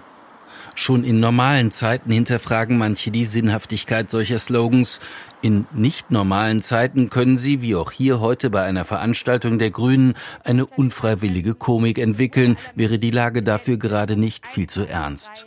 Shifting Finance, frei übersetzt, Finanzen verschieben, lautete der Slogan hier, womit nachhaltige Investments gemeint waren. Die der Ampel müssten gesichert werden, trotz allem, war die Überzeugung hier. weil das total wichtig für unseren Wohlstand ist, weil das total wichtig für die Frage des Klimaschutzes ist und ähm, das uns natürlich gerade umtreibt. Deswegen wollte ich einmal, ich finde, man muss es ja mal ansprechen, was die Themen sind. Oh, der Keller. Blöde Hippies, ey. Ja, ich meine, wenn ich, wirklich. der Typ ist doch jetzt so irgendwie, linke, linke auf den Tisch haut Politik, ja, wirklich. was ist er, Generalsekretär der Grünen oder sowas, wie nennt sich das? Parlamentarischer, Staats, äh, er ist ein parlamentarischer Staatssekretär im Bundeswirtschaftsministerium und war ja früher in eben so einer Planungsführungshoheit irgendwie bei den Grünen. Wenn ich ein Bundesverfassungsgerichtsurteil habe, das mir im Grunde sagt, ab jetzt heißt es entweder Deutschland geht unter oder wir reformieren einfach zwei Zeilen im Grundgesetz, sollte man mal anstreben. Und ich habe im Hintergrund eine Konferenz, in der schon alle eingeladen sind und die heißt sogar Shifting Finance. Dann überlege ich mir zwei Tage lang, was ich da für eine krasse geile Eröffnungsrede halte und wer noch spontan als Gast da einfach mal dazu gebucht wird und mach hier nicht so ein, ah ja, stimmt, das ist ja noch unten diese, ich gehe mal kurz dahin, ist ja eigentlich eine Parteiveranstaltung, ich arbeite jetzt für den Minister, aber dann ähm, überlege ich nochmal vor Ort dann, ähm, dass ich ähm, ähm, vielleicht die Themen nochmal, ähm, nur um sie mal kurz anzusprechen, ähm, ähm, eine Podiumsdiskussion, äh, wirklich, ich Ja, bin kurz vorm Erschießen irgendwie, das ist wirklich, also mich erschießen, weil ich es nicht mehr ertrage. Das ist wirklich schlimm, was wir hier sehen von den Grünen. Ich, Ja, das beschäftigt mich auch total und auch ganz schlecht geschlafen. Ja, das ist doch einfach, das ist nicht zu ertragen. irgendwie. Man sitzt hier so da als Fernsehzuschauer und will seinen Fernseher aus dem Fenster schmeißen. Ja. Das ist einfach schlimm. Das ist schlimm, schlimm, schlimm. Berichterstattung geht noch ein bisschen weiter. Und ähm, das uns natürlich gerade umtreibt. Deswegen wollte ich einmal, ich man muss es ja mal ansprechen, was die Themen sind. Aus Versehen den Clip nochmal abgespielt, gleich wieder schlechte Laune gekriegt. Also hier, es geht weiter. Genau das, ansprechen, was das Thema ist, die so plötzlich so fundamentale Krise, machten viele andere heute erstmal nicht. Stattdessen schriftliche Presseerklärungen der Ampel zunächst, dass die für morgen geplante Bereinigungssitzung verschoben wird, dann dementsprechend, dass die Beschlussfassung des Haushalts 2024 nun doch nicht wie bisher geplant in der kommenden Sitzungswoche stattfinden wird. Es klingt wie eine Vollbremsung mit Verzögerung. Noch nach dem Schock aus Karlsruhe verkündeten sie, den Haushalt wie geplant durchzuziehen. Zunächst wurde nur der konkret beanstandete Klima- und Transformationsfonds gesperrt. Vorgestern dann weite Teile des Haushalts, gestern auch der Wirtschafts- und Stabilisierungsfonds. Welchen Ausweg die Ampel nun aus dem Finanzloch konkret ansteuert, dazu sagte der Kanzler auch heute Abend nichts. Die Botschaft, nichts überstürzen. Und insofern, glaube ich, ist bei allen der Ehrgeiz und der Wille da, das gut und richtig, zügig, aber nicht überhastet zu machen. Jo, Scholz, alles klar. Ja, ist halt blöd, wenn man Seeheimer als Kanzler hat, ja. Das stimmt. Oh Mann, das ist wirklich alles so bescheuert. Linnemann, das finde ich schon geil von der CDU. Die steht jetzt einfach auf dem Weihnachtsmarkt und sagt, wir, wir hätten gerne mal Führung vom Die Bundeskanzler. Ampel macht einen großen Fehler. Sie lenkt ab. Sie muss jetzt Prioritäten setzen. Sie hat sich in die Sackgasse manövriert und muss da jetzt selbst wieder raus. Sie ist sich selbst nicht einig. Das ist das Problem. Es braucht jetzt Führung und Orientierung, vor allem vom Bundeskanzler. Jo. Ich darf mich zu Lindemann nicht äußern. Nein. ich denke auch, das ist man. Allein schon wieder Sackgasse sagt. Sackgasse. Ich hasse ja. das. Dieses, man steht spontan auf dem, man steht von Schwan auf dem Weihnachtsmarkt und jeder einzelne Satz ist eingeprägt und jeder einzelne Satz ist einfach nur bla bla. Ja, und aber das, ist- Blöde ist halt, dass ihm diese Räume jetzt eröffnet werden von einer überhaupt nicht sprech- und handlungsfähigen Bundesregierung. Ja, ja, natürlich, klar. Das ist, das ist das Problem, was da hinten dran steht, ja. Das ist das zentrale Problem. Darauf wurde ja auch schon vielfach hingewiesen. Deshalb kann er jetzt auch den Aufschlag machen und das zurückspielen und sagen, das ist jetzt eigentlich ein- einfach nur die Aufgabe des Bundeskanzlers, uns jetzt zu sagen, wo er dann streichen will. Wir sind dann auch zu allem bereit zu streichen. Ganz genau. Das ist Die wie, ähm, Scholz steht im Bundestag und sagt irgendwas von ähm, Deutschlandpakt, unterfüttert das mit nichts und legt damit den Ball in die CDU, die einfach sagt, Deutschlandpakt der Migration. Ja, genau. Scholz hat Ja, nicht geliefert. Genau, auf dem Level, ja. Wirklich, alle zwei, drei Wochen leistet sich Scholz so einen Scheißdreck irgendwie, wo ihm das einfach nur reingekrätscht wird. Aber gut, er ist der Kanzler, er weiß, wie es geht. Wir hören noch so ein bisschen seinen Chef, Lars Klingbeil, zwei Clips, er ist hier im Gespräch und wenn Scholz sagt, äh, wir sollen lieber mal hier langsam und so weiter, äh, bloß keine äh, Unruhe, dann Klingbeil so, ja, ja, der Kanzler hat gesprochen. Warum wirkt die, diese Koalition auch nach einer Woche immer noch so überrumpelt von diesem Urteil? Weil es ein sehr weitreichendes Urteil ist, das äh, ausgewertet wird in der Regierung. Und wissen Sie, für mich ist wichtig, dass das in aller Gründlichkeit passiert. Natürlich will ich auch, dass der Haushalt jetzt schnell verabschiedet wird. Aber mir ist es lieber, jetzt ein paar Tage länger noch die äh, Auswirkungen auch dieses Urteils auszuwerten, das in den Fraktionen zu besprechen. Ja, Nein, warte einfach noch ein paar Tage. Die CDU steht schon bereit, aber warte noch ein paar Ja, Tage. ihr lauft den dummen Weg mit, indem ihr jetzt feststellt, ah ja, wahrscheinlich haben wir da tatsächlich schwerwiegende Fehler gemacht, das müssen wir jetzt intern ausarbeiten. Oh mein Gott, ja, alles schuld liegt Ja. bei uns, Asche auf unser Haupt, wir werden unser Möglichstes tun, ohne Mhm. Sozialausgaben wegzukürzen, ja. Und Ja. ja, vor allem Klingbeil, der hat nicht nur die CDU gegen sich, sondern auch die neue CDU-Chefin Marietta Slomka. Die ist nämlich auch Sprecherin im Heute-Journal, aber sie ist vor allem auch Advocatus Diaboli, wie das auch mal heißt. Ähm, sie geht ja einfach in Konfrontation, wo man sich auch denkt, ja, aber wenn die CDU das eh schon den ganzen Tag machst, kannst du nicht einfach die CDU das machen lassen, musst du dann selber auch noch. Also Klingbeil erklärt jetzt hier mal was zum Thema Sozialstaat und so weiter, und dann kommt einfach CDU-Chefin äh, Marietta Slomka um die Ecke. Wenn jetzt Leute sagen, wir sparen zig Milliarden ein beim Sozialstaat, dann sollen sie das mal konkret machen. Was heißt das denn? Dass wir in einer Phase der Unsicherheit jetzt Rentnerinnen und Rentnern Geld wegnehmen, dass wir bei Alleinerziehenden kürzen, dass wir bei denen kürzen, die wirklich die Ärmsten dieser Gesellschaft sind. Da weiß doch jeder, der rechnen kann, dass mit Vorschlägen beim Sozialstaat zu kürzen, diese Milliardensummen zu kürzen, wir den gesellschaftlichen Zusammenhalt in diesem Land gefährden. Wir müssen andere Ideen vor. Prüfen, ideologiefrei Mhm. prüfen, aber den Sozialstaat abzuschaffen. Übrigens sind es immer die Stimmen, die schon seit längerem Probleme mit einem handlungsfähigen Sozialstaat haben. Also da ist doch klar, das werden wir nicht mitmachen. Naja, nur aber wenn Sie jetzt quasi nochmal da das SPD-Programm, wenn Sie jetzt nochmal das SPD-Programm und die Grundsätze der SPD vortragen, wird das Herrn Lindner nicht groß beeindrucken und Herrn Merz, falls Sie mit dem gemeinsam was machen wollen, zum Beispiel ein Sondervermögen Klima einrichten, da brauchen Sie eine Zweidrittelmehrheit auch nicht. Also an irgendeiner Stelle muss ja auch bei der SPD dann Bewegung sein, oder? Ja, Sozialstaat ist SPD-Programm und die Mhm. CDU hat halt ein anderes Programm und das beide wird jetzt konfrontiert. Ja. Mehr hat der genau Journalismus Fehler, nicht weil es- beizutragen. Weil, weil, es davor nicht, weil es davor nicht vorrechnet. Ja, Ja. Hätte, er die, hätte er die Rechnung aufgemacht und hätte dann Genau. gesagt, okay, wollen Sie, dass wir das und das und das äh, Ministerium abschaffen, ja, und dort gar keine Arbeit mehr machen? Wollen Sie, dass wir keine, Ja. ähm, keine öffentliche Gesundheitsversorgung mehr haben? Wollen Sie, dass die und die Milliarden, die wir in den Bahnausbau jetzt investieren, nicht mehr fließen? Dann ruinieren wir dieses Land. Dann muss er das klar vorrechnen. Wie gesagt, das kann er ja auch einfach machen, indem er sagt, wir können das Bürgergeld komplett streichen, kommen wir auf 30 Milliarden. Ich frage Sie gerne, wo sollen wir die anderen 30 Milliarden dann noch herholen? Ja, Mhm. wenn wir da abgesägt haben.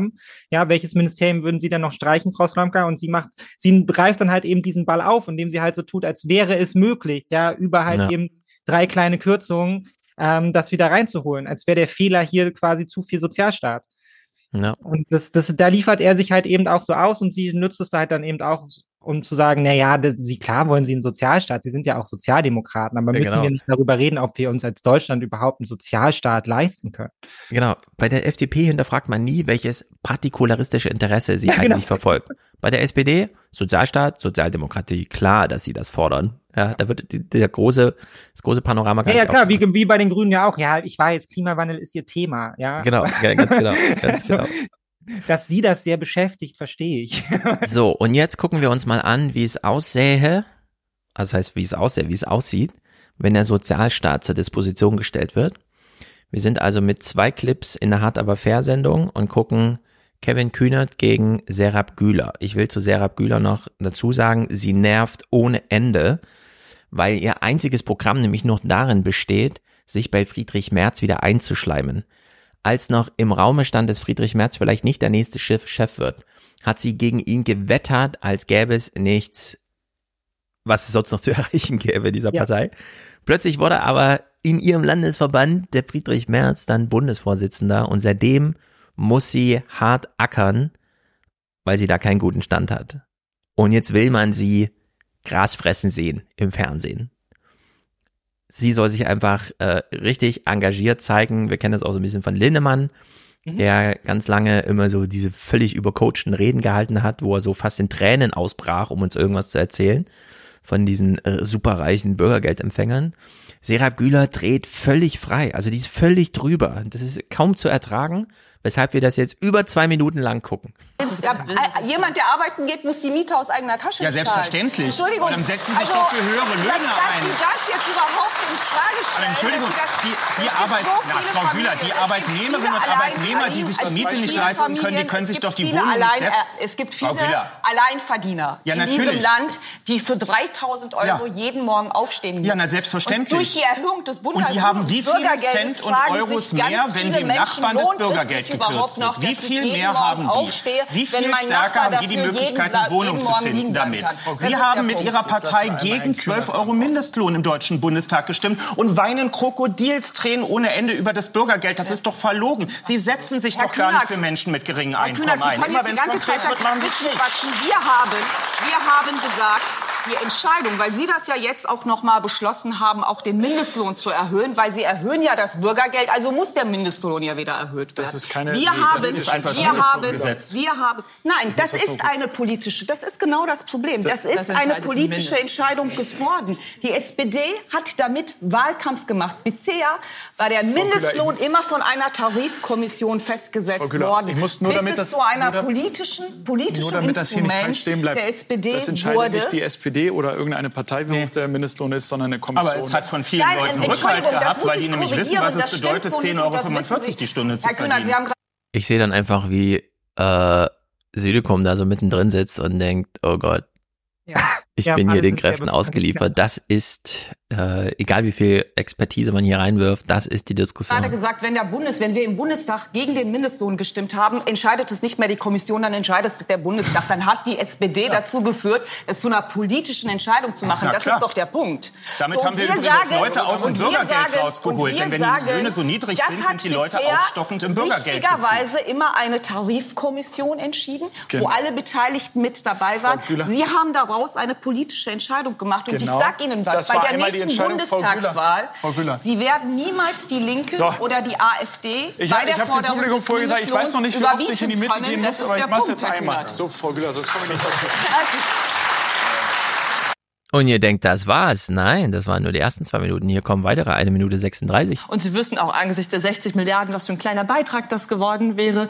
Dieses Land tut gut darin, in die Bekämpfung von Kinderarmut zu investieren, weil wir in Zukunft, uns das sagen auch viele Wirtschaftsforschungsinstitute und Sozialverbände als Gesellschaft sogar was davon haben. Wir kriegen was zurück, wenn wir Kinder heute besser aufwachsen lassen. Deswegen ist es sogar ökonomisch eine sinnlose Entscheidung, dort zu kürzen. Aber es ist auch aus meiner Sicht moralisch falsch, an der Stelle ausgerechnet bei der Bekämpfung von Kinderarmut zu Frau kürzen. Dröge, Frau Dröge, ich habe Sie, hab Sie im Gegensatz zu Herr, Ke- Herr Kühnert Sie ausreden lassen. Wir haben das Bildungs- und Teilhabepaket, wie Sie wissen, was auch dazu beitragen soll, gegen Kinderarmut vorzugehen. Dieses Paket wird jedes Jahr nicht gänzlich abgerufen. Und jetzt sagen Sie, Sie haben hier ein Paket und setzen noch mal eins drauf, obwohl das eine jedes Jahr nicht in Gänze abgerufen wird. Und deshalb sagen wir, bevor wir Instrumente, die wir haben, nicht komplett zum Einsatz bringen können, sie niedrigschwelliger hat machen können. Dann, jetzt möchte ich also sie niedrigschwelliger machen können, Bürokratie abbauen. Diese Kindergrundsicherung bedeutet im Moment nichts anderes, als dass es mehr Bürokratie gibt, 3000 weitere Stellen im öffentlichen Dienst bedeutet diese Kindergrundsicherung. Deshalb haben wir gesagt, 3,4 Milliarden Bürgergelderhöhung, 3,4 Milliarden Kindergrundsicherung. Wären Sie schon mal bei 7 Milliarden Euro? Konkreter Sprachvorschlag von der Opposition. Das Gegenteil ist an der Stelle der Fall. Oh wei, oh wei.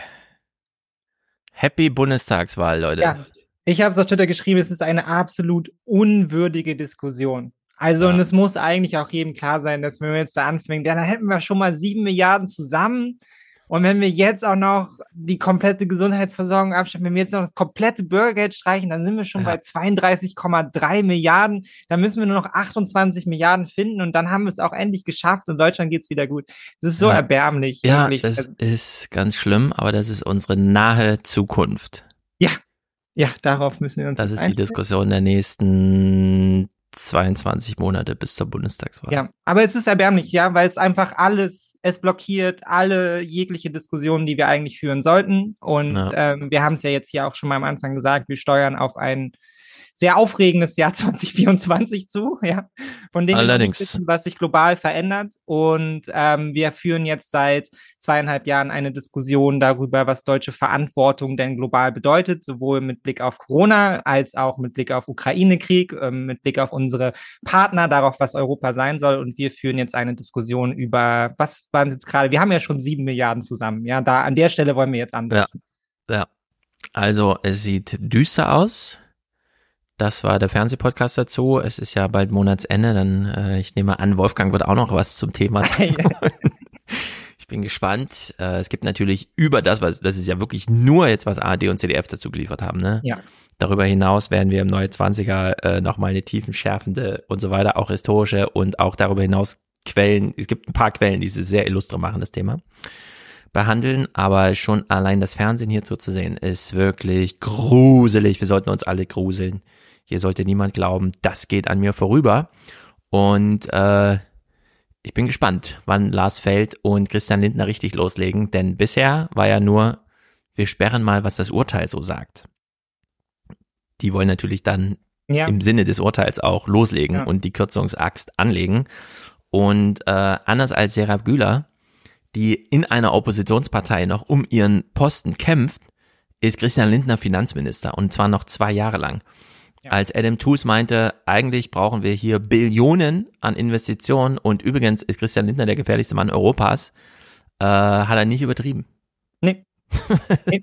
nee. Es wird ganz, ganz düster. Wir haben uns hier jetzt drei Stunden drüber lustig gemacht und äh, äh, so, aber die, äh, das, was bleibt, sollte anders sein. Die Gefühlslage musste anders sein. Hier sind wir jetzt wirklich alle gefragt, äh, ein bisschen Counterpart zu bieten, weil Olaf Scholz steht uns hier nicht beiseite. Nee. Und ohne Not, ne? Einfach weil Absolut 2009 ohne Not. eine Entscheidung Es ist wirklich der. Brexit-Moment Deutschlands. Ja, und es trifft uns jetzt in der, weil es so sein muss, weil es zwangsläufig so sein Ja. muss, mit der Schuldenbremse trifft es uns jetzt in der tiefsten Krise, die vorstellbar ist. Und ähm, es wird massive Auswirkungen haben, auch auf alles. Auch international wird es massive Auswirkungen haben. So ist es leider.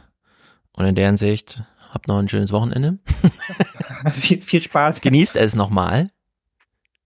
Ich empfehle Frankfurt Sauer für alle, die gerne Whisky Sauer trinken. Es gibt den in der Frankfurter Version, der ist ein bisschen fruchtiger. Wir haben hier in Frankfurt so ein geheimes, äh, äh, wir hat, dachten vorher, es ist die Whisky Sour Theory, die Theorie, aber nein, es ist tatsächlich eine Whisky Sour Praxis. Und zwar in einer Bar zu sitzen und die Cocktails zu trinken, solange noch Wasser aus dem Wasser ankommt. Solange, ja. So handhaben wir das hier. Ich weiß nicht, wie das woanders in Deutschland ist. Es gibt ja anscheinend noch ärmere Regionen, wo sich das schneller breit macht an Düsternis, die sich hier, das ist wirklich so Michael Ende mäßig, dass nichts kommt und so, ja. Die klauen uns Es die Zeit uns, bei Momo. umgreift uns und keiner fühlt sich mehr gut, ja.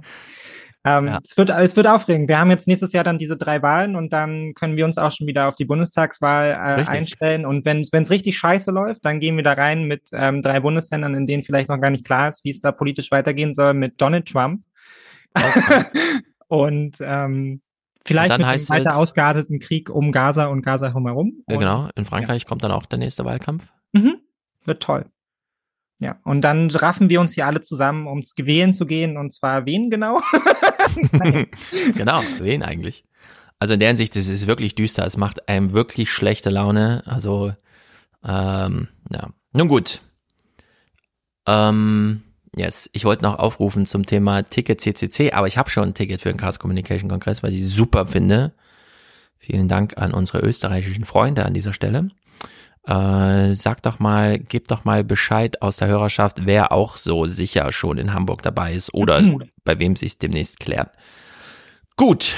Ach so, ja, da mache ich auch noch kurz Werbung. Falls ihr euch noch mit einer anderen Katastrophe in the Making beschäftigen wollt, ich habe gestern neun, neuen Podcast veröffentlicht über ähm, die sieben, äh, sieben arabischen Staaten um Israel herum und Uff. wie sie sich verhalten in dieser Krise und ähm, was dort vielleicht droht. Ähm, auch mit 50 Clips. Also es ist ein sehr langer und voller Oh, mit Clips.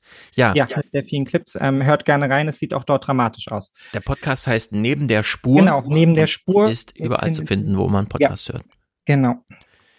Sehr gut. Punktlandung 17 Uhr, denn heute ist Jean-Philippe in der Stadt, Jean-Philippe Kindler. Ich muss mir gleich äh, ein Netzwerkprogramm Klassen treffen. Ich hoffe, da geht's lustig zu, aber ich bin ganz zuversichtlich. Gut, haut rein, Leute. Bis dann.